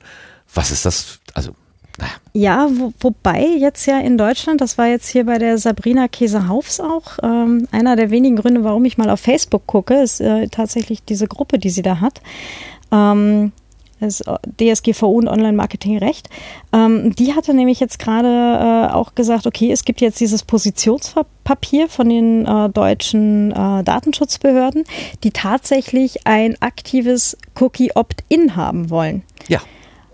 Genau. Da haben auch die Marketingleute Angst vor. Das hat ja mit dieser E-Privacy-Richtlinie, glaube ich, zu tun, die 2000. Ja, das Problem ist, dass es ja nicht nur die, die, die Marketingleute erwischt in dem Fall. Da müsste es ist jetzt halt eine Sache, die erst umgestellt gehört. Du hast ja äh, auch ein ganzes Reihe, eine ganze Reihe Cookies, ähm, wenn du zum Beispiel einen Kommentar setzt oder sowas in einem Blog. Hm. Ja, da musst du ja nicht mal Google Analytics oder irgendwas drauf haben, aber es wird halt einfach von der Blog-Software ein Cookie gesetzt, wenn jemand einen Kommentar schreibt. Egal, ob da ein Affiliate-Link drauf ist oder nicht. Ja. Ähm, also das kannst du halt insofern gerade nicht beeinflussen in, zu teilen, ja. Du kannst zwar sagen, okay, ich baue kein extra Tracking ein, aber wenn du sagst, ich lasse Kommentare zu, ähm, bist du halt trotzdem in der Lage, dass du halt erst wieder irgendeine Lösung jetzt schaffen musst, wie Leute dem aktiv zustimmen können. Ne? Und das ist jetzt dann so ein bisschen das Problem an der Sache. Aber nur zu unterscheiden zwischen Funktions- und Tracking-Cookies kannst du halt auch wieder nicht machen, weil sonst wieder irgendwelche Marketing-Fuzis herkommen und sagen, da ist ein Funktions-Cookie, den brauchen wir. ja? Also Oh, ich kann man, kann man, also ich glaube schon, dass man das ein bisschen auseinanderhalten kann. Ob das nur darum geht, dass ich von, vom Wechsel von einer Seite zur anderen als derselbe Kunde sozusagen wiedererkannt wird, oder ob das über zwei Jahre auf meinem Rechner ist. Das macht doch einen Unterschied.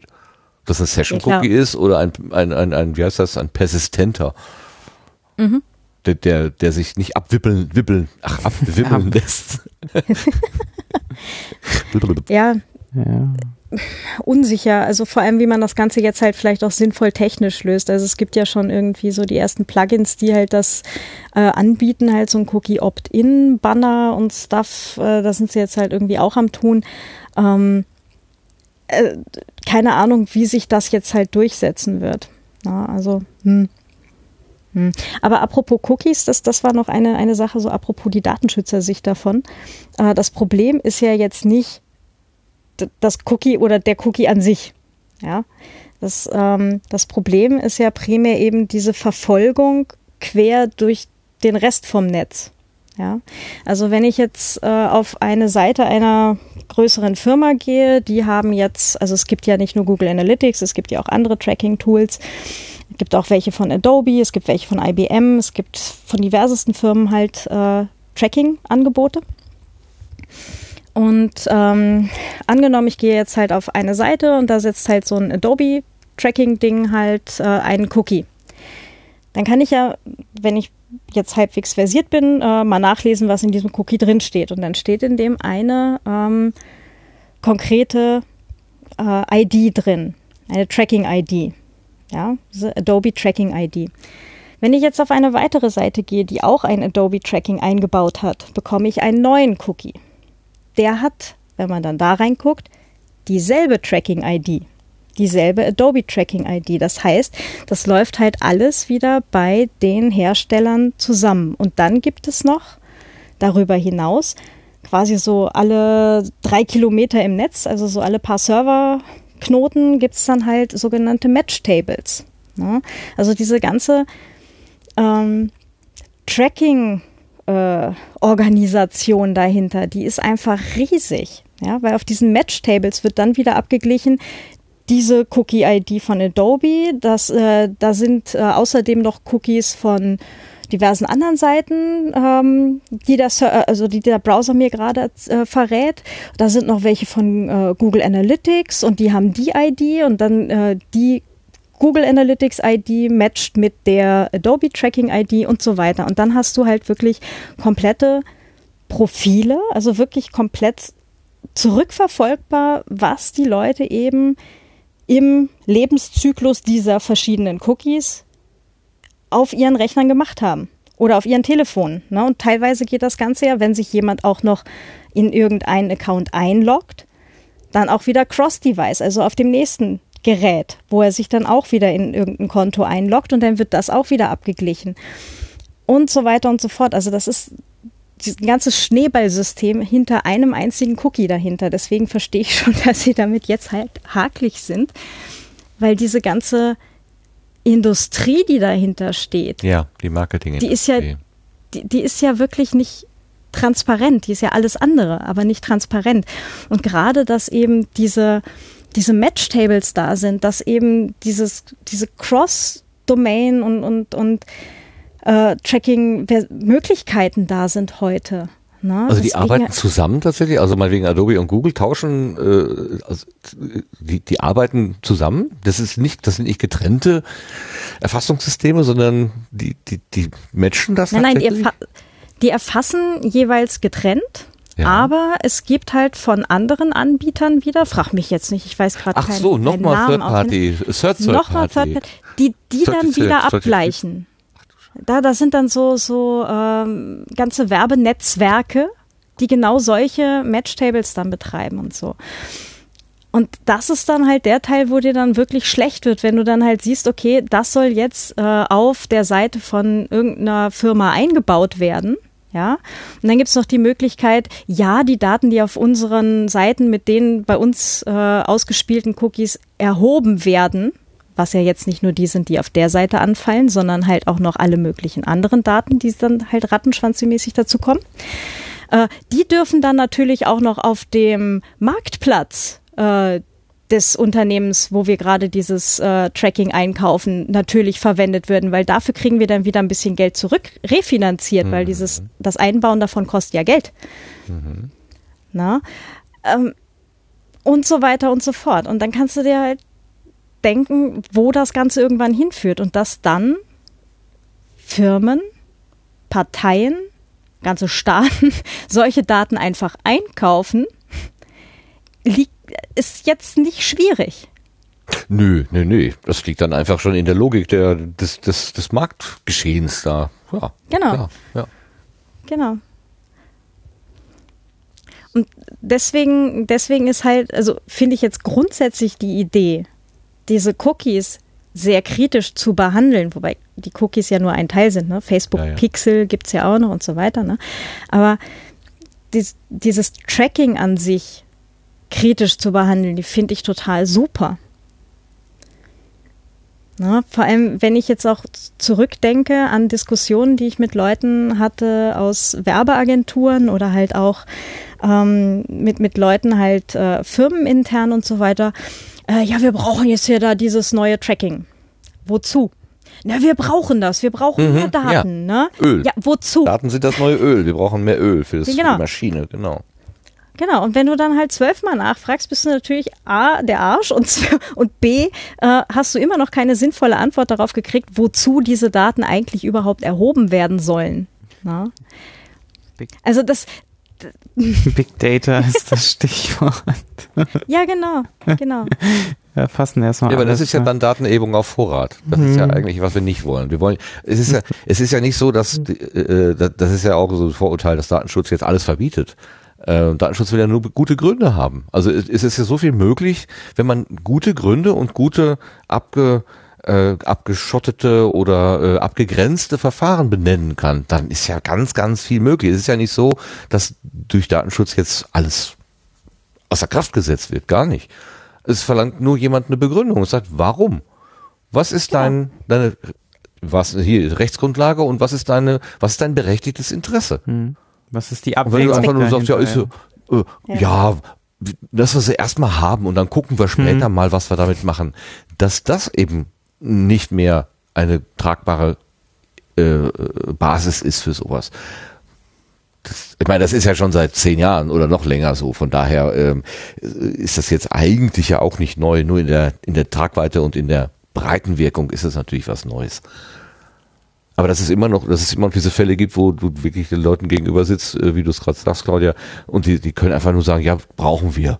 Und du sagst, ja, warum? Gib mir mal, gib mir einen Grund. Gib mir bitte einen nachvollziehbaren, triftigen Grund, den ich zur Not auch dann irgendwo mal gegenüber einer Aufsichtsbehörde auch mal einsetzen kann. Ich will, würde das ja auch verteidigen, euer Verfahren, wenn ich nur begreifen würde, wieso. Aber wenn ihr es selber nicht wisst, wie soll ich es dann wissen? genau das. Und ähm, halt einfach so, wenn, wenn die Begründung ist, das machen jetzt gerade alle so. Oh, aua, aua, ja, ja. Ja, dann- Weil ich war, ich war beim Workshop, das drüber machen die alle so. Hilfe. Mhm. Da sagt meine Oma, Nein. ja, wenn alle in reinspringen, springst du auch hinterher? Mhm. ja, die Oma. Ja, und jetzt machen alle DSGVO, hoffentlich. Hinterher! genau, hinterher, hinterher, hinterher. Gut. Mir war aufgefallen, dass in der Lage der Nation in der 100 eine interessante Kehrtwendung ähm, äh, bezüglich der DSGVO auftauchte, denn in der 99 hatten beide, Ulf und ähm, äh, Banse Philipp, ähm, gesagt, dass sowas wie Direktmarketing da natürlich nicht mehr geht ohne Einwilligung. Und jetzt haben sie festgestellt, geht doch. Man kann das nämlich auf die berechtigten Interessen der verantwortlichen Stelle stützen und den Erwägungsgrund hm, 47 steht das sogar wortwörtlich drin, dass Direktmarketing auch ein berechtigtes Interesse ist. Da waren die beiden echt überrascht. Das fand ich, fand ich aber, äh, das war echt so, dass sie haben erst geschimpft und dann so, ja, ist doch anders. Hätten wir nicht gedacht. Fand ich sehr interessant. Vielleicht geht es manch einem so, dass er sich bei näherer Betrachtung diesem Monster vielleicht, wenn er sich dem Monster nähert, dann merkt, so böse ist das Monster gar nicht. Also Marketing ist halt tatsächlich auch wirklich äh, namentlich genannt als berechtigtes Interesse, also genau das, was du gerade gesagt hast. Ähm, es ist halt die Frage, wie man es halt ethisch angeht, ne? Ethisch. Also, naja, machst du halt jetzt wirklich das volle Tracking und, und äh, haust mal wirklich alle Tools rein, die du halt noch so hast, oder denkst du bei der Gelegenheit, die du jetzt hast, äh, das Ganze mal zu überarbeiten, drüber nach, ob du die Hälfte davon nicht vielleicht aus Gründen von, ich weiß eh nicht, was ich mit dem Zeug anstellen soll, vielleicht bei der Gelegenheit mal ausbaue. Ja, das ist ja das Schöne, dass das berechtigte Interesse ja auch noch begründen muss. Du kannst ja nicht nur sagen, ja, ich habe ein berechtigtes Interesse, sondern du sollst ja dann auch noch sagen, wie begründest du denn diese Berechtigung dieses Interesses? Und, und, und an der Stelle kommt dann wieder dieses Warum ins Spiel. Und wenn das vernünftig erklärt werden kann, sagt, ja, ich, ich habe einfach, was weiß ich, ich bin jetzt kein Marketier, Marketier, kann das jetzt nicht so daherbeten, aber die werden sich, ich meine, die sind ja kreativ, denen wird schon was einfallen und aber vielleicht eben dann Bei auch mal so eine Selbstbeschränkung. Nehmen wir das, was wir brauchen, wo- womit wir auch einen sinnvollen Zweck verbinden können, das tun wir und den Rest lassen wir. Weil bei den meisten steht halt dann sowas wie, brauchen wir aus Gründen der per Personalisierung für äh, maßgeschneiderte Angebote und ähm, für, keine Ahnung, ne? Also das ist so die, das Übliche, was du jetzt halt momentan überall so liest. Aber da hoffe ich ja dann noch so ein bisschen, dass diese E-Privacy-Verordnung tatsächlich kommt. Das wird noch ein großer Spaß, genau. Mhm. Ich hab, jetzt hier ist noch ein großer Spaß. Visitenkarten. Arnim hat was gefunden von Simon. DSGVO Fun Fact über Visitenkarten. Wenn man sie ungeordnet in die Schublade schmeißt, unterfallen sie nicht der DSGVO. Nur wenn man sie ordnet oder digitalisiert, gilt die DSGVO. Er zitiert Artikel 2 Absatz 1 in Verbindung mit Artikel 4 Nummer 6, siehe auch Erwägungsgrund 15.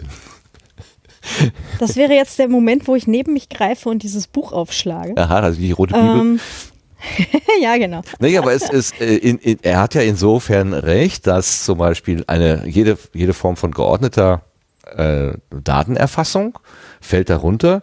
Reines Zettelwerk, Notizzettel, auch ungeordnete. Akten nicht. Weil man davon ausgeht, sobald eine Struktur, äh, wie auch immer diese Struktur aussieht, wenn es geordnete Visitenkarten sind, dann kann man eine Struktur erkennen. Man könnte sie in einen Scanner stecken oder was auch immer. Man könnte mit dieser Struktur irgendwas machen. Die, die erleichtert jedenfalls den Umgang damit. Und sobald so eine erleichternde Struktur, wie immer sie aussieht, verfügbar ist, gilt die DSGVO. Ist das ein Zettelhaufen, eine Tüte äh, Notizzettel oder so, wo, wo ohne zusätzliche Arbeitsaufwand keine, keine weitere Verarbeitung möglich ist, dann gilt es nicht. Ja, es ist eine weiche Grenze, aber so habe ich es jedenfalls verstanden. Und macht auch für mich irgendwie Sinn. Da fällt die Buchhaltung sämtlicher Einzelunternehmer wahrscheinlich aus. Ähm, nimmt keine Aktenordner mehr, nimmt nur Tüten. Schmeißt. ja, hier so der Schuhkarton. Ne? Ja, genau. So. Misk. Ja, aber auch kreative Buchhaltung, warum nicht auch so? Ja, klar, klar. Ähm, Ja, die Sache mit den Visitenkarten, äh, da hat er aber übrigens tatsächlich noch einen ganz, ganz interessanten Punkt gestreift. Ähm, es gibt doch hier sowas wie äh, Evernote, Hello und so ein Schmafu, äh, wo man halt so Visitenkarten scannt und die dann einfach mal spontan auf so US-Server hochbläst das ist ja auch so ein, so ein Standard-Arbeitsgang bei diversen selbstständigen Managern und so weiter. Da denkt ja keine Sau drüber nach, weil wenn man halt so 20 Visitenkarten auf irgendeiner Messe kriegt, ne, was machst du damit? Ja klar, schnell einscannen, dann sind sie sicher, weil das Zettelwerk, das verliere ich aber auf dem Heimflug oder so, ne? Ähm, das ist halt auch wieder so ein Ding von, hm, kurz nachdenken, da findet übrigens gerade eine Datenverarbeitung statt. Und ja, es sind ziemlich sicher Firmendaten. Auf so einer Visitenkarte hast du ja normalerweise Firmendaten, die sind ja eigentlich veröffentlicht. Mhm. Ähm, und jetzt, damit ist, jetzt ist ein Punkt, da hatte ich jetzt kürzlich zwei unterschiedliche äh, Ansätze gehört. Ähm, die Durchwahl einer Person, na, ähm, ist, ist die jetzt dann halt, weil möglicherweise nicht veröffentlicht, unterliegt die jetzt einem schutzwürdigen Interesse oder kann man davon ausgehen, dass die Person das im Rahmen ihrer berufstätigen äh, Handlungen da halt äh, entsprechend dann macht, wie auch immer. Ne? Und deswegen ist die äh, eine, eine Firmendurchwahl oder eine Firmenhandynummer ähm, entsprechend nicht schutzwürdig, weil es ja Firmendaten sind. Hm. Da habe ich jetzt, wie gesagt, diese zwei unterschiedlichen Sachen gehört. Ähm, äh, weiß ich gerade nicht genau, welche davon jetzt tatsächlich die korrekte ist. Ja, das ist. Ja, also, aber alleine dieses Visitenkarten einscannen und mal auf US-Server hochblasen wäre halt auch eine Sache, weil äh, ich glaube, für Evernote braucht man dann auch den Business-Account, damit man einen AVV kriegt. Mhm. Hatte ich jetzt auch gerade irgendwie die Woche, ich glaube, bei der Mela hatte ich das gelesen, ja. Ja.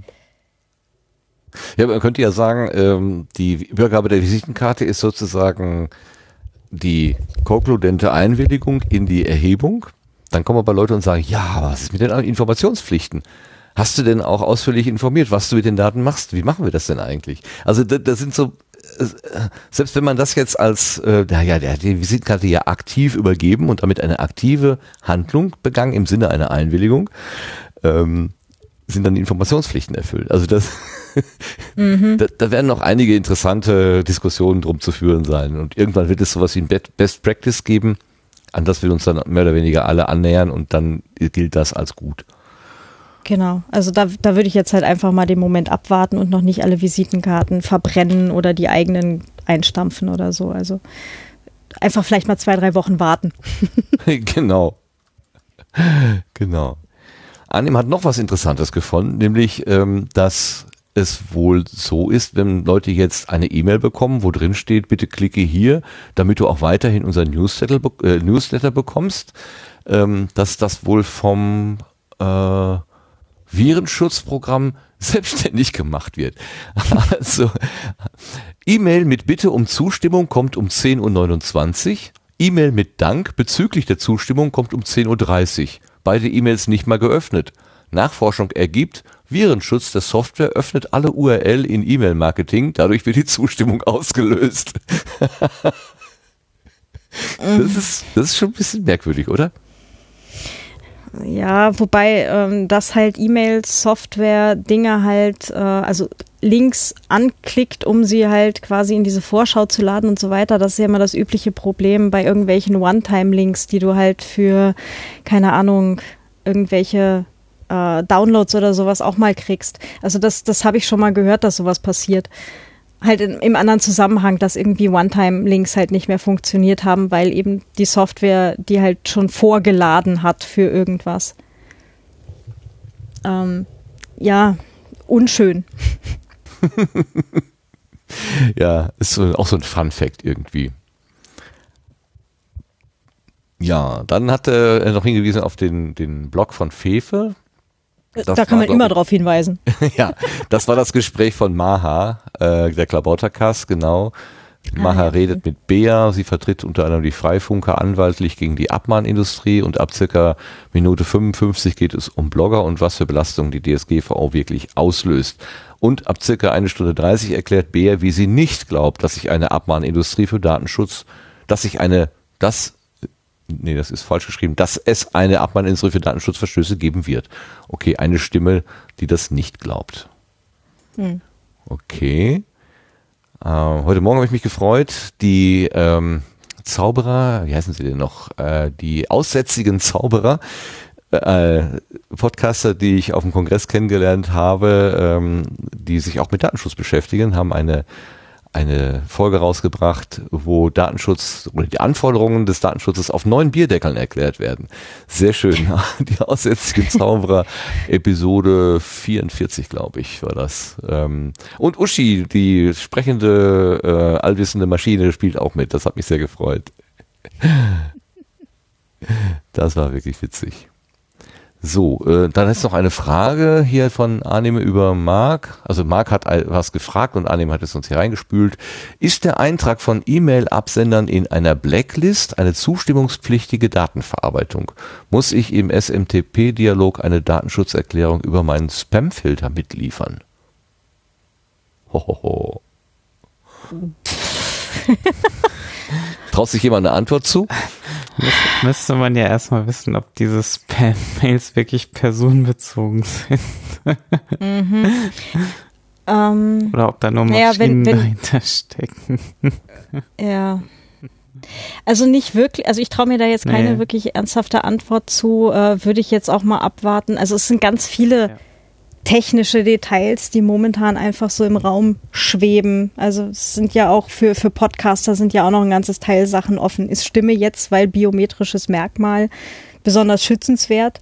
Und wenn ja, bis zu welchem Zeitpunkt? Weil vor der Veröffentlichung wäre sie das. Aber kriegt man auch ein AVV mit Leuten, die vielleicht diese Sachen noch verarbeiten? Ne? Also, hm. das, das, wird ja dann auch nochmal interessant. Mhm. Und da habe ich jetzt, äh, das sachte abwarten.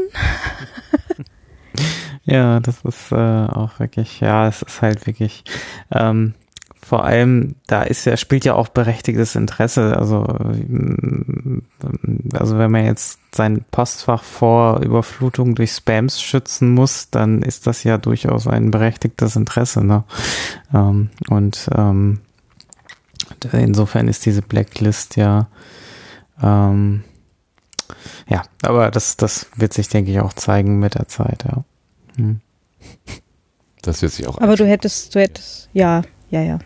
Ja, also ein berechtigtes Interesse hättest du zumindest eine Rechtsgrundlage, mit der du das halt auch so betreiben dürftest. Ja, und du kriegst ja auch Akte, du sammelst die ja auch äh, nicht irgendwie im Netz ein, sondern du, du kriegst ja diese E-Mails aktiv und setzt sie dann ja auf eine Blacklist und nicht wahllos irgendwelche E-Mail-Adressen.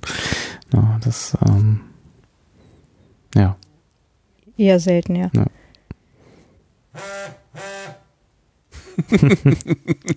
ich höre dein Telefon. So. Ich weiß, warum es rappelt. okay, wir haben noch einen Zuschrift und die ist von Sascha ähm, von heute. 24. Mai 2018, 16.52 Uhr. Acht Minuten vor Feierabend. Kunde am Telefon. Da gibt's doch demnächst was Neues wegen dem Datenschutz. Müssen wir da eigentlich auch was unternehmen? Hatte ich heute auch schon öfter. Ja, echt? Mhm. Kommt so überraschend wie Weihnachten. Ja, mhm. ist halt so. Wir sind Gib mir mal ein paar schnelle Tipps. Ja, äh, nein.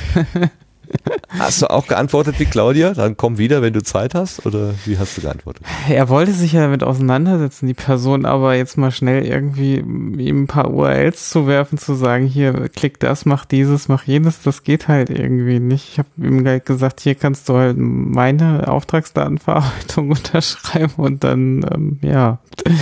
Und den Rest, das, äh, das kann ich jetzt nicht leisten. Das ist halt einfach nicht möglich. Ja, ja, es gehört immer auch ein, eine Beschreibung oder ein Verständnis eines Prozesses dazu. Also das ist ja, ja nicht wirklich nur ein punktuelles, es ist ja nicht wie ein Foto machen, sondern es ist ja, wo kommen die Daten her, wo gehen sie hin, zu welchen Zwecken, auf welcher Rechtsgrundlage. Das sind so ein paar, es sind nicht viele Fragen, so sechs, sieben, aber wenn die nicht beantwortet sind, dann kann man eigentlich fast gar nichts machen.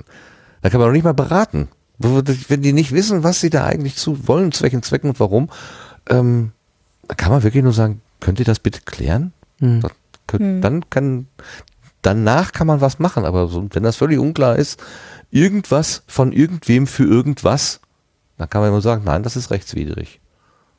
Ist leider so. Oder Ja. zum Glück.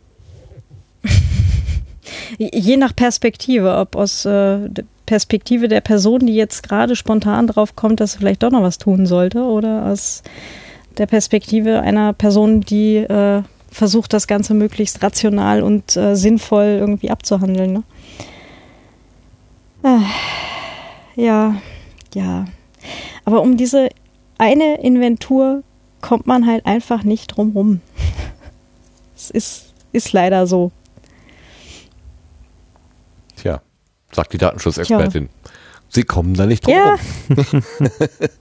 Dieses, diese Kröte müssen sie äh, schlucken. Ja. Ob sie Genau. Vegetarier sind oder nicht, ist egal. Genau, nee. Also das ist halt so dieser eine Teil, sich wirklich einmal damit auseinandersetzen, was habe ich eigentlich überhaupt, was benutze ich denn? Wo habe ich denn noch Dinge offline, ne? Visitenkarten und so. Ähm, das muss leider einmal sein. Das, die, die positive Nachricht daran ist, wenn man das einmal hinter sich hat, ist das Schlimmste passiert.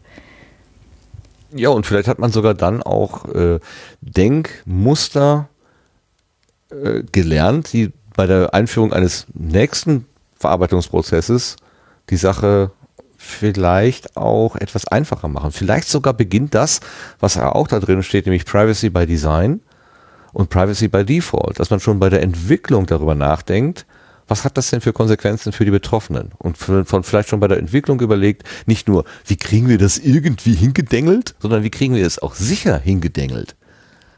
Also, dass das von vornherein so eine Überlegung ist. Ich, ich vergleiche das immer so mit, mit, äh, mit so äh, Elektrobasteleien oder so. In der Regel, wenn man eine Idee hat, ah, kann man das so und so machen, dann macht man erstmal so eine fliegende Verdrahtung und die Strippen, die fliegen da so rum. Ist alles nicht, also es könnte jederzeit abbrennen oder so, ja. Aber es funktioniert erstmal. Und dann kommt die, die Überlegung, ja, wie kriegen wir das denn sicher hin? Und äh, die, das ist erst so, erst machen, dann für Sicherheit sorgen. Vielleicht sollte es eigentlich andersrum sein oder zumindest begleitend. Dass man von vornherein sagt, ja, okay, lass uns vielleicht mal das Kabel gleich mal so legen, dass es nicht gleich an dem heißesten Bauteil vorbeifährt oder so. Ja, muss man ja vorher schon mal wissen, dass es ein heißes Bauteil gibt. Ja, gut. Das kann wahrscheinlich Sebastian besser einschätzen. Ich habe da nur so eine theoretische Vorstellung. Das, aber ich denke mir, dass das letztendlich sowas gedacht, als, als solches gedacht ist. Ich erinnere mich an die, ähm, an den Vortrag über die Elektrosäulen Stromversorgung vom, vom Kongress. Der war ja auch so wirklich äh, herrlich, wo, wo, man, wo der, äh, derjenige, der sich das angeschaut hat, wirklich dargestellt hat, das ist erstmal nur gebaut worden, dass es überhaupt funktioniert. Ähm, dass er durch einfach Einstecken eines USB-Sticks da äh, komplett neue Software einspielen kann, ähm, das ist ja vom Wartungsgedanken her sinnvoll, dass das möglich ist, aber dass das in keiner Weise irgendwie geschützt ist oder durch mechanische oder logische Grenzen nur einem begrenzten Wartungstechnikerkreis oder so vorbehalten ist. Da hat ja keiner dran gedacht. Und so stelle ich mir das beim Datenschutz auch ganz oft vor. Man macht erstmal, dass es überhaupt irgendwie geht und danach fängt man mal an zu überlegen, hm, könnte man vielleicht doch mal einschränken? Muss, muss das denn jetzt jeder alle, Data, alle Daten sehen oder reicht es vielleicht auch, dass diejenigen da dran kommen, die auch tatsächlich damit arbeiten und die einen Grund dafür haben, dass sie damit arbeiten wollen? Das ist ja aber auch ganz oft das Problem, also gerade in größeren Firmen, dass du halt äh, sehr gewachsene äh, Strukturen hast. Und ich frage mich bei manchen Firmen nach wie vor, wie das, also wie, wie diese Infrastruktur überhaupt noch steht. aber ähm, dass du da halt teilweise einfach nicht mehr weißt, welche Daten von A nach B gehen, weil der letzte, der das Ding irgendwie noch warten konnte, ist leider schon vor sechs Jahren aus dem Betrieb ausgeschieden. ähm, Ja, genau. das sind, das sind ja leider Realitäten aus der Arbeitswelt. Also das ist so, ähm, da, da fragt man sich ja auch wirklich manchmal. Ne? Und dann hast du halt äh, irgendwelche äh, Customer Management Systeme, äh, wo du einfach keine Daten löschen kannst. Die haben einfach keine Funktion dafür. Und Das dann sitzt halt irgendjemand und x das halt die ganze Zeit dann aus, wenn eine Löschanfrage ist. Ne? Das ist echt gruselig. Also das ist mir halt auch, als mir das bewusst geworden ist, habe ich auch gedacht, das, äh, das ist ja ein Never äh, Come Out sozusagen oder ne, Never Come Back wäre es falsch rum. Äh, da, äh, rein, rein gehen die Daten wie geölt, aber raus? Nö. Warum? Und das, die Sache ist, das sind meistens halt so teure Systeme und die sind halt so verwoben in diese ganze Struktur, die es halt in diesem Unternehmen gibt, dass du die halt die nächsten 20 Jahre da wahrscheinlich auch nicht abgelöst kriegst, weil das dann halt einfach mal ein Millionenaufwand ist, das zu machen und drei Jahre Entwicklungszeit. Na?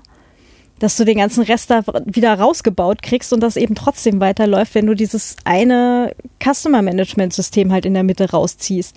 Also es ist ja echt Mikado.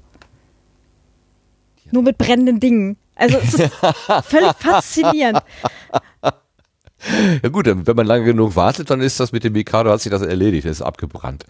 Das ist genau, genau. Also ich, ich warte eigentlich die ganze Zeit nur darauf, dass mal irgendwie so eine größere Firma sagt, sie ist jetzt mal fünf Tage nicht da, weil ihre, ihre Infrastruktur zusammengekracht ist. Ja. Das kann eigentlich, es, es muss irgendwann passieren, statistisch. Es muss.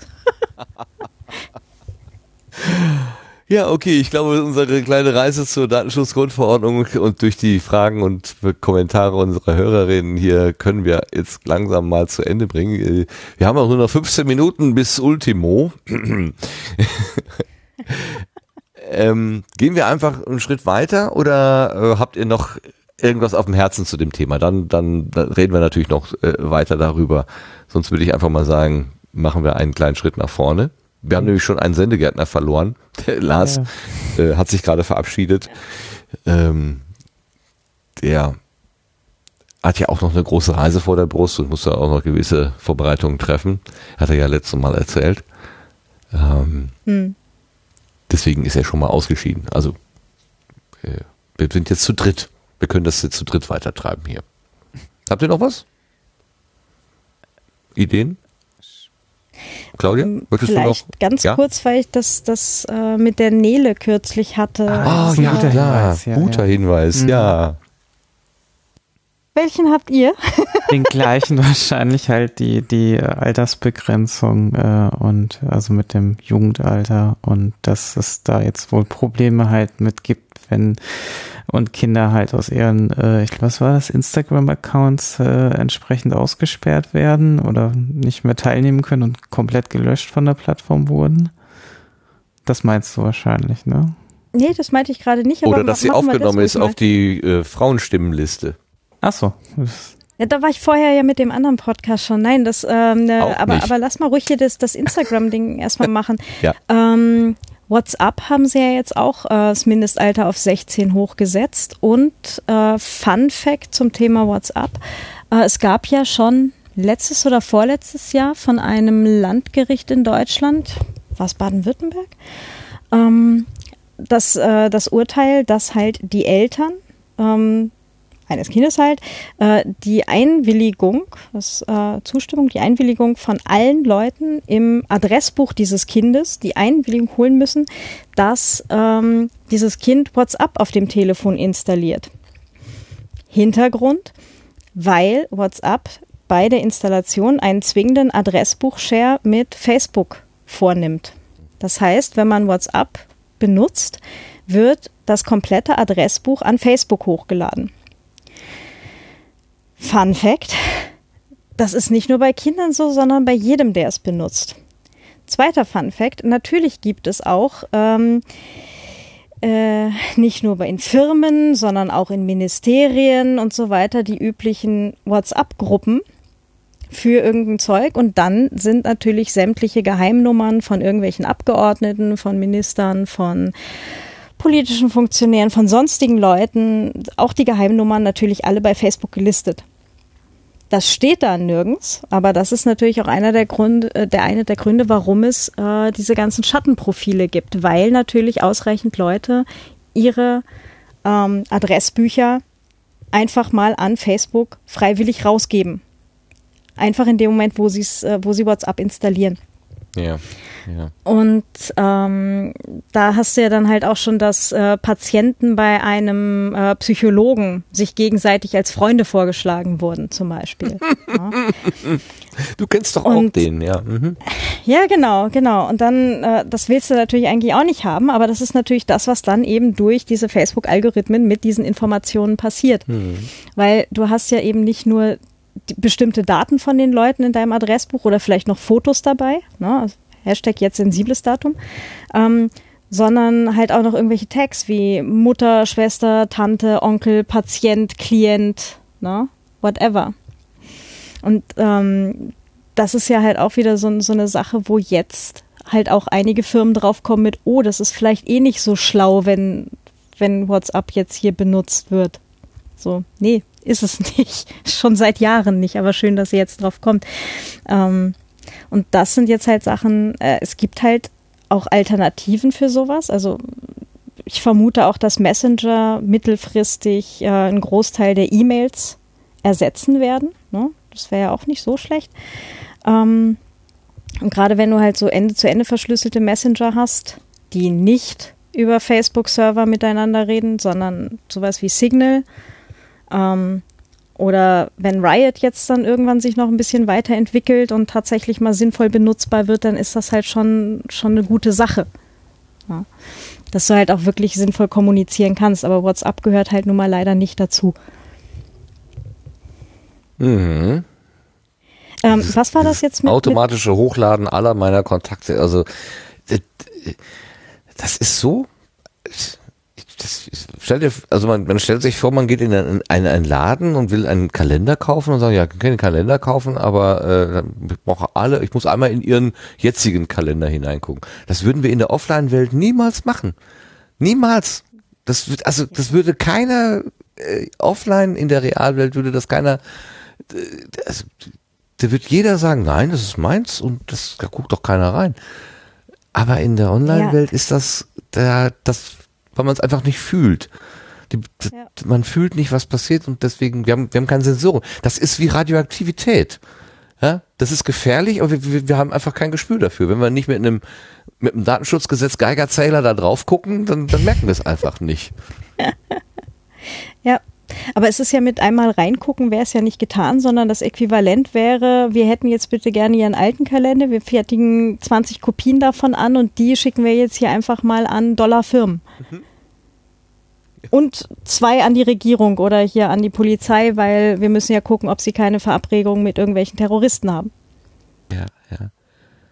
Ja, also man, ich mache mir manchmal Spaß daraus, dass ich denke, wie, wär, wie würde sich das eine oder andere vielleicht im Offline äh, darstellen? Und eine, eine Idee, die ich mal hatte, war, äh, wenn ich einen Schlüssel habe, hier Haustürschlüssel oder, oder Keller oder was auch immer, und ich brauche mal ein Duplikat davon, weil ich das weitergeben will also, oder als Sicherheit irgendwo hinterlegen will oder so, geht zum Schlüsseldienst.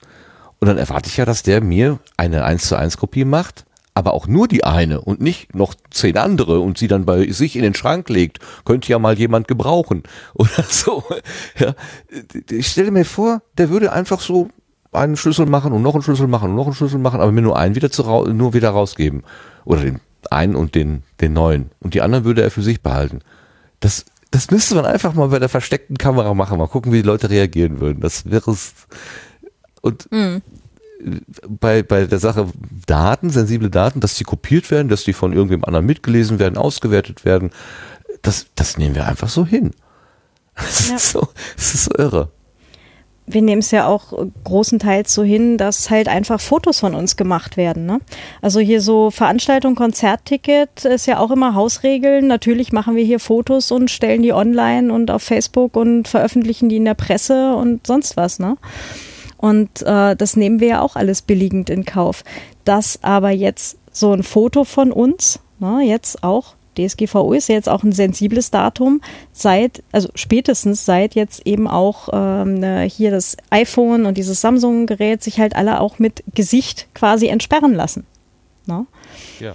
Und das Gleiche gilt natürlich jetzt, das war jetzt auch die, die Sache, was ich mit der Nele kurz diskutiert habe, was ich vorhin angerissen habe äh, auch unsere Stimme ist ein biometrisches Merkmal.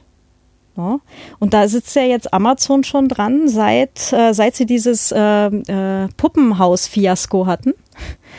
haben sie doch, äh, da war doch dieses Kind, das gesagt hatte, bestell mir ein Puppenhaus.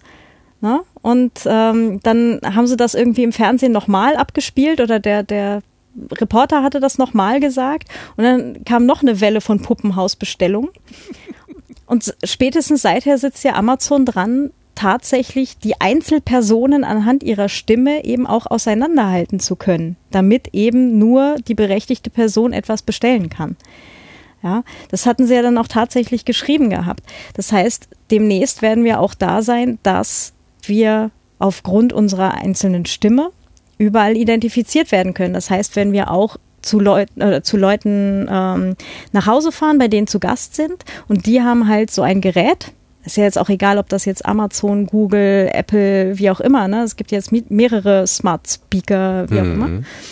Ähm, die forschen da alle dran, dass sie das halt einbauen. Das heißt, wir haben dann hinterher wieder ein weiteres Tracking, wo natürlich diese Dinger immer 24-7 zuhören. Wenn wir bei wem zu Gast sind, wissen die natürlich, wer da zu Gast ist, weil die natürlich unser Stimmprofil da auch haben. Na? Ja, dann können Sie das abgleichen mit, dem, mit den Standortdaten, die dein Handy gerade produziert. Genau, das außerdem. Und mit den Daten, die sie von sich aus schon haben, weil du da schon dreimal Katzenfutter bestellt hast. Genau. Und bist ja montags nachmittags immer da. Das außerdem und äh, es kommt halt wieder noch ein weiteres Ding dazu, wo einfach lückenlos nachvollzogen werden kann, wo wir sind, aber in dem Fall dann halt auch, was wir sagen.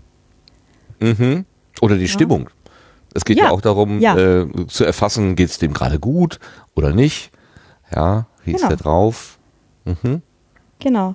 Und Wow. das ist jetzt dann halt ja, dann treffen wir uns okay, demnächst nur noch im halt Badezimmer bei demnächst. laufendem Wasserhahn. Ne? Alter Agententrick.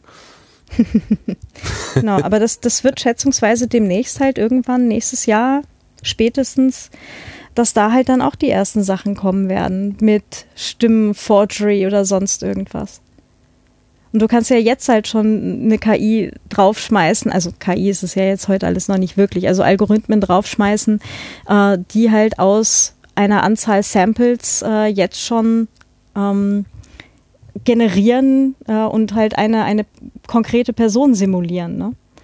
Das gibt's ja schon. Also es funktioniert Ja, ja, more ja, or less, aber, aber machbar. Ja, ja, ja. und das wird jetzt die nächsten Jahre auch mehr werden. Aber ja, deswegen. Ich frage mich immer, warum das bei Star Trek so positiv rüberkommt. Da wird ja auch zum Beispiel äh, die Auslösung irgendwelcher Sicherheitscodes durch die Stimme authentifiziert.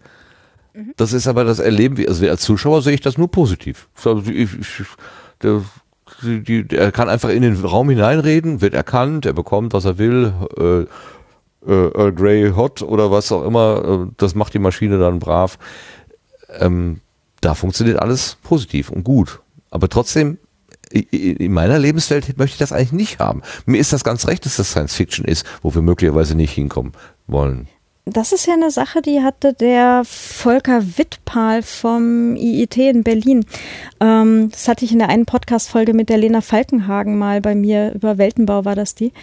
Ähm, der hatte das beim PAN-Branchentreffen, also Fantastik-Autoren-Netzwerk, letztes Jahr mal aufgebracht. Die, ähm, also der Volker Wittpahl, der ist der Leiter vom Institut für Innovation und Technik und hat äh, die Frage gestellt, hallo äh, Autoren, wo sind denn bitte die Vordenker, die das, was wir jetzt haben, technisch weiterdenken? Und auch die Gesellschaft weiterdenken. Ähm, also alles, was wir jetzt haben, ist halt so in den 20ern bis 50ern ausdekliniert worden. Na, also halt so inklusive Beam und allem. Ähm, okay, Beam kam ein bisschen später, das war in den 60ern dann. Ähm, aber wo sind denn jetzt die Leute, die das jetzt weiterdenken? Ne? Weil die Techniker müssen sich ja an irgendwas auch orientieren. Und das war halt ein ganz interessanter Teil. Ihr gebt ihnen die Blaupausen vor, das ist schön. Ja, schon. Und das ist so ein, so ein sich gegenseitig äh, befruchten letztendlich. Ne? So mit äh, Technik geht voran, kreative Ideen damit gehen voran und so weiter. Und dann ne, schaukelt es sich ja immer weiter vor. Aber ähm, da gibt's einfach momentan nichts. Und irgendwo, irgendwo in den letzten 10, 15 Jahren, was ich vorher angerissen habe, ist irgendwo diese Stimmung gekippt von ähm, also in den 50ern, 60ern, teilweise 70ern war ja Technik was, was extrem positiv gesehen wurde. Oh ja, Mehr Technik. oh ja. Radioaktive Zahnpasta, ganz groß, ganz groß, ganz toll. Ja gut, aber du hattest halt mehr Technik ist mehr gut für die Menschen, ne? Also mehr Technik gleich, wir leben alle besser, es wird uns äh, super gehen, die Gesellschaft, äh, der wird's besser gehen, wir werden mehr Zeit haben, um uns philosophisch zu, ne, was auch immer. Und irgendwo innerhalb der letzten 10, 15 Jahre ist das komplett gekippt. Und überall, wo du jetzt Technik hast, wird das halt sehr negativ gesehen. wo du dann halt sagst so, oh nee, das nimmt uns die Arbeitsplätze weg, nee, das verfolgt uns, nee, das ist, äh, da, da werden wir nur ausspioniert, ne? Und wo das genau passiert ist, das kann keiner, keiner wirklich, glaube ich, mehr nachvollziehen. Weißt du, da, da, das war dann auch so dieses, Mhm. okay, wir können es eigentlich unseren Großeltern nicht mehr vorwerfen, dass sie gesagt haben, sie hätten von nichts gewusst. Wir wissen ja auch nicht, was passiert ist in den letzten zehn Jahren.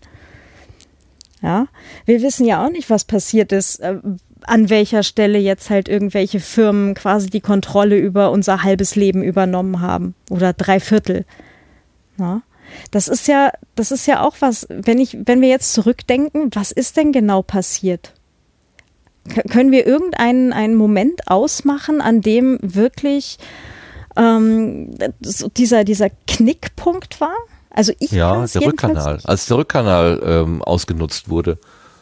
In dem Moment, wo ich Konsument, also wo, wo wir sozusagen äh, die Einrichtung der Information haben, aber keinen Rückkanal hatten. Also Zeitungen werden verkauft und du weißt nicht, wer sie kauft. Bücher werden verkauft, du weißt nicht, wer sie kauft. Ähm, in dem Moment, wo dieser Rückkanal möglich ist, wo diese Kontrolle möglich ist, da beginnt plötzlich eine Begehrlichkeit. Ich meine, die gab es früher auch schon. Man hat natürlich äh, Leserumfragen gemacht oder die Verlage haben Leser, äh, äh, was weiß ich, da irgendwo lag eine, eine Postkarte im, im Buch drin und sagen, ah, schicken Sie bitte zurück, schreiben Sie drauf, wer Sie sind. Wir wollen mal wissen, wer denn unsere Bücher eigentlich äh, kauft. Sowas hat es schon gegeben, nur in der Menge halt nicht. Und die Technik an der Stelle mit dem Rückkanal, die, die hat den, äh, diese Marketing äh, Ideen, die hat den sozusagen gepusht und dann ähm, ging es, denke ich, ähm, los, dass man gesagt hat, okay, ähm, da ist jetzt noch mehr rauszuholen. Und dann wurde das systematisiert. Aus Hm. der Perspektive der Marketingleute natürlich völlig logisch. Ich denke schon, Aber dass an es an der Stelle angefangen hat. Okay, und an welcher Stelle ist es dann halt in die, in die Masse quasi gegangen, dass man sagt, Technik ist jetzt nichts Gutes mehr, sondern das wird uns alle umbringen? Bin noch nicht Hm. mal sicher, ob das alle so denken. Glaube ich nicht. Hm. Ähm, Vielleicht an Also der Stelle, an der Stelle, wo man es nicht mehr durchdringen konnte, wo halt wirklich so die, die äh, einfachen technischen Lösungen abgelöst worden sind durch immer komplexere Systeme, die halt nicht mehr von jeder Mann und jeder Frau verstanden werden können. Dass die Angst vor dem Unbekannten vielleicht dahinter, was, was diese Maschine tut. Ich meine, das ist ja schon, ne, ist ja, Hm. Naja, aber, aber wenn ich mit, mir vorstelle, ich habe ein Telefon mit Wählscheibe und wähle da irgendeine ewig lange Nummer Mhm. und dann klingelt das Telefon in den USA. Ich habe doch gar keine Ahnung, wie diese ganzen Schaltvorgänge da passieren. Und habe mich auch nicht hätte, das bringt mich um. Ich habe gesagt, faszinierend, das ist toll. Hm. Ähm, nee, dass, dass ähm, eine, eine, ein, ähm, ein Zweitnutzen eingezogen ist. Also es geht nicht nur darum, dass mir die Technik zur Verfügung steht. Und also der, der, der, der es ist sozusagen Huckepack eine, eine Verwertung obendrauf gelegt worden. Äh, Wenn ich, äh, wenn ich die Analogie zu Zeitungskauf am Kiosk, da hatte die Funktion einfach nur, ich bekomme das Ding. Also es wird quasi dieser Kauf abgewickelt, fertig. Wenn ich jetzt auf eine Internetseite gehe ähm, und hole mir quasi dieselbe Information, dann ist dann noch eine eine weitere Nutzung obendrauf. Es ist nicht nur so, dass ich die Sachen bekomme, sondern da ist noch ein Nutzen, noch ein Nutznießer, da ist noch ein Markt, der da draufgelegt worden ist. Und das ist, glaube ich, durch den Rückkanal im Wesentlichen gespeist worden. Ja. Und durch die Mo Monetarisierung dazwischen. Durch die Begehrlichkeiten, Ja, die der, dass dazwischen da der Markt entstanden ist, klar. Da hat jemand Ja. festgestellt, oh, da kann ich ja, äh, kann ich ja Daten sammeln. Ich sehe, wenn es nur Zeiten sind oder so, ich verkaufe montags von dem Produkt mehr als am Mittwoch. Ähm, und das ist möglicherweise interessant für den Lieferanten, weil er dann seine Speditionsfahrten irgendwie darauf optimieren kann oder so. Und dann, ach, das ist ja interessant. Und da hat sich dann einfach so eine Begehrlichkeit entwickelt. Das bedeutet aber auch, durch den Rückkanal bin ich nicht mehr unbeobachtet. Und das, das löst bei mir dieses komische Gefühl aus, dass da Leute, ähm, äh, ich habe mal überlegt, ähm, wir sagen ja immer monetarisieren und habe ich gedacht, was ist denn dieses Mone, Monetari, Monetarien eigentlich? Das sind äh, Muscheln. Das kommt von den von der ersten Währung sozusagen, so Muschelwährung. Das sind Monetarien, die hat man so ausgetauscht. Und was, was, womit wir jetzt bezahlen, sind ähm, Kulturalien sozusagen, mit unseren Gewohnheiten. Das, wir, wir geben unsere Gewohnheiten preis und bezahlen damit. Oder sogar im Gesteigerten, wir geben unsere Personalien preis und bezahlen mit den Personalien. Das heißt, wir, wir bezahlen nicht nur mit Geld oder vielleicht nicht mehr mit Geld, sondern wir bezahlen mit etwas anderem. Und das ist aber etwas, was was mir, also ich bin nicht gefragt worden, ob ich das möchte. Ich könnte höchstens verzichten. Ich könnte an diesen ganzen Vorgängen nicht mehr teilnehmen. Das wäre die Variante Einsiedler. Kann ich aber nicht leben, das merke ich. Ich schaffe das nicht. Ich kann mich nicht zurückziehen. Und deswegen bin ich gezwungen, damit zu machen, obwohl ich es eigentlich nicht möchte. Hm. Ja. Und ich glaube, dieses, dieses, äh, dieser Gruppenzwang letztendlich ähm, ist durchaus auch ein Aspekt davon, ja. Ja. Was meinst du, als gerade hier mein Rechner nicht funktionierte und ich auf die schnellen Treiber suchte, habe ich irgendwie hier äh, Suchmaschine angeworfen, dann sprang hoch äh, irgendein Browser, der jetzt meint, er wäre der neue Standardbrowser. Ja, hier akzeptieren Sie folgende Bedingungen. Ja, ich wollte doch nur eben schnell irgendwas hier an Treibern laden. Natürlich habe ich diese Bedingungen da akzeptiert, damit es überhaupt weitergeht. Ich weiß gerade nicht, was ich da abgeklickt habe. Ich hoffe, dass es jetzt nicht bedeutet, dass ich ähm, äh, Haus und Hof und äh, die Einkünfte der nächsten fünf Jahre äh, an diese an diese Adresse vermacht habe. Hm. Kann ich, aber ne, es, es poppt ja immer in dem Moment auf, wo man es gar nicht gebrauchen kann das außerdem und ähm, es ist halt auch dieses, aber das ist ja auch so ein praktisches Tool und deswegen äh, benutzen wir es jetzt einfach. Ist es auch. Gerade Google. Also man kann ja von Google sagen, was man will. Die haben einfach eine, das, also die, die, die, was ich als User da rauskriege, das ist so toll. Äh, da, da, Nun ja. ja. Aber wenn ja, du als Autor oder als wissenschaftlicher Mitarbeiter in Google Docs dein Zeug schreibst, hast du ja, ein ziemliches Problem, ja, weil welches? nämlich in den AGB drin steht, dass du sämtliche Rechte inklusive Veröffentlichung, Vervielfältigung, Abdruck äh, und so weiter schon an Google abgegeben hast. Das heißt, du hast eigentlich das Problem, dass das, was du gerade schreibst, eigentlich nicht mal mehr an einen Verlag verkaufen könntest, die Veröffentlichungsrechte, weil die schon bei Google liegen. Nur dafür, okay. dass du dieses Tool benutzt hast. Oh. Das ist, das ist ja schon echt krass. Das also, ist ja schon das, echt krass. Und das ist halt auch im wissenschaftlichen Bereich, wenn du halt eine wissenschaftliche Arbeit schreibst, irgendeine Forschungsarbeit, ist das natürlich auch ziemlich blöde Idee. Ja, absolut. Ähm, absolut. Ja, also hm. deswegen ja, tolle Umgebung, ja, sie funktioniert. Nein, ich würde da nichts reinschreiben. Ich schreibe in Google Sachen rein, zum Beispiel ähm, Entwürfe für die Shownotes oder so, weil das sowieso öffentlich wird. Also da, da an der Stelle denke ich, na gut, kann ich machen. Ähm, dann kann ich auch von verschiedenen Seiten drauf zugreifen, kann mal einen Entwurf machen und den weiter bearbeiten. Aber das ist ohnehin für die Öffentlichkeit bestimmt. Ich würde, glaube ich, meine privaten Gedanken oder eine, eine private Arbeit da auch nicht hinlegen. Also da habe ich auch eine Schere im Kopf. Wie benutze ich das? Hm. Ja. Also wir haben da übrigens auf dem C3W-Server die äh, CryptPads, das sind Zero Knowledge, ist eine Zero Knowledge ähm, Lösung. Das heißt, wir sehen am Server nicht, was die Leute da reinschreiben. Das ist wirklich nur so ein verschlüsselter Blob. Und mhm. äh, funktionieren letztendlich genauso wie, äh, wie halt auch die, die äh, also das, das Google Docs. Also das hat auch so ein Umfragetool dabei und irgend so eine äh, Prezi-Lösung halt letztendlich. Also da, das hat mehrere Funktionalitäten und das, die tun mittlerweile ganz gut. Also die ähm, TU hier in Wien, die benutzt die Pads vom, vom Chaos Computer Club Wien auch.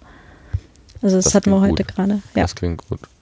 Hast, also, habt ihr heute den, den Tweet von, ähm, ach, wie heißt der denn jetzt, der mit Fefe den, den Blog macht? Ähm, ach, nicht den Blog, den Podcast, den, den, den alternativlos. Hm? Äh, Frank Rieger. Äh, ja.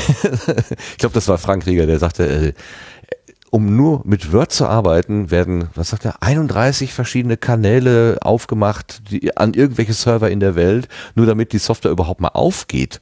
Ist, ist, kann das denn nicht bitte einfach nur auf meiner lokalen Maschine äh, das tun, was ich will? Wenn ich diese, wenn ich ihm verbiete, die Kontakte aufzunehmen, geht die ganze Sache noch nicht mal auf. Also, ja.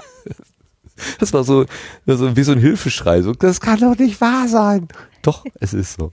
Ja, leider.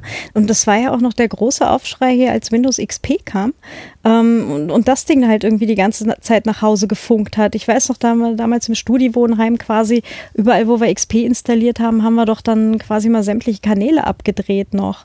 Und alle Leute haben sich scheußlich aufgeregt, das kann doch jetzt hier nicht sein. Ich bin doch hier, das ist doch mein privater Rechner zu Hause. Und mittlerweile, hm. Tja. Ja. Es sind nur noch Fernsteuergerät, Fernsteuerungen von irgendwas. ja, genau. Naja. Da war halt noch der Vorteil, man, man, man, äh, dieses Dauer-Online gab es da noch nicht so wirklich, so um 2000, das war dann eher so die Ausnahme, ne? Da gab es noch Offline-Zeiten. Für manche zumindest. Ich habe dieses Wort nicht verstanden. Ne? genau. Ja, ja, aber stimmt ja. Also ich glaube, ich bin 24 Stunden am Tag online. Ja, klar. Ja. Ja, ja ich sage das so selbstverständlich, aber ja, es ist so, genau. Ja. Und wenn man nicht aufpasst, ist auch noch 24 Stunden eine Kamera auf eingerichtet. Ja. Achso, die ist aufgeklebt. Na, es gibt ja hier dieses äh, von Amazon schon, dieses Ding mit Kamera drin, was du dir in den Schrank hängen kannst, damit es dir dann halt sagt, was gut an dir aussieht und was nicht. Tja. Ja. Ja. Kann man machen. Die sind ja nicht böse.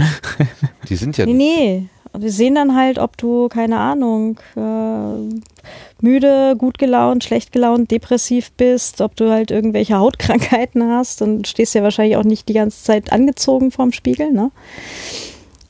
Ja, ja.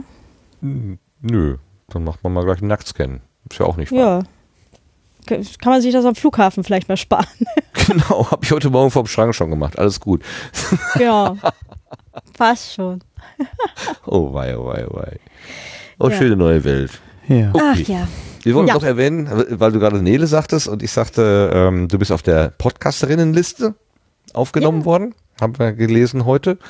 Und äh, Sebastian hat noch angesprochen, das mit dem 16 Jahre, aber das hatten wir, glaube ich, das hast du, glaube ich, aufgenommen, ne, mit dem WhatsApp und äh, Eltern müssen, nein, alle, alle Kontaktpartner müssten im Prinzip gegenzeichnen, dass das Kind das machen darf. Ja, da sind auch noch einige Dinge zu lernen. Mhm. Gut, ich glaube, das können wir jetzt nicht weiter ähm, vertiefen, ausdiskutieren. Gehen wir einfach mal, versuchen wir mal einen Schritt weiter zu kommen. Du kennst das Prozedere, Claudia, wir, wir haben noch das Querbeet, da kommen wir so, mhm. so verschiedene Themen. Äh, bitte bleib bei uns, wenn du noch kannst. Gerne, gerne. Gut, dann red einfach mit. Ähm, wir lassen die Setzlinge weg. Der Lars hat uns den, den, den Kalender dagelassen, den können wir noch bearbeiten und dann haben wir hinten raus noch ein paar Blütenschätze, machen wir aber dann so kurz wie möglich. Okay? Okay, ich höre keinen Widerspruch.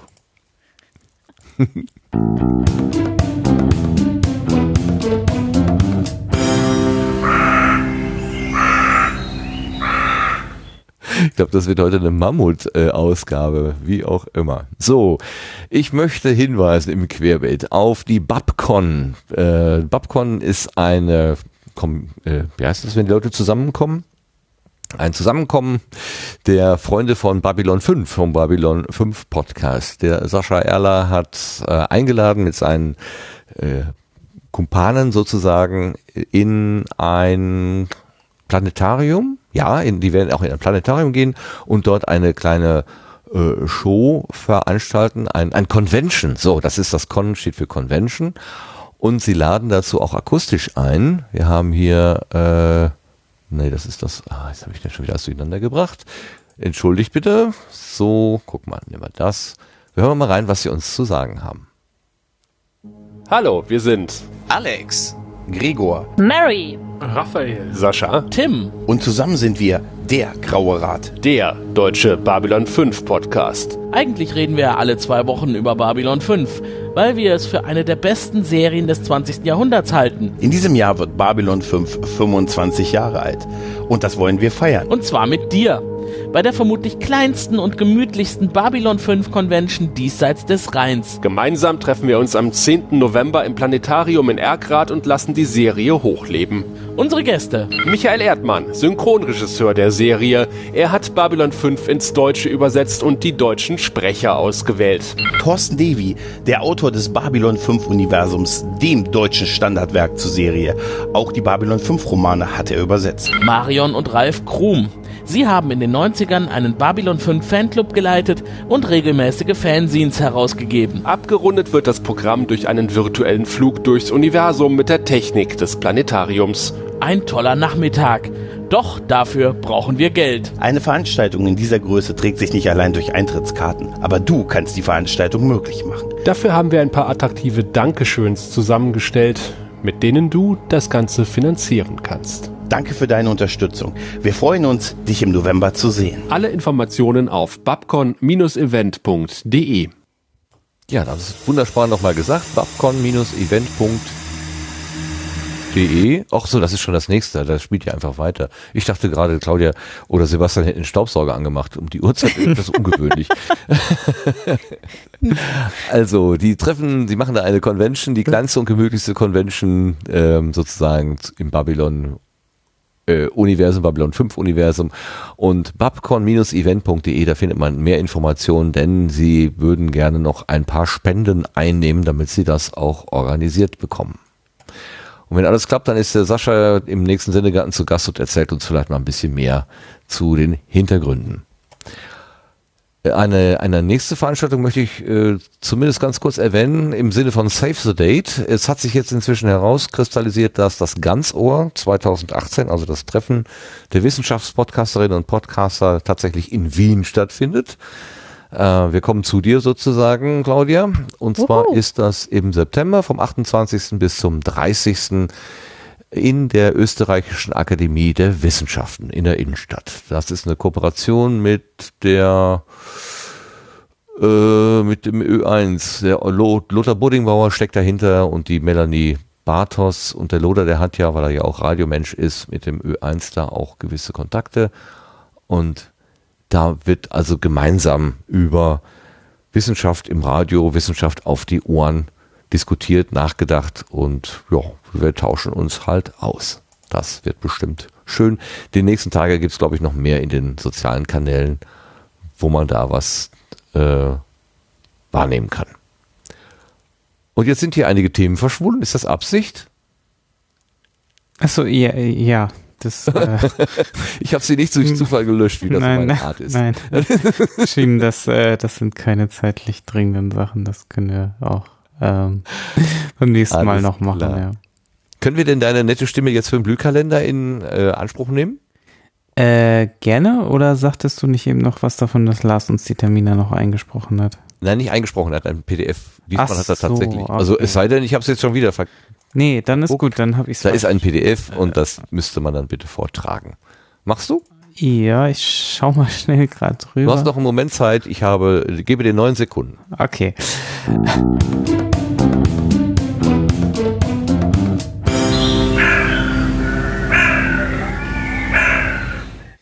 Und damit gebe ich ab an den Express-Termin-Vorleser Sebastian. Ja, Podcast-Termine der nächsten drei Monate. Quelle ist wie immer das Terminwiki im Sendegate. Am 2. Juni ist der Day of the Podcast, bei dem wird den ganzen Tag live gepodcastet. Dafür trifft man sich im Kiez FM Studio des Pangea Hauses in Berlin. Weitere Infos gibt es unter dayofthepodcast.de. Während dieser Veranstaltung ist dann auch ein Podcasting Meetup zu Gast. Das ist von 16 bis 18 Uhr und es geht um die Fragen, wie nehme ich einen Podcast auf und wie stelle ich einen Podcast online. Dann ebenfalls am 2. Juni ist eine Veranstaltung in Paris. Sie heißt MP3A Paris. Ähm, der Veranstaltungsort ist auf dem Campus Jussé der Universität Pierre und Marie Curie im fünften Arrondissement.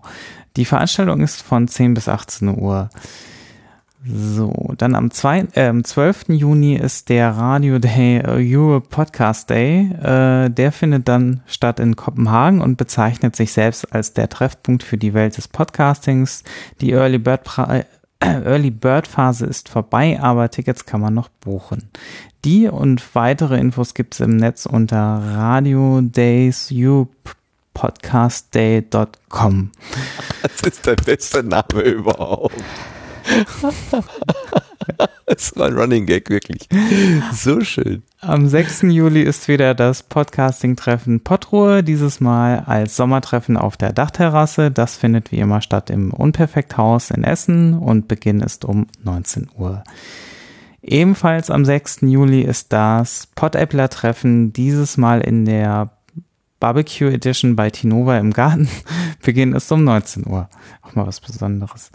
Ähm, und noch ein Termin am 6. Juli, der führt uns nach Augsburg. Das ist das vierte Podcaster und Podcasterinnen-Treff und Hörer. Moment.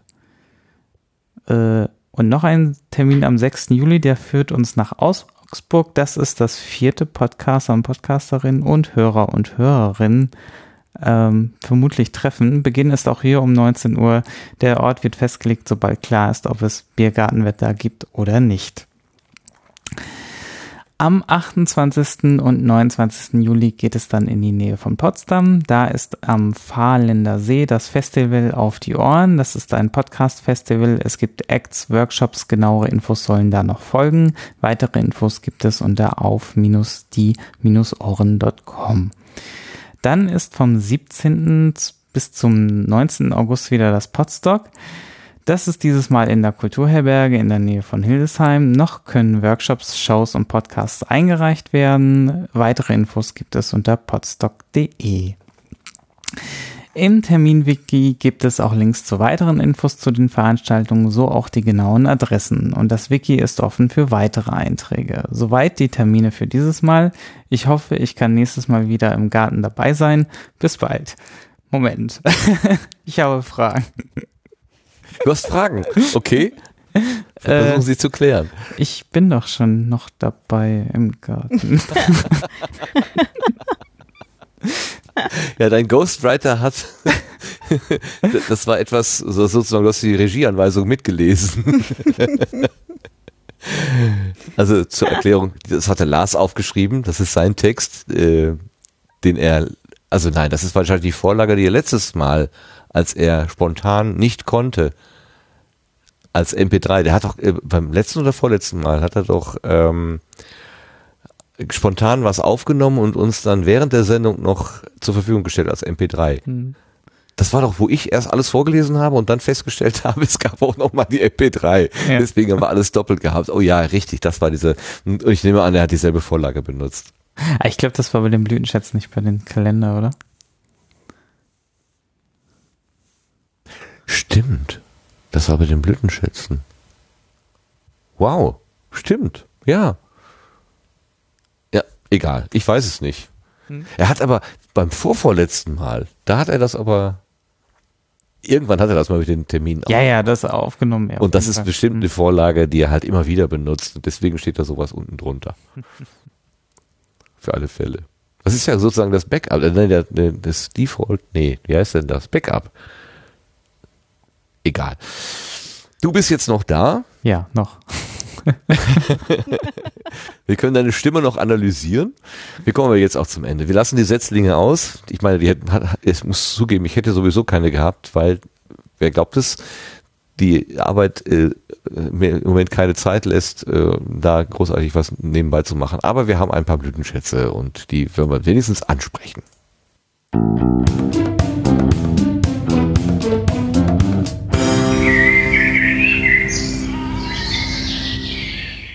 So, fragen wir doch erstmal die Claudia, die überfalle ich jetzt sozusagen. Claudia, hast du in der letzten Zeit irgendwas wahrgenommen, so im Podcastland oder auch darüber hinaus, wo du gesagt hast, das hat mich besonders angesprochen, berührt, habe ich drüber gelacht, hat mich traurig gemacht oder so? Ähm, ich habe tatsächlich, es ist aber allerdings fast eher ein Setzling. Und zwar ist es ein, ein Buch, also ich nehme jetzt gerade hier als Autorin mal das Recht, dass ich auch ein Buch mitbringe. Ähm, vom Anselm Rodenhausen, das Zernetzt. Äh, ist ein Thriller. Das habe ich jetzt nicht verstanden. Kannst du nochmal sagen? Das von Äh, Michael Anselm Rodenhausen? Rodenhausen. Anselm, Ah, Anselm. genau, Anselm? Rodenhausen. Ähm, das Buch heißt Zernetzt, so wie vernetzt, aber mit Z vorne. Ähm, und das ist halt so ein, ähm, also ich bin jetzt gerade ungefähr bei, bei einem Drittel erst, aber ich habe äh, mich bei der Kriminale jetzt gerade äh, vor zwei, drei Wochen äh, mit dem Autor unterhalten, ganz, ganz netter Autorenkollege. Ähm, der halt äh, diese ganze Thematik eben Facebook, äh, wie werden wir analysiert, ähm, wie geht das Ganze dann auch weiter, äh, so leicht in die Zukunft gedacht hat. Äh, und ich finde das Buch bis jetzt sehr spannend halt auch umgesetzt, weil es halt eine ähm, um eine deutsche Firma geht, die halt ein quasi ein, ein, ein deutsches Facebook quasi aufbaut.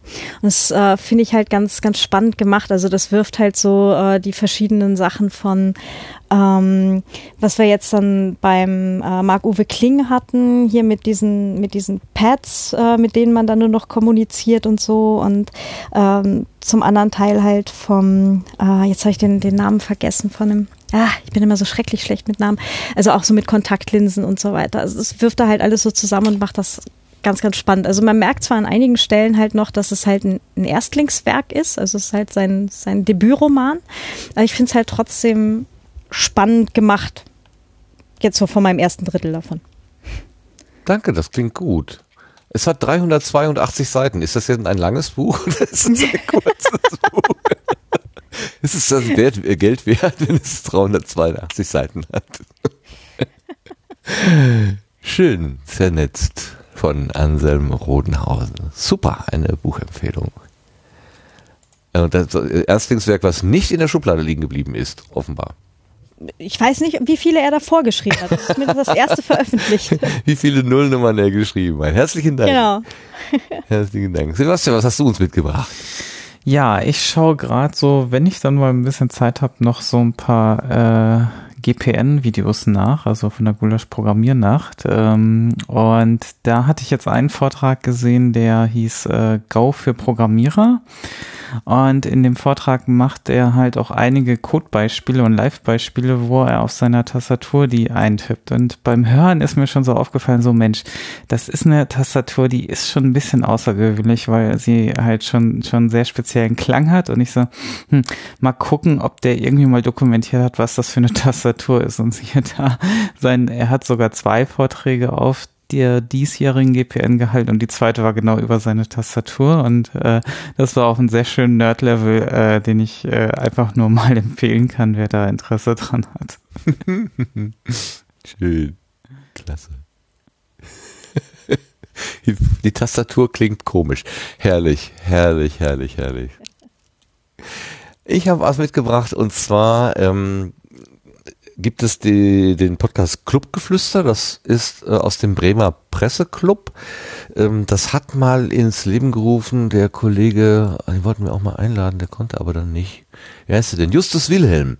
Der macht auch den Papacast. Nee, Daddy's in Distress. Uh, das bringt alles durcheinander. Daddy's in Distress, also der ist auch Podcaster und der hat aber da diesen, diesen äh, Bremer Clubgeflüster äh, ins, ins, ins Leben gerufen. Macht das aber jetzt nicht mehr. Die haben jetzt sozusagen Season 2 und ich höre da aber trotzdem immer noch ganz gerne rein und äh, in der letzten Episode, das war Season 2 Episode 10 oder in anderer Zählung Folge 25, hatten sie einen Autoren da, das passt für den Tag heute, nämlich Yassin Musharbash. Und der hat ein Buch geschrieben über deutsche Dschihadisten und IS-Rückkehrer. Ähm, eigentlich war er wohl geladen als Diskussionspartner oder Interviewpartner, aber er hat angefangen vorzulesen und er hat so genial vorgelesen und so, das Buch ist so packend, dass das Publikum gesagt hat, weiterlesen, weiterlesen, weiterlesen. Und er hat also im Prinzip fast eine Stunde oder länger, ich weiß gar nicht, wie lang die Episode ist, hat er daraus vorgelesen und es ist irre spannend. Ich habe da gebannt äh, dran gehangen und ich habe mir am Ende dieses Buch dann auch gekauft, weil ich sagte, das möchte ich bitte jetzt weiterlesen. Das ist einfach zu gut gemacht. Ähm, es gab hinten raus auch nochmal einen schönen Take, wo er über Journalismus gesprochen hat und das halt wollte ich eigentlich noch rausschneiden, weil das zu dem, was wir im letzten Sendegarten besprochen haben, eigentlich ganz gut passt.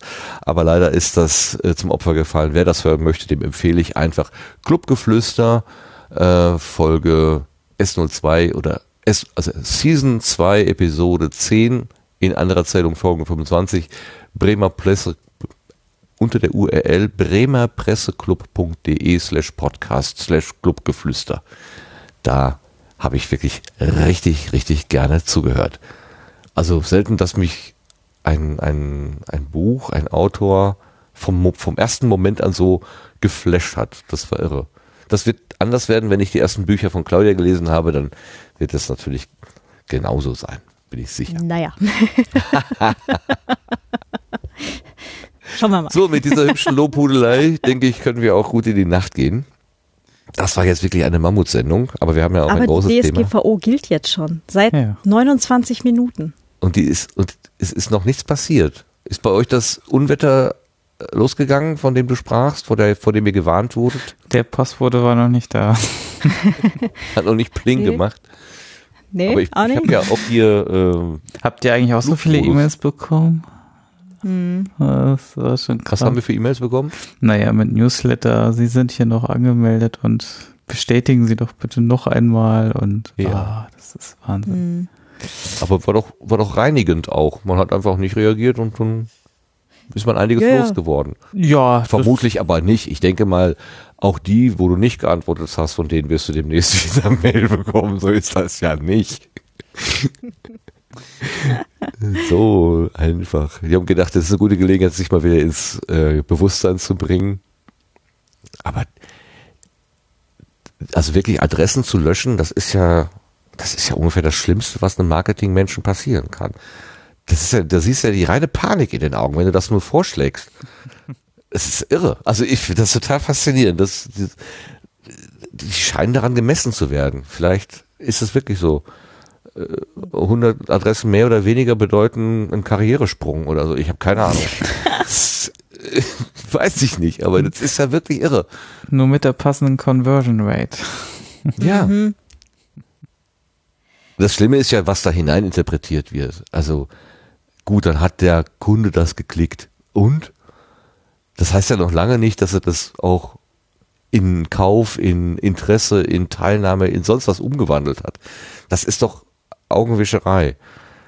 Ich finde das gut hier bei unserem Podcast äh, Podlove, wo die sagen, das ist Intended Download. Also da hat jemand in irgendeiner Weise ein Interesse gezeigt. Was er da genau mitgemacht hat, ob er das jemals zu Ende gehört hat, wir wissen es nicht. Das ist eine richtige Herangehensweise. Aber ich glaube, dass diese Marketingbuden das ganz anders interpretieren. Und da sehe ich auch eine Gefahr, dass da Sachen hineininterpretiert werden, die die Daten überhaupt nicht hergeben. Dass da eine Welt konstruiert wird, die es so gar nicht gibt. Und da aber Entscheidungen, Betriebsentscheidungen drauf getr- getroffen werden. Das macht mir auch ein bisschen Angst. Ja, diese ganze Werbeindustrie ist, äh, ja, vermutlich ist, ist die halt auch irgendwo die letzten 10, 15 Jahre mal komisch abgebogen. Ja. Ja. Wir sind nicht böse. Also ich habe da letztens auch mal mit jemandem. Ja, wir sind ja sowieso die Bösen. Nein, die Bösen seid ihr nicht. Aber da sind irgendwie Maßstäbe am Werk, die ich nicht wirklich teilen kann. Und ein bisschen mehr Vorsicht und vor allen Dingen Antworten auf die Frage, warum macht ihr das? Genau wie du es vorhin gesagt hast, Claudia. Macht euch, gebt mir gute Antworten auf die Frage, warum? Dann bin ich schon zufrieden. Aber so, wenn, das, wenn, das, wenn das so totale Wolkenkuckucksheime sind, nee, komm ich nicht mehr mit. ich dann zu bodenständig. Ja, da, da will ich auch gar nicht mit. Äh, Wer weiß, wo das hingeht. Also, Ja, das ist ja das Nächste. Also, nee, nee, nee. So. Also, nehmen wir was Positives mit. Die Datenschutzgrundverordnung bringt uns was? Claudia? Äh, hoffentlich ein bisschen äh, eigene Souveränität zurück. Sie bringt uns auf jeden Fall ähm, mehr Selbstbestimmung über uns, unser Leben, unser Online-Leben. Das finde ich sehr gut. Es bringt uns ähm, damit allerdings halt auch wieder mehr Eigenverantwortung zurück. Das ist was, was manche Leute vielleicht auch erst wieder lernen müssen. So, warum muss ich jetzt hier erst was klicken, damit ich das angucken kann? Ne? Hm. Ja, ähm, also ich sehe der Sache sehr positiv entgegen. Ich bin mal gespannt, wie sich das Ganze jetzt dann gesellschaftlich tatsächlich auch auswirkt. Ja. Schön, ja. Ja. Was bringt es uns aus deiner Perspektive, Sebastian? Also ich kann mich dem nur anschließen und ich denke auch, es ist halt immer so, wenn du ein Gesetz oder eine Verordnung hast, das ist ja, ähm, du wirst nie alle Fälle abdecken und nie alles äh, bis ins kleinste Teil, Detail damit regeln können. Das ist immer nur es ist, es ist schon schwer hier nationale Gesetze, aber so ein europäisches äh, oder Verordnung vielmehr ist, ist natürlich noch viel anstrengender und ich denke auch, dass mh, wenn man sich so mal andere Verordnungen oder Sachen anguckt, die halt nicht so, also nicht, nicht die Auswirkungen haben, also finde ich schon, diese DSGV ist schon eine Verordnung auf, die, ähm, die ich gut finde. Die jetzt also nicht generell eher so in die falsche Richtung abgeglitten ist. Und bemerkenswert ist, dass da so viele gute Inhalte noch drin geblieben sind und nicht irgendwie durch Lobbyismus oder so äh, zerstückelt worden sind. Ne? Ähm, mhm. Das, ähm, das finde ich schon mal ganz bemerkenswert, dass das möglich ist und gibt mir auch so ein bisschen Hoffnung. Ja, ich, ich glaube, dass die DSGVO so ein bisschen äh, dafür sorgt, dass wir als Verbraucher jetzt nicht uns noch mehr irgendwie einigeln müssen, sondern dass wir vielleicht einfach, weil die äh, auf, auf diese, diese digitalen Straßen, auf denen wir uns bewegen, etwas sicherer werden, müssen wir jetzt nicht noch mehr Protektoren anlegen, sondern das so es, die, vor ein paar Tagen ging äh, ganz ganz oft so, so ein Tweet rum. Ähm, nicht der Fahrradhelm ist die Lösung, sondern sichere Radwege. Und äh, so stelle ich mir das bei der Datenschutzgeschichte auch vor. Es geht nicht darum, dass ich mir jetzt noch mehr Sicherheitsvorkehrungen auf meinem Browser einbaue, sondern ich hätte gerne einen sicheren Datenweg. Und ich hoffe, dass das dadurch geschafft wird. Hast du gerade Datenautobahn gesagt? Stimmt. Ich habe sowas wie Datenautobahn gesagt. okay, mehr sichere Datenautobahn. Alles klar. Ich danke euch für ja. das Mitmachen hier. Ich danke den Hörerinnen und Hörern, falls noch welche da sind. Ich äh, danke den Chatterinnen, äh, den zwei, die es noch ausgehalten haben, so spät in der Nacht. So, seit 36 Minuten ist die DSGVO in Deutschland äh, in Wirkung. In Kraft getreten ist sie ja schon 2016. Ist auch mal lustig, ähm, dass das irgendwie so in einen Topf geworfen wird. Aber so spitzfindig wollen wir jetzt auch mal gar nicht sein. So, wir gehen in die Nacht. Vielen Dank und ja, bis Danke für die Einladung. Gerne geschehen. ja, Dankeschön, gerne. Claudia. Dankeschön, Sebastian. Ja. Tschüss. Tschüss. Ciao.